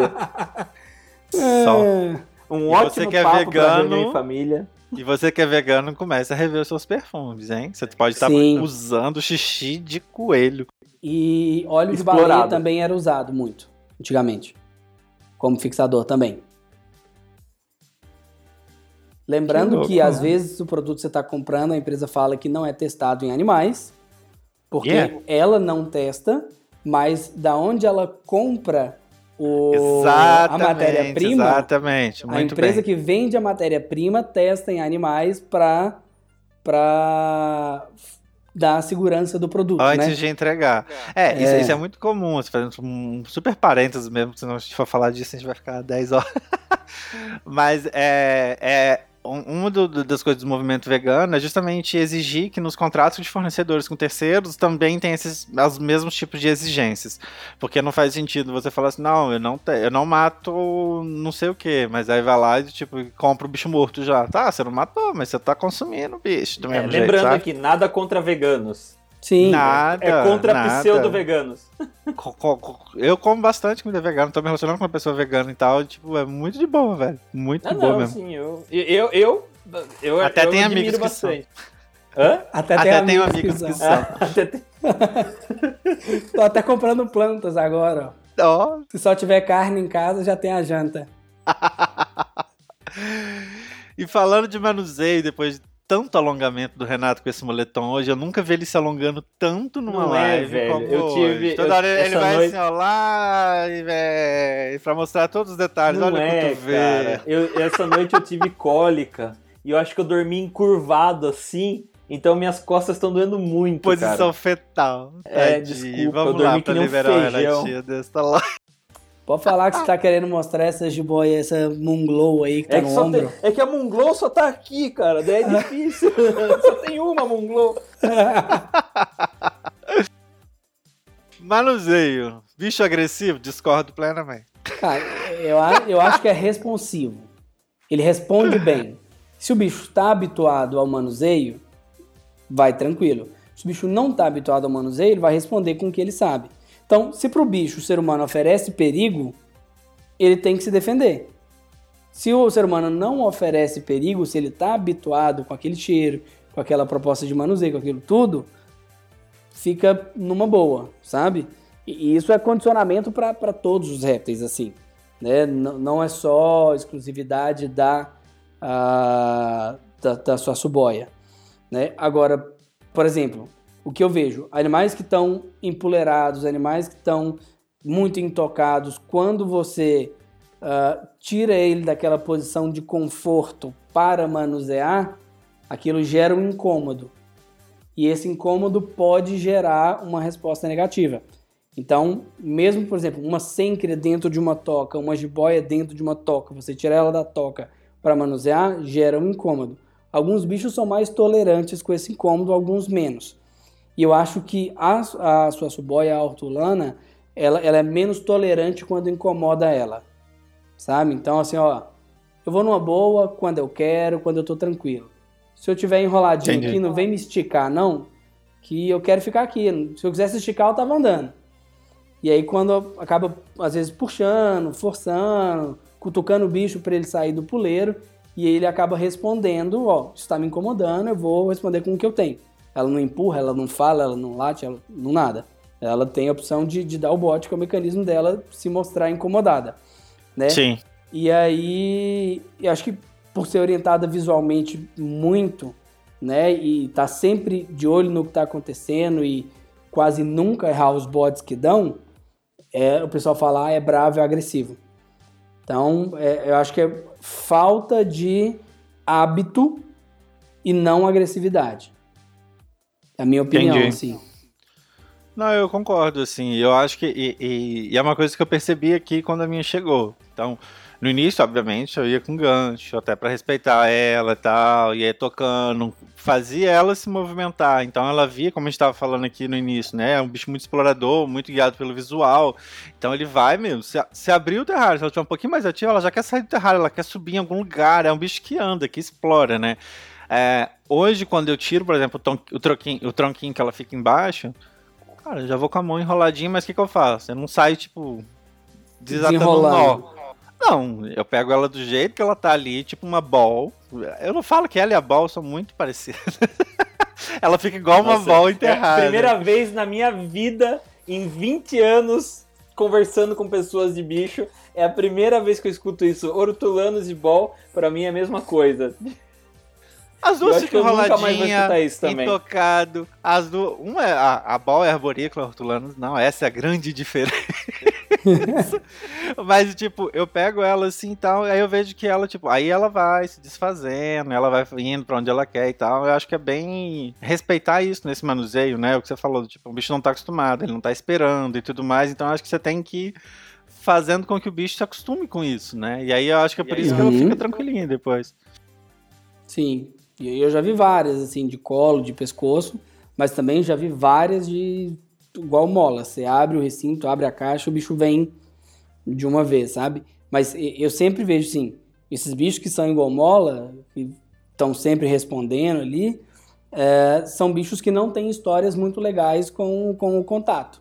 Então, ah, eu, a pessoa vai pegar, já contém o bicho com força, não tem experiência, né? Sim. E aí dá um. Pega muito em cima, não sabe onde pegar um, no bicho um ali na parte do corpo. Então, uma coisa para mim que é inconcebível, aquelas pessoas que contêm o bicho dando um bote nele, Nossa, sabe? horrível. A pessoa- Deslizar bicho por tá trás, lá né? e vai de uma vez e segura e pega assim, e isso assusta o bicho. Muitas vezes você vê o bicho tomando um susto assim, tipo, opa, que isso, né?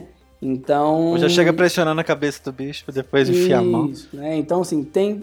Existe todo um, um- um contexto para fazer ele habituar.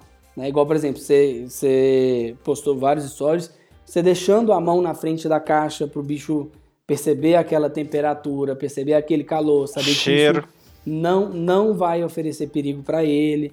Né? Então, acho que existem diversas técnicas e maneiras de, de se condicionar esses bichos à nossa presença.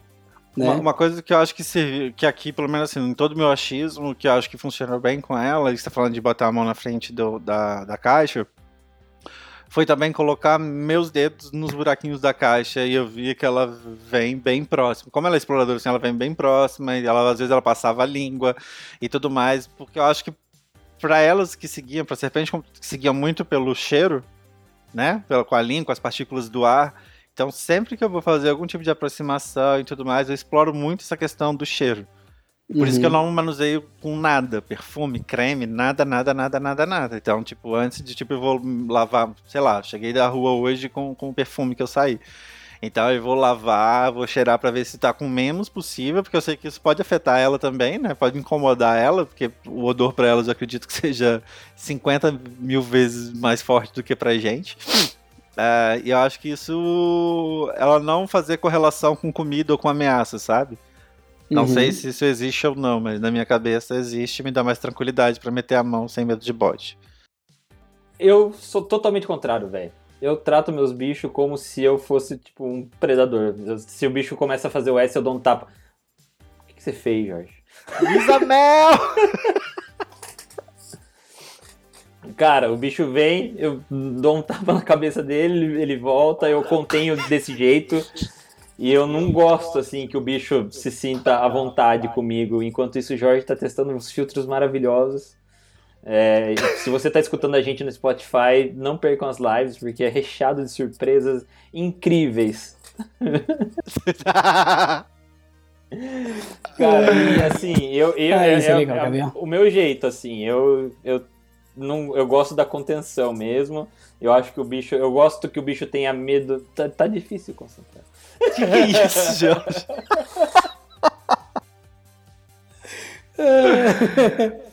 Eu acho que essas situações de estresse agudo com resolução rápida, porque eu peguei e troquei para tirei do lugar, depois pego de novo pra soltar ele de novo no lugar dele, o bicho fica tipo, nossa, mano, tá, tá Depois, quando vocês quiserem conversar, a gente volta.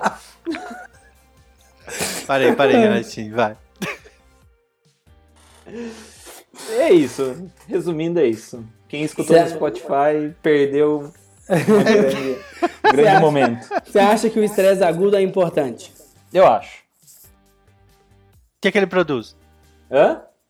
Sensação de sobreviver. Deixa o bicho, o bicho continuar vivo, assim, tipo. Na, na minha Mas percepção. você, quem não faz isso, você, na sua percepção como médico, um bicho que não passa por estresse agudo, ele vive menos ou tem uma vida pior? Cara, não vou falar isso, porque é- é- isso que eu tô fazendo é coisa da minha cabeça, igual que vocês estão fazendo é coisa da cabeça de vocês. A gente tem que concordar com isso. E o que, que a sua cabeça Lugar. diz sobre isso? Minha cabeça diz que o bicho que tem o estresse agudo, ele vive muito melhor. Porque ele tá sempre na situação. É que melhor ou pior é, é difícil É relativo. melhor ou pior. É, É é relativo. relativo. Mas ele vive o mais próximo do que evolutivamente ele evoluiu pra viver. Uhum. É aquela que eu não sei, eu sempre uso isso, eu vou, vou- vou pes- pesquisar pra dar o, que- o crédito certo. Que o caos leva evolução, né? Então, o caos sempre leva evolução. Então, se você passa por um estresse Ah, mas- ou alguma coisa, quando você passa por isso, o pós, ele vai te trazer uma experiência que você vai viver melhor, provavelmente, com relação a, a vários fatores, sabe? Algum trauma Sim. mesmo, e odiando o seu tutor, querendo morder ele sempre, porque ele te, te estressa. estresse agudo. Todo mundo precisa é, de alguém para amar e alguém para odiar, então. O estresse agudo, ele, ele é importante na vida, que é um, um desafio que o bicho, bicho vença, né? Que é completamente diferente de um estresse crônico. Exato. Que é aquele estresse que nunca vai passar, nunca vai cessar o bicho. Então, por exemplo, uh, um bicho bravo, responsivo, que é contido, trocado de uma caixa para outra, ele fica puto, depois ele volta para o recinto dele. Passou, o status de vida dele volta a bem-estar. Passou aquele ponto. Um bicho criado na temperatura errada, para mais ou para menos, é muito pior do que esse esse estresse pontual que vai passar.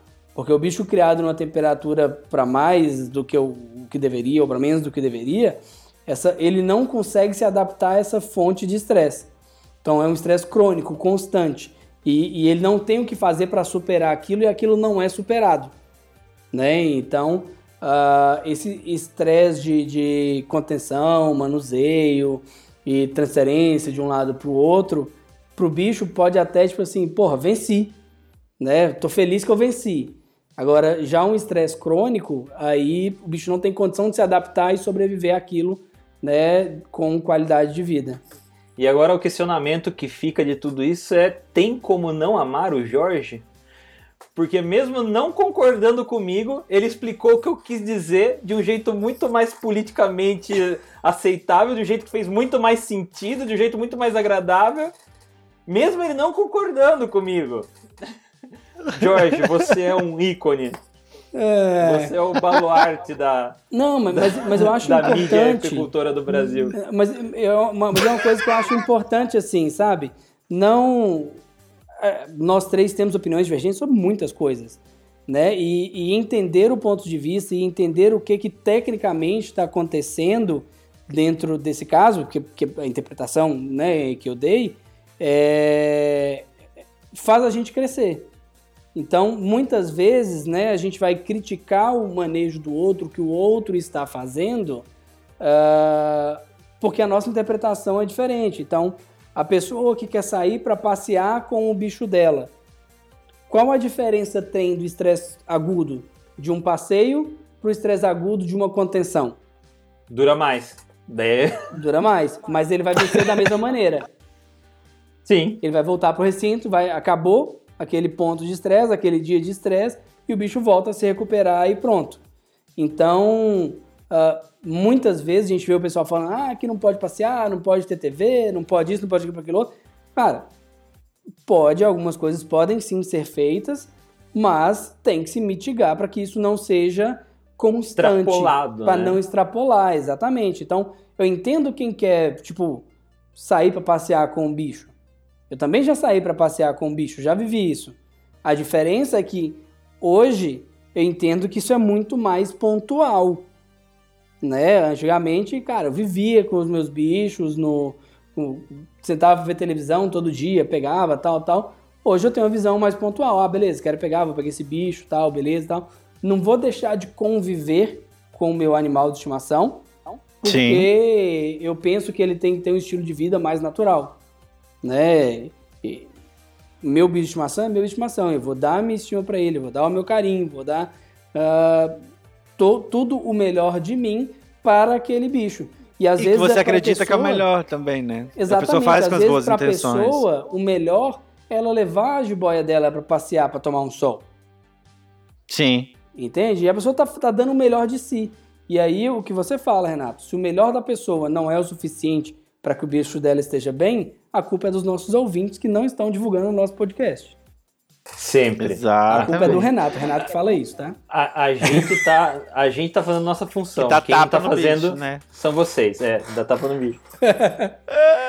ai. Gente, ah, cara, eu já tive problemas em lugares que eu trabalhei por causa dessa minha postura com os bichos, mas tudo bem.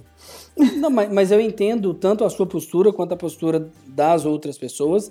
E, e, eu acho que assim, o que falta é a gente sair dos extremos e ir para o meio e entender sim, sim. as coisas, sabe? Não é nem um, um extremo, Exatamente. nem um outro extremo. A gente tem que entender uh, com razão os dois pontos de vistas e, se for possível, vamos caminhar num, num caminho central. Sim, né? cara, eu tô na, é. na, pegada da Fórmula 1, né, esses tempos, de assistindo a série de Fórmula 1. E eu tô viciado no CIO da Mercedes, da equipe Mercedes. O cara é muito bom, velho. O nome do cara é Toto Wolff. Procurem os, as entrevistas dele. E ele falou um bagulho muito doido, velho. Ele falou que a, que a Mercedes ganhou seis anos seguidos como melhor carro. Tipo, é, o trabalho dele assim, é impecável, nunca aconteceu isso na Fórmula 1 antes. Ele falou que um dos pontos cruciais, primeiro, era não achar culpados na equipe quando acontece um erro, identificar erros não culpados, e outra era ver o, é, outras opiniões com, com curiosidade ao invés de aversão. Que são exercícios. Então, a gente tá falando uma coisa do nosso hobby, mas é uma coisa do ser humano. Quando você encontra uma ideia muito diferente da sua, você vê com aversão. E você tem que treinar somente para ver com curiosidade. E daí Sim. você vai agregando um, um, vocabulário maior de ideias, assim. Sim, Exato. Isso é bem interessante. O... E, e, e, esse, esse ponto aí da questão de, de, de, da divergência, eu acho, de estudar e tudo mais, é, é que eu, é que eu acho muito complicado hoje. Todo mundo quer ter opinião sobre tudo, não sei o que, mas estudar para, com a chance de mudar o que você pensa, as pessoas correm sabe? Se eu tenho uma certeza tão grande sobre alguma coisa e você pode me trazer um ponto de vista que vai mudar a minha certeza, nem sempre eu quero isso, porque nem sempre isso é agradável. Então eu acho que essa questão, quando a gente vai falar de conservação, de comércio, de exploração, veganismo, começa a envolver toda a questão ambiental, lá, lá, lá, eu vejo que as pessoas, às vezes, ela tem um ponto de vista só e ela milita muito em cima disso, sabe? Sim. É, é, mas sem ter noção. E assim, o, a forma quando eu vou conduzindo, geralmente, essas coisas, é igual que você falou, do tipo do, do cara da Mercedes. Não é levando informações ou mais afirmações. Eu costumo ir com perguntas apenas. Uhum. E, cara, e você aí você vai desmontando. Né? Isso. porque, tipo, não, porque os bichos têm que não sei o que. Tá, mas como é que a natureza vai se recuperar sozinha? Sem dinheiro? Sim. Não, porque o governo tem que. Quanto que o governo investiu nisso no último ano? Você, você sabe? Tipo, não dá para contar. Tipo, não dá para viver nesse mundo de Alice, às vezes, de achar que tudo é o ideal ou coisa do tipo, né? Sim, inclusive eu tava. Tô, tô tentando achar um trabalho que saiu mês passado, Renato. Se você quiser tentar, te passar o artigo depois. Que fala justamente sobre essa relação de de, do mercado pet e, os problemas que esse mercado pet de animais selvagens trazem para o mundo. E, e, o que eu tenho percebido é que ninguém ainda propôs como mitigar esses problemas. Todo mundo só quer levantar e proibir. Então, exatamente, exatamente. Ninguém está proibindo o fluxo de navio no planeta por causa do risco de da água de lastro. Inclusive, por exemplo, Fernando de Noronha. A pesca predatória. Fernando de Noronha é infestado de rato por entrada de navio. Os ratos chegam com o navio. Né? Então, a, a, a rota marítima no planeta não é proibida por esse risco. Ela é minimizada. Então, hoje se tem tecnologias para tentar tratar essa água de lastro, tentar diminuir o impacto, tudo. Né?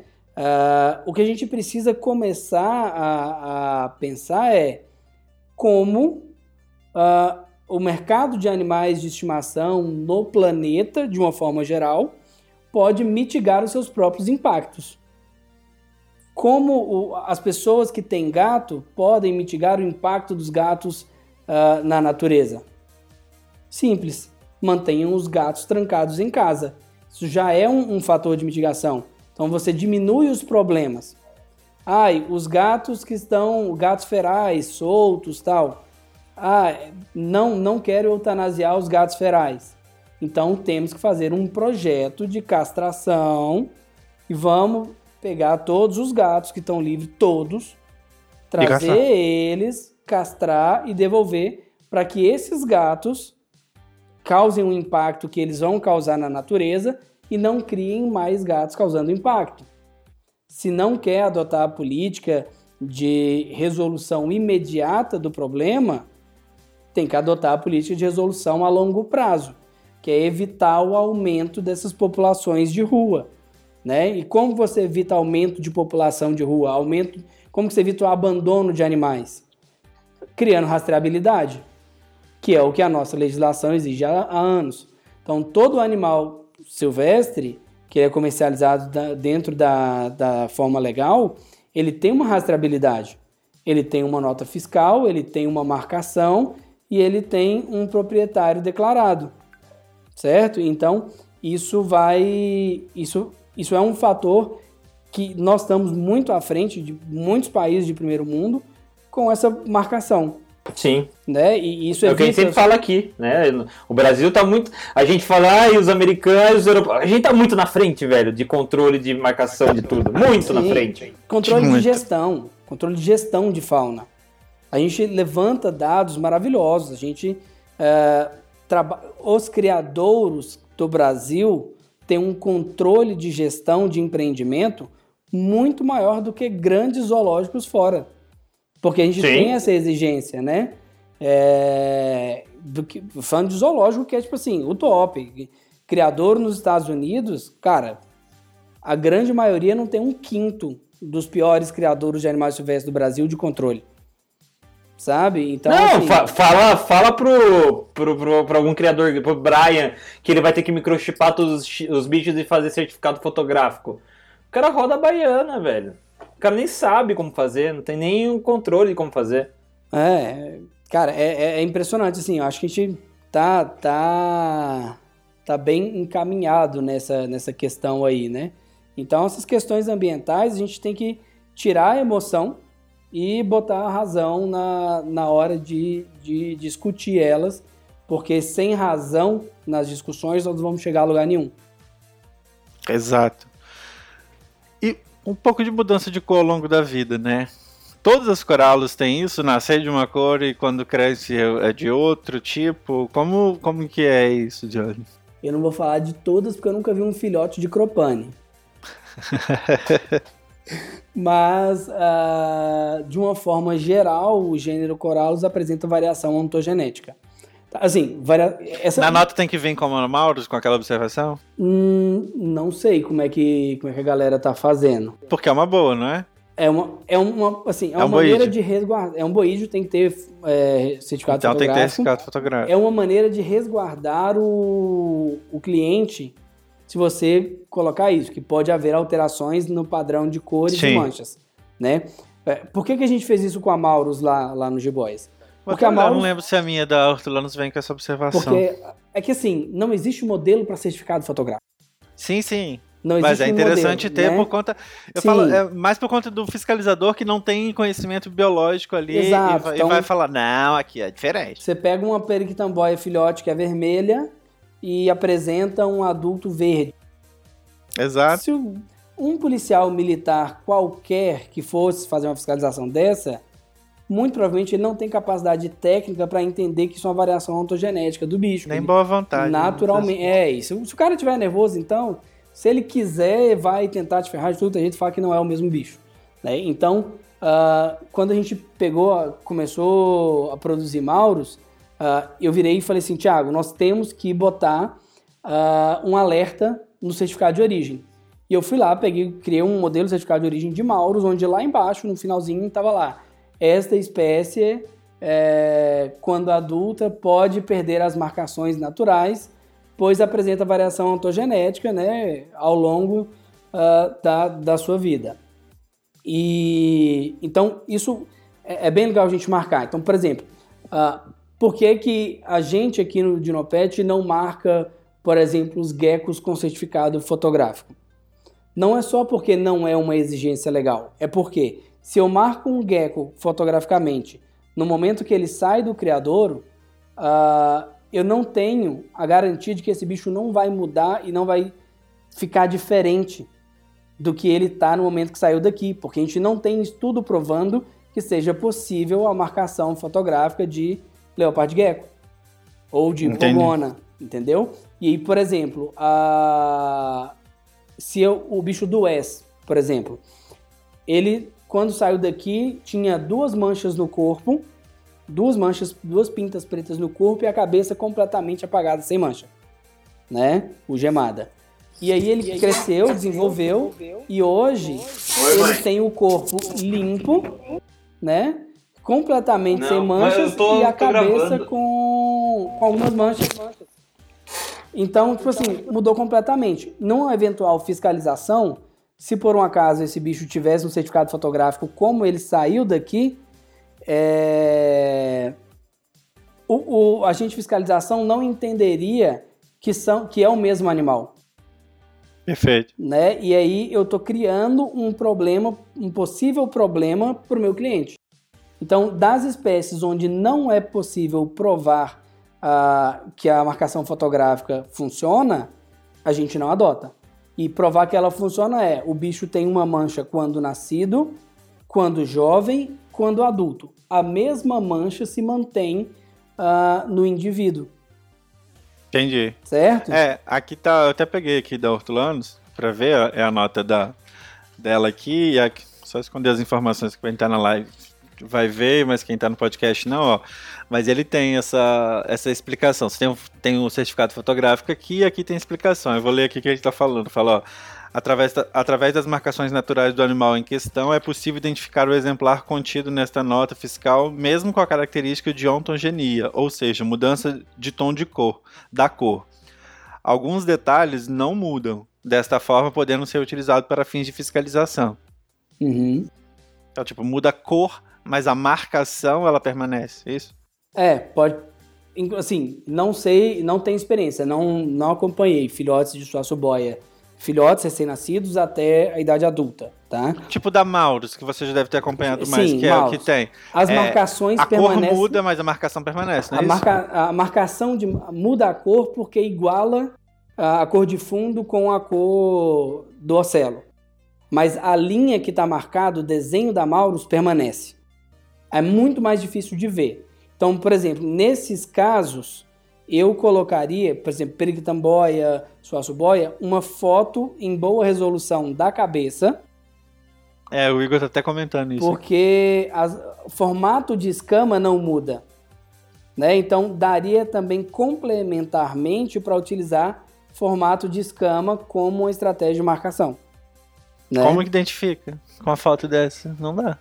É, Eu não consigo ver nem o olho direito dela aqui nessa foto. então assim, mas isso, ele cumpriu a exigência legal, que é a marcação fotográfica. Sim, sim. Então, isso está marcado. Né? Agora, aprimoramentos do certificado eu falo isso porque assim, eu faço certificado fotográfico desde 2012. A- Eu, junto com, com a equipe dos G-Boys, a gente desenvolveu o certificado fotográfico. A gente fez o trabalho provando que Crassus era possível marcar fotograficamente. Saiu a ideia de um, de um projeto de um, de um congresso que a gente estava apresentando. Então, assim, por, por essa carga de experiência de certificado fotográfico, de, de trazer, eu hoje consigo pensar alternativas para esses bichos. Mas por vivência, né? Ah, talvez outros criadores, não estou falando dos que estão abertos, os que podem vir, a pessoa nunca viveu isso. Né? Então, ah, acaba não, vamos cumprir, tem que ter uma foto do bicho, tem que ter uma foto do bicho. E, por exemplo, uma vantagem é que o, o Daniel é um biólogo, ele sabe o que está fazendo e ele botou esse alerta da variação ontogenética. Se a gente pega, por exemplo, um engenheiro que investiu em criação comercial só por business e não entende, nem esse alerta não ia ter. Então, tipo, o problema é do cliente. Mas ele precisaria de um biólogo e um veterinário responsável, um mesmo ele sendo responsável investidor. técnico. Então esses dois deveriam ter, né? É, assim, como o professor Rogério diz, responsável técnico só precisa de duas coisas, né? Ser responsável e ser técnico. O que muitos não são uma coisa ou a outra, né? É, e muitos responsáveis técnicos não são nem responsáveis nem técnicos, né? E de vários empreendimentos, várias coisas, não da, só da área de meio ambiente, a gente vê, sou formado e vou assumir essa responsabilidade, né? E às vezes a pessoa não tem competência para fazer aquilo. Não estou falando que em criador, graças a Deus, todos os responsáveis que eu conheço são bem, são bem técnicos e responsáveis, sabe? Mas às vezes numa obra não é. Cara, eu já trabalhei com um topógrafo que enquanto a gente estava na obra ele assistia filme comendo pipoca porque estava chovendo. Cara, não, hoje tá chovendo, hoje tá um dia legal para ver filme comer pipoca. Alugou um DVD na, na locadora da cidade, foi pro hotel, assistir DVD e comer pipoca. Sabe? E o cara era responsável pela topografia da obra. Ele não estava acompanhando. Então, existem profissionais e profissionais, né? Então, assim, a, a questão, o Daniel é bem competente, ele entende, sabe o que está fazendo e botou esse alerta. É, eu, George, além desse alerta, marcaria com uma foto mais próxima da cabeça, mas eu entendo também que é extremamente difícil fazer esse tipo de foto, né? Hum, hum, mas assim, isso Como é um resguardo assim? meu. E dá pra botar até mais de uma foto. No, no Sim, não, tem não, mas... os certificados aqui que tem mais de uma. Você tem o um detalhezão Sim. da cabeça e do pescoço, onde você tem umas marcações mais fortes, e depois uma geral. Sim, mas é porque, por exemplo, a... essa foto de cabeça com qualidade para identificação, ela não é uma foto qualquer. Você tem que pegar um bicho numa posição que ele esteja completamente no horizontal. Então, pra... com o bicho bravo é facílimo fotografar. O bicho bravo vai parar, tá. olhar para você, fazer a pose e não vai andar. Um bicho manso, cara, o bicho vai andar, andar, andar, andar, e você pega o bicho, volta para no lugar, tenta parar tal e, e vai embora, né? Assim, vai horas. Mas é, para, o que eu tô querendo fazer é o seguinte: uma foto para identificação de um bicho com uh, uma região específica de escama, que não é algo padrão, tem que ser trabalhado, sabe? É, e assim, a exigência legal está cumprida. O que eu fizer a mais disso é porque eu quero e porque é, eu acho que pode ajudar lá na frente, alguma coisa assim, né?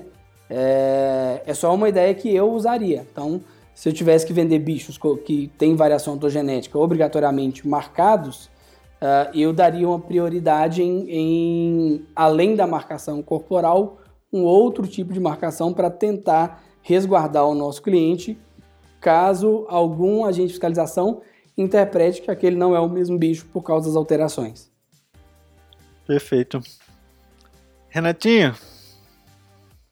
Vamos para a parte de saúde? Bora! Bora! Bloco final, dos finalmente. O frango Cara, do Jorge. o frango do Jorge tá vencendo. Cara, de, de doenças mais comuns de hortulanos, de novo, para variar, cara. Não tem uma coisa que, nossa, sempre dá eu vejo alguns problemas sempre relacionados em bicho, principalmente bicho que é mais responsivo, uh, com, com machucados na cara, né? Seja uma estomatite, porque o bicho fica dando bote no vidro, uh, esse tipo de coisa. Eu já vi bastante, eu já vi bastante dermatite, mas não necessariamente ligado à umidade. Eu, eu vi dois, na verdade foram dois casos, né? De dermatite que eu atendi em clínica, que eu lembro. Ou, cara, é, que eu lembro. É, eram, eram, foram dermatites assim bem simples de resolver. Então por isso que eu acho que é um bicho bem que responde muito bem aos tratamentos, que ah, sabe, é um bicho que bem resistente, bem que perdoa muitos erros de manejo. Então eu acho que de uma maneira geral é um bicho bem resistente, né? Se bem mantido, se bem cuidado, se respeitado, ele é um bicho bem resistente. Ele tem alguma mudança de comportamento? A gente fala desses bichos geralmente que ela tem um comportamento muito característico, né? Aquele S ali mais prolongado e tal, a forma de se movimentar.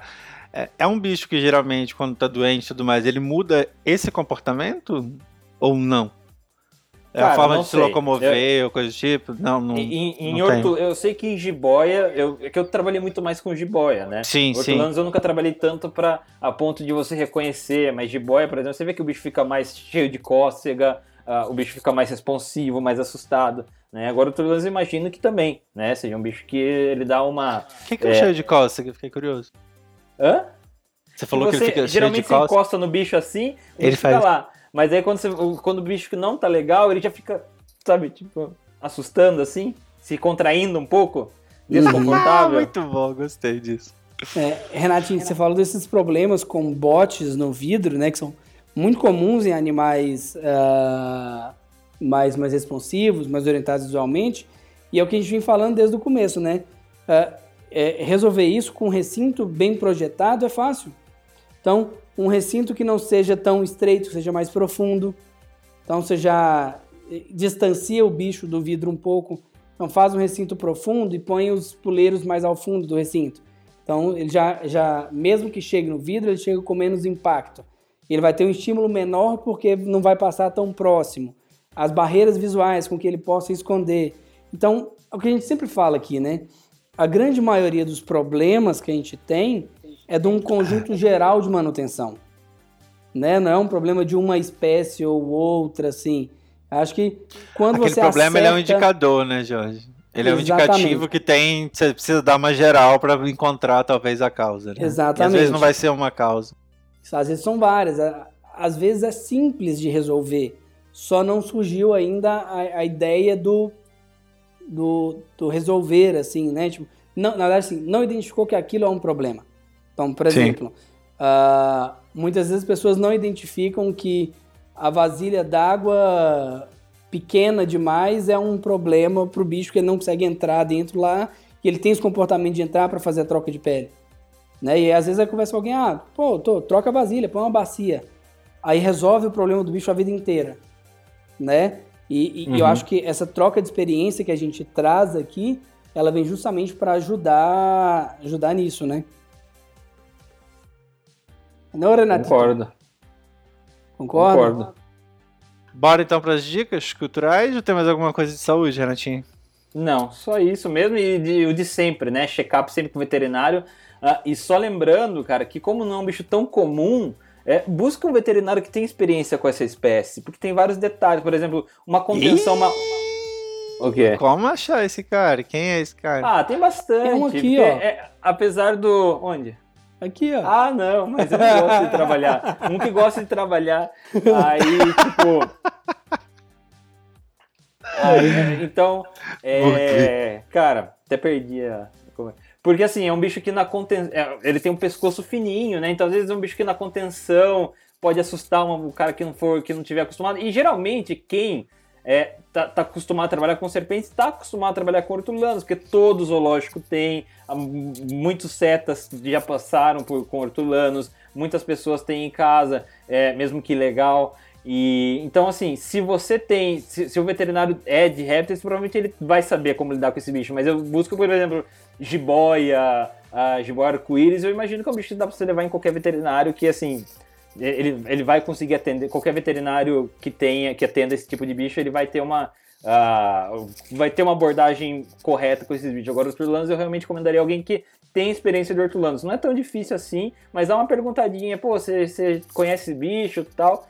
e você vai ter vai, vai ter um resultado melhor, tá? É um bicho fininho, é um bicho que a contenção é, é mais delicada, é, é um bicho que, por exemplo, uma mordida, quebrar o dente ali é muito mais fácil, porque ele é pequeno e morde muito, e seus dentes são grandes, relativamente grandes, né? Não é grande que, não, que nem caninos batese, que nem o Fer falou, mas são dentes grandes, então se você quebra um dente ali, você tem uma inflamação na boca, então não é bom ficar levando mordida desse tipo de bicho. Então é bom uma pessoa que saiba o bicho que ele tá mexendo, tá? Legal. Boa. Boa. Então, ó, vou pedir desculpa pra alguém se eu não ler algum comentário, porque tá parado aqui lá no meu comentário quando eu tava zoando o Renato do Canário. Ele não o Canário. É, não vi nada. Tem alguma dúvida aí da galera que vocês querem, que vocês viram que faltou sobre hortulano? Acho que a gente, a gente trouxe todos aqui que tinha, né? E, e aí agradecer, acho que a gente tá indo pra finalização aqui das dicas culturais já. Agradecer imensamente aí a participação do, do Igor aí nos comentários, contribuindo com a gente. Igor, depois eu vou te chamar lá no direct pra gente combinar um dia aí pra gente voltar aqui pra você falar um pouco de sua pesquisa com as hortulanas, com a gente também, compartilhar. Ah, e acho que isso, né? Sim, vamos para as dicas culturais, vamos para os finalmente. Bora lá. Eu vou deixar uma dica associada ao bicho do dia. É um vídeo do Dave Kaufman, que já passou aqui no, no podcast, né? Vídeos, né? Sugestões de vídeos dele. É, chama Amazon Tree Boas Care Morph and Guide. É um guia de, de cuidado e, e de padrões de ah, hortulana. É bem legal. Renatinho. Cara, o meu, minha dica é um da Netflix, é Fungos Maravilhosos. Ah, cara, bem legal, mostra toda a interação do fungo com, com o meio ambiente. Ah, o único viés desse documentário é que eu achei que ele romantiza muito os pesquisadores amadores, sabe? Mas dá, dá umas noções muito bacanas sobre fungo, a função do fungo no meio ambiente, como o fungo faz o que foi. Você tá dando risada, Jorge? A cara do Fernando pra você, mano, dos pesquisadores amadores, olha lá. O quê? Você é pesquisador amador, por acaso? Não, mas Então- não tem nada contra. Eu, eu não tenho nada contra, mas romantizar também eu acho demais. Falar que o É cara o papel da. Netflix, ela quer que cada vez mais pessoas façam isso de forma amadora que ela possa pagar barato e produzir sim. coisas pra gente assistir. Mesclando, talvez, não sei. Não, eu digo os pesquisadores de fungos amadores. Entendi. É? Então tá bom. Ó, nós não implicamos com o Renato, nós somos todos amigos, tá? Hoje. É, a gente não tá fazendo bullying com ele. Quem tá ouvindo aí achando que, que. Nossa, o episódio todo nós atrapalhamos todas as falas do Renato. Mas é porque é pra ser descontraído mesmo o, podcast. E Na desculpa, verdade, a gente Renatinho. combinou por conta da blusa que ele tava usando hoje, É. gente. Era, era não demais tem como, aceitar e passar a tão... inveja de vocês É. ia refletir dessa maneira. Então eu Foi, foi sobre isso. A gente não conseguiu se controlar. Escolheu, muito. escolheu essa blusa com esses padrões de boia. E se vir com uma de Piton Ball, não fala nada no próximo episódio. A gente não vai nem aceitar ele pra subir aqui na live. E, cara, tem uma, um bagulho do que ele fala no documentário que eu achei sensacional. É como o fungo ele vai criando colônias embaixo da terra e ele comunica raízes de árvores. E as árvores, elas mantêm ligações energéticas, assim, de, de nutrientes através do fungo entre árvores da família dela. Geneticamente ligadas à, à árvore mãe. Cara, é muito da hora. Muito da hora mesmo. É, fora esse pequeno viés aí do pesquisador amador, é, eu achei bem legal. E as imagens, cara, as imagens desse documentário são, sim, top, top, top, top. Bom, a minha dica cultural não vai ser nada relacionado a bicho, ou talvez Claro que sim, vai. depende do ponto de vista, né? Mas um bichinho dálmata. Brincadeira, mas é o filme Cruella que a Disney lançou. Não sei se tem algumas semanas, né? Que estreou no stream. Eu vi que ele tava vindo sendo. E é um filme muito legal, muito legal mesmo. Porque eu acho que todo mundo que é cringe como a gente, tá mais ou menos na cidade, assistiu 101 Dálmatas. É, e ele foca totalmente na história da Cruella, como que ela se tornou a Cruella e o que, que ela vem por trás e tal, desde o nascimento, com a Scarlett Johansson, se eu não me engano.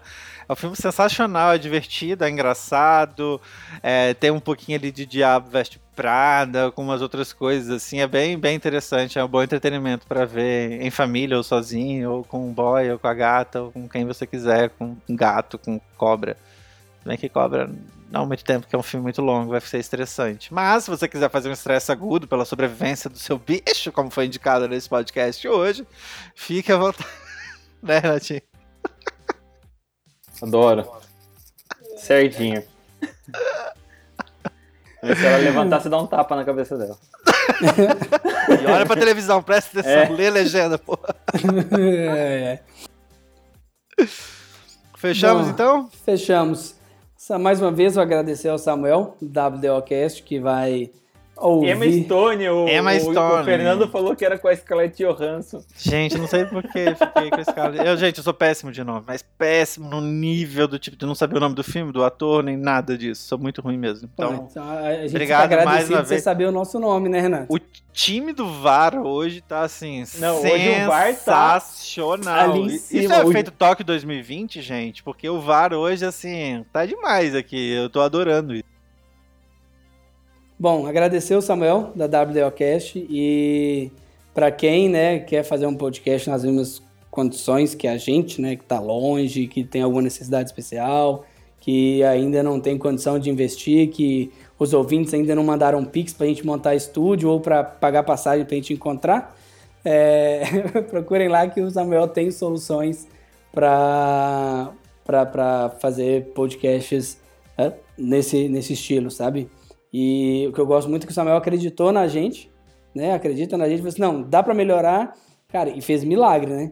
Do que a gente começou a É gravar, muito bom a edição. os primeiros episódios pro, pros de agora, tá assim, maravilhoso, fantástico, mudança total. E se comparar então com os primeiros episódios, que quando a gente começou a gravar podcast, Da tribo. Renato, nossa Dá até senhora. vergonha. cara. Mas isso, esse é um ótimo feedback, né? Eu escutei uma vez do John Rogan falando que, é, que ele lembra do primeiro Começou episódio. Ele, a tem vergonha dos, dos primeiros episódios. Hã? Não você com os contatos internacionais, Forever and Ever. Não, velho, eu vi ele no. YouTube, mano. Ah. ele falando que da, da primeira, do primeiro episódio ele tem vergonha dos episódios que vão passando. Isso é bom, significa que o cara tá crescendo, tá, tá evoluindo. Sim. Sim. É, então, e, e é aquela coisa, cara. Tem que é começar. Não existe o certo, não existe o errado. É importante você estar produzindo conteúdo, que sejam stories, que sejam podcast, seja um canal no YouTube, mas quem ganha com isso sempre são os bichos, que estão é, sendo de uma maneira responsável, né? Não adianta só produzir conteúdo. Sim. Não, é, não é fazer Charles Venom, pegar uma casa, né, botar na cabeça, ficar pulando, daí é cis- atividade circense e de mau, de mau gosto. Uai, Me tiraram fechou a do- live? Batemos as quatro horas, gente. E olha que não teve contagem regressiva. E o pior, eu acho que nem. Deu uma travada geral aqui. Não, não tem nem. Bom, o Audacity pode parar? Não sei, porque não vai voltar Não, aí aí. a gente tem que dividir, acho que tem que encerrar propriamente, ou não? Vamos encerrar, então a gente tava encerrando, vamos É. encerrar. Eu já não lembro nem o que eu tava fazendo, não sei Bom, o que aconteceu. Então, Mas foi isso, batemos as quatro horas, o no Instagram, derrubou. pra quem tava no Instagram vendo a live, vai ter que acabar de ouvir o tchau da galera aqui no, no seu agregador de podcast favorito. Galera, Bom, E é, não vai ter IGTV da live de hoje. Perdemos a live. não, tá aqui, não é possível. Ele deu um pauzão mesmo. Ele fechou e já abriu uma tela pra que eu ficasse, tipo, começasse uma nova live, entendeu? E, e a gente Nossa. encerrou então? Eu não sei, que a gente já tá conversando sobre outra coisa aqui. Não... É, encerramos isso. Esse pedaço o Samuel vai aproveitar pra sacanear a gente. Pra botar no início. Batemos É. quatro horas e foi isso. O Instagram tirou a gente do ar. Ah, Vou fazer então, uns stories explicando pro pessoal agora aqui. Você ouviu mais um episódio do podcast Meu Exótico, com o biólogo George Miller, o médico veterinário Renato Iabico e o jornalista Fernando Mendes. Mande seus comentários, dúvidas e sugestões de temas para o Instagram, arroba Meu Exótico. Esse podcast é um oferecimento do criadouro Dinopet.